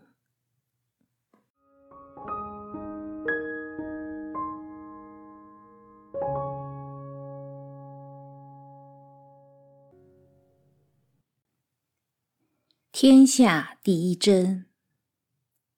家前面的巷子里，一直有一个老人在摆修皮鞋的摊子，摊子非常小，靠在一家医院的楼下。那摊子没有招牌，没有声音，也不起眼，如果不注意，就会看不见。摊主人是一个沉默严肃的人，一向都是面无表情。仿佛老僧入定一样，人来人往，他很少抬头看一下，甚至连眼皮也不抬，有一点睥睨人世的味道。他长得很黑，五官线条一看就知道是北方人。现在台北城内北方的老人并不稀罕，所以也很少有人注意他。我几乎每天都会路过那个摊子，却很少去感受到它的存在。有一天，皮鞋底脱落了。脑子里就立刻浮起老人和摊子的影像，也终于知道他为什么过了这么多年还没有收摊，因为皮鞋破了，就感受到它的存在了。老伯，我蹲下来叫他。啥？他眼也不抬地说：“我这皮鞋破了，请您补一补。”他把皮鞋接过去，还是不看人。皮鞋在他手里翻来翻去，然后他说：“靠不住，靠不住。”什么靠不住？我问。现在人做的东西靠不住呀！你看这皮鞋的底就设计成不能修补的样子，破了就丢，要你去买新的嘛。什么不能修补的样子？皮鞋摊主说：“皮鞋不能修补，倒是稀奇。这是用火烧的，不是用线，也不是用胶的，怎么补？”老人耐心的指给我看皮鞋底部胶合的痕迹，原来是一体成型的。拜托，您给试试看好了，这是在法国买的皮鞋，挺贵的，外表还像新的。只是鞋底脱落，以您的手艺，当然是难不倒的。当然难不倒我，难得倒还叫天下第一针吗？老人笑了，拿起鞋就要缝了，然后若有所感地说：“谈到皮鞋，法国皮鞋也靠不住，日本皮鞋靠不住，台湾皮鞋靠不住。”只有美国皮鞋有一点靠得住，意大利皮鞋最靠得住了。很久以后，我才知道他的口头禅是“靠不住”。大约五分钟，他把皮鞋修好了，说：“十五块。”我以为听错了，又问一次：“多少？”他把双手伸出来，食指岔开。向外一比，右手往内翻了一下，真是太便宜了。我忍不住说：“不便宜，算真的，一针五元，缝了三针，共十五元。果然是天下第一针，原来是一针一针算的。”那一次以后，我和老人逐渐相熟了。见面点个头，寒暄两句，慢慢知道老人在这里摆摊已经有十几年的历史了。他的街坊主顾不少，生意无虑。有一些老太太来补皮鞋，会亲切地叫他一声“老仔”，好像叫老伴儿一样。老人的皮鞋摊子不止补皮鞋，也补皮包、皮沙发，甚至修雨伞。他是那种天生好手艺的人，看来大约七十岁，但双手稳健，修补的皮鞋一针一针毫不马虎。他的鞋摊子是自己做的，功能设计非常好，精致的像古董一样，还有拖把和轮子，收摊的时候很方便。他自己做了三张折叠的小椅子，很轻便舒适。老人一直保持他的本色，生活简朴，不被外在环境所动摇。有一次台风天路过，看他还出来摆摊，心里颇有不忍之意。但看他像雕像一样坐着，安静悠然，不志不求，又欣慰地想：在我们的时代，没想到还有这样的人呀。想到老人常说的话，“这个时代靠不住”，我就会想到，如果老人晚生一些，不知道会是什么样子。很可惜，这样好手艺的人早生了几十年呀。在路过老人的鞋摊时，我总是想，哪一天找个时间坐下来，好好和他聊聊。几天前，我再路过老人的鞋摊，发现他已经不在了。他去了哪里呢？回家探亲，或者是……我跑到医院里去问，没有人知道他的下落。柜台小姐说，有很多天没有来了。我终于没有再见过老人，但每次路过，都会不自觉地想起他那风沙般的脸以及他的好手艺。在动荡的时代，人的命运像一阵风，而人的一生如同一粒沙。被吹近了，又被吹远了，即使是天下第一针，也不例外。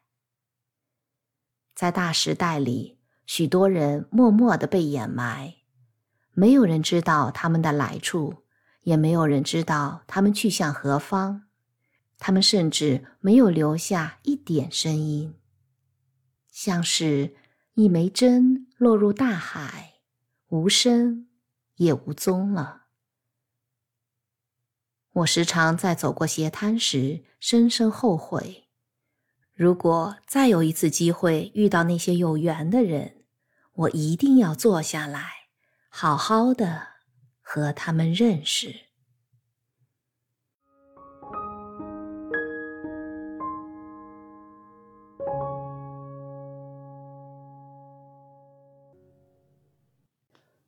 旅行笔记。中正湖迷思。去许久未去的美浓中正湖，沿路上想起了三十年前中正湖美丽的风景。小时候，学校组织远足，最常去的地方就是中正湖了。当时的中正湖风景优美，一路上都是田园与花草。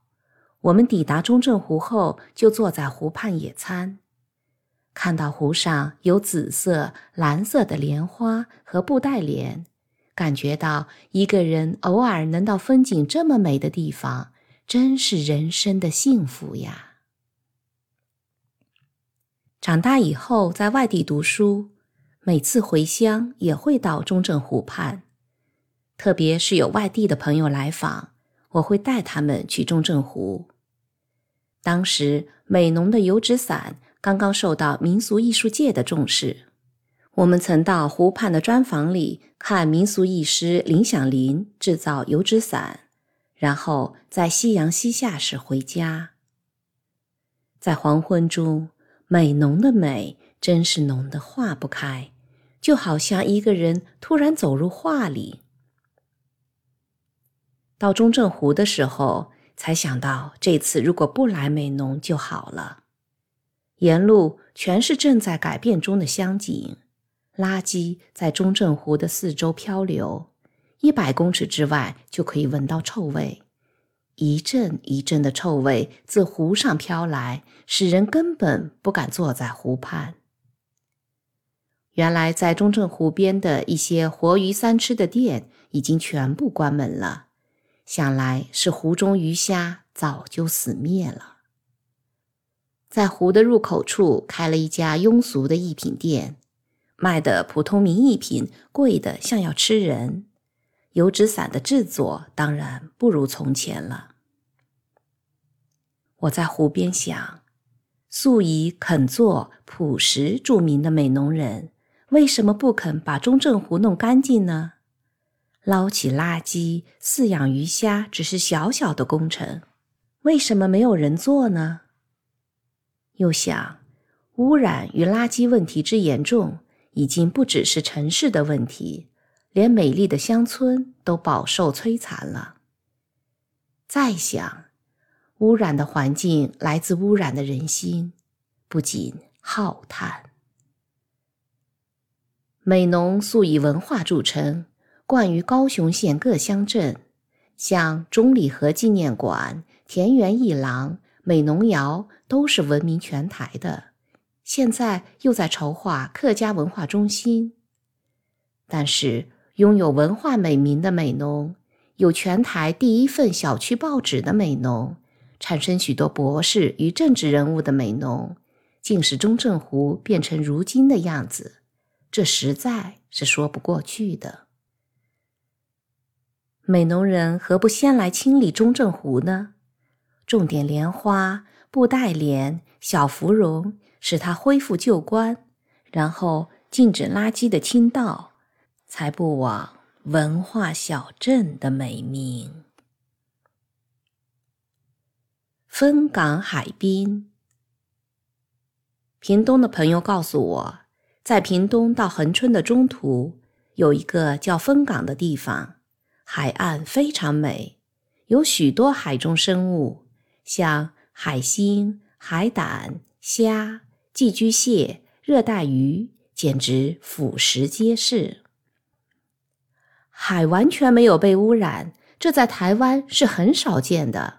朋友说，并邀我前往。我们到风港海边去，据说那是人迹罕至的地方。光是去海边的路就不得了，一路全是垃圾，像行道树一样围在两旁。朋友说：“怎么会这样子？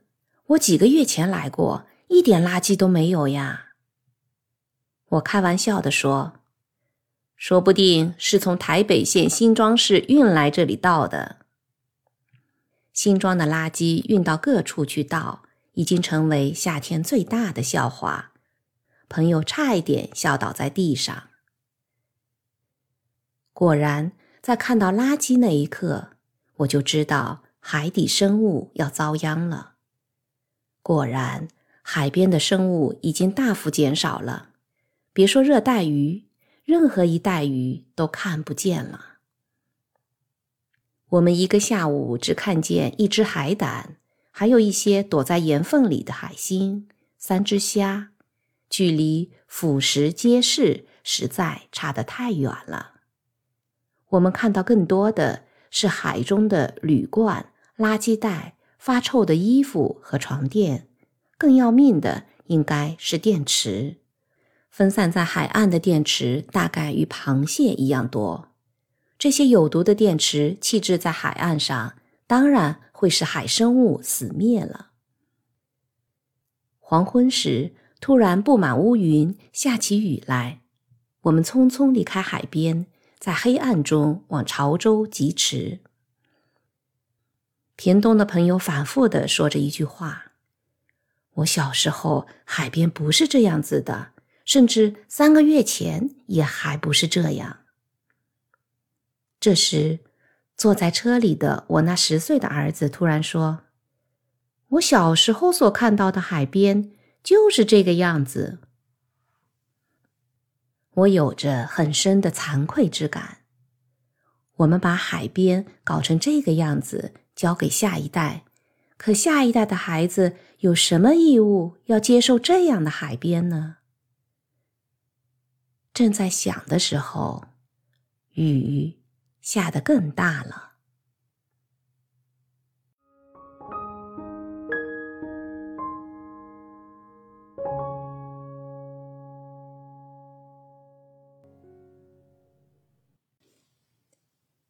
知手之身。日本禅宗史上有一位盘龟永卓禅师，他是临济宗的传承人。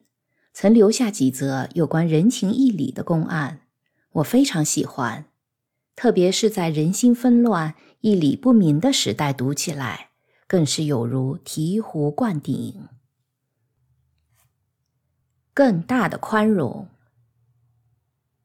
盘龟禅师的法席很盛，每当他主持禅期的时候，各地的禅修者都不远千里来参加，他来者不拒。因此，其中就免不了有一些杂乱的分子。有一次在禅修会上，一名弟子行窃，当场被捉住了。其他人立刻去向盘龟报告，并请求禅师把这名弟子逐出去，因为大家都觉得犯偷窃罪的人没有资格修行的。但是盘龟不予理会，只叫大家继续用功。过了不久，那位弟子偷盗的病复发了，不幸又被当场捉到。大家又请求盘龟，只有将犯人逐出，才能安心修道。但是盘龟还是没有行动，只叫大家继续用功。这使得其他弟子大为不服，认为师傅是非不明。因此，联署签名上了一纸陈情书，强调如果不将犯偷窃罪的弟子逐出山门，他们就要集体下山，不再跟盘圭学习。盘圭读了陈情书，把所有人都召集起来，对大家说：“你们都是明辨是非的师兄，已经知道什么是对的，什么是错的。只要你们喜欢。”到任何地方都可以修行，但是这位偷盗的师弟甚至连是非都不能分辨。如果我不教他，谁来教他？我要把他留在这里，即使你们全部离开。庞龟说完后，那位犯偷盗的弟子立刻流下眼泪，得到了彻底的净化，偷窃的冲动从此消失。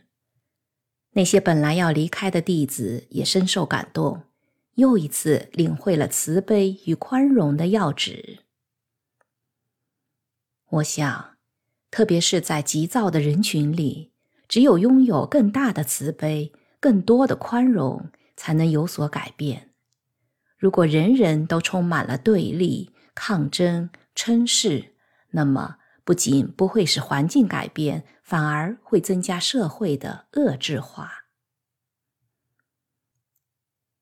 对人的敬服，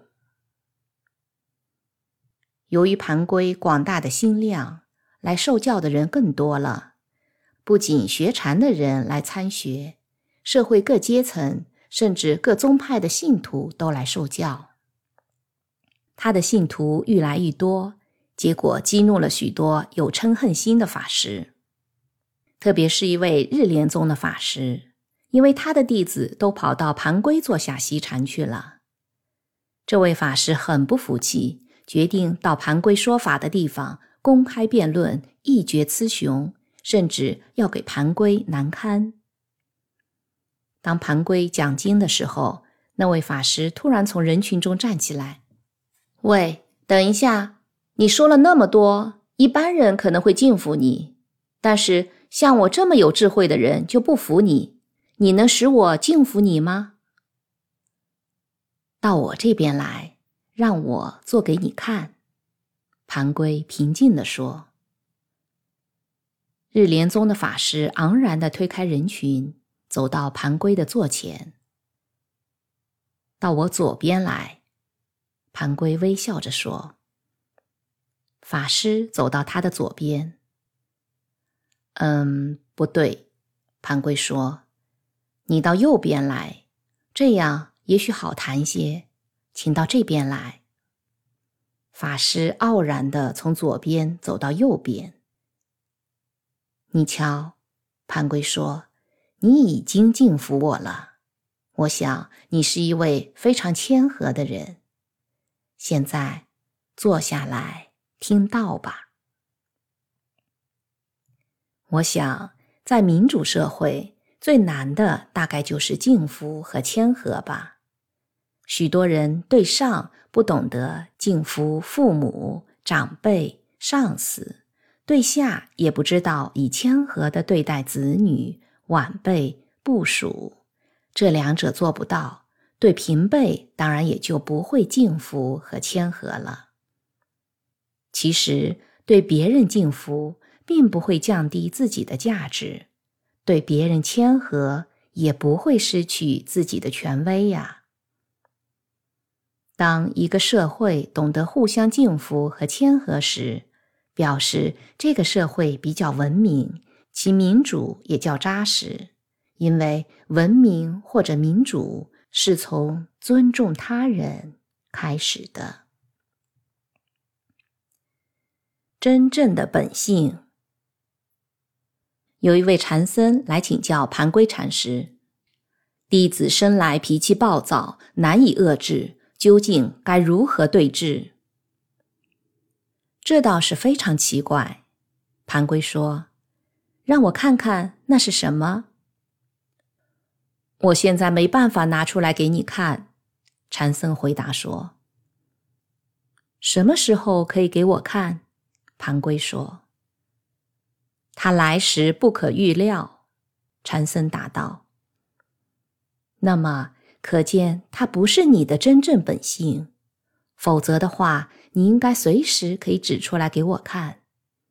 你并非生来就有他，你的父母也没有把他传给你。好好的想想，一个人会败坏，或一个城市会混乱。”通常都不是生来如此，而是经过长期的习气的熏染。我们可以想想，二十年前台湾是多么有人情味的地方，治安之平静在全世界都很有名；而三十年前，台北的空气还很清净，交通也很有序呀。几乎只是一转眼之间。我们都感觉到，好像台北生来就是道路脏乱、空气乌黑、人性暴虐的，而台湾人生来几乎就是爆发的、贪婪的、没有公德心的。其实这些都不是天生的。全社会的爱。我们今天在忧心台湾社会的时候，很少思考到社会是一个整体，许多事不会单独发生，也不会突然发生或偶然发生。就像一个番薯的腐败是整个番薯的事情。我曾听过一个研究食品营养的专家说过，一个番薯如果腐烂，一般人通常把烂的部分切掉。好的部分煮来吃，这是一个错误的方法，因为番薯如果部分腐烂，完好的部分会产生抵抗腐烂出霉菌的抗体，反而是毒素最多的地方。专家说，把好的部分丢掉，把腐烂的地方煮来吃，反而还安全一些。一个社会的组成者是人，只有人会腐败。社会并不会腐败，所以今天要挽救社会，首先是挽救人的品质。只有人懂得宽容、敬重、谦和，社会才能得到改变啊！禅宗有一个公案，叫做“知手之声”，就是禅师举世说，我们都可以听到两手拍掌的声音，这不稀奇。让我们来听听只手之声吧。一只手怎么会有声音呢？大部分参学的人因此走入了迷途。这个公案的原始精神是：通身是手眼，也即是千手千眼。不只是一只手会有声音，一只眼也是有声音的，因为。手不是独自存在，眼也不可能单独使用，它们是整个心智与人格的展现。因此，全社会注重情感与伦理的线索，就是要从我开始来重视情感与伦理。全社会的爱由我开始，全社会的品质。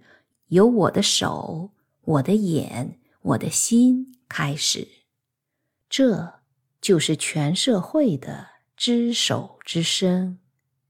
你听见了吗？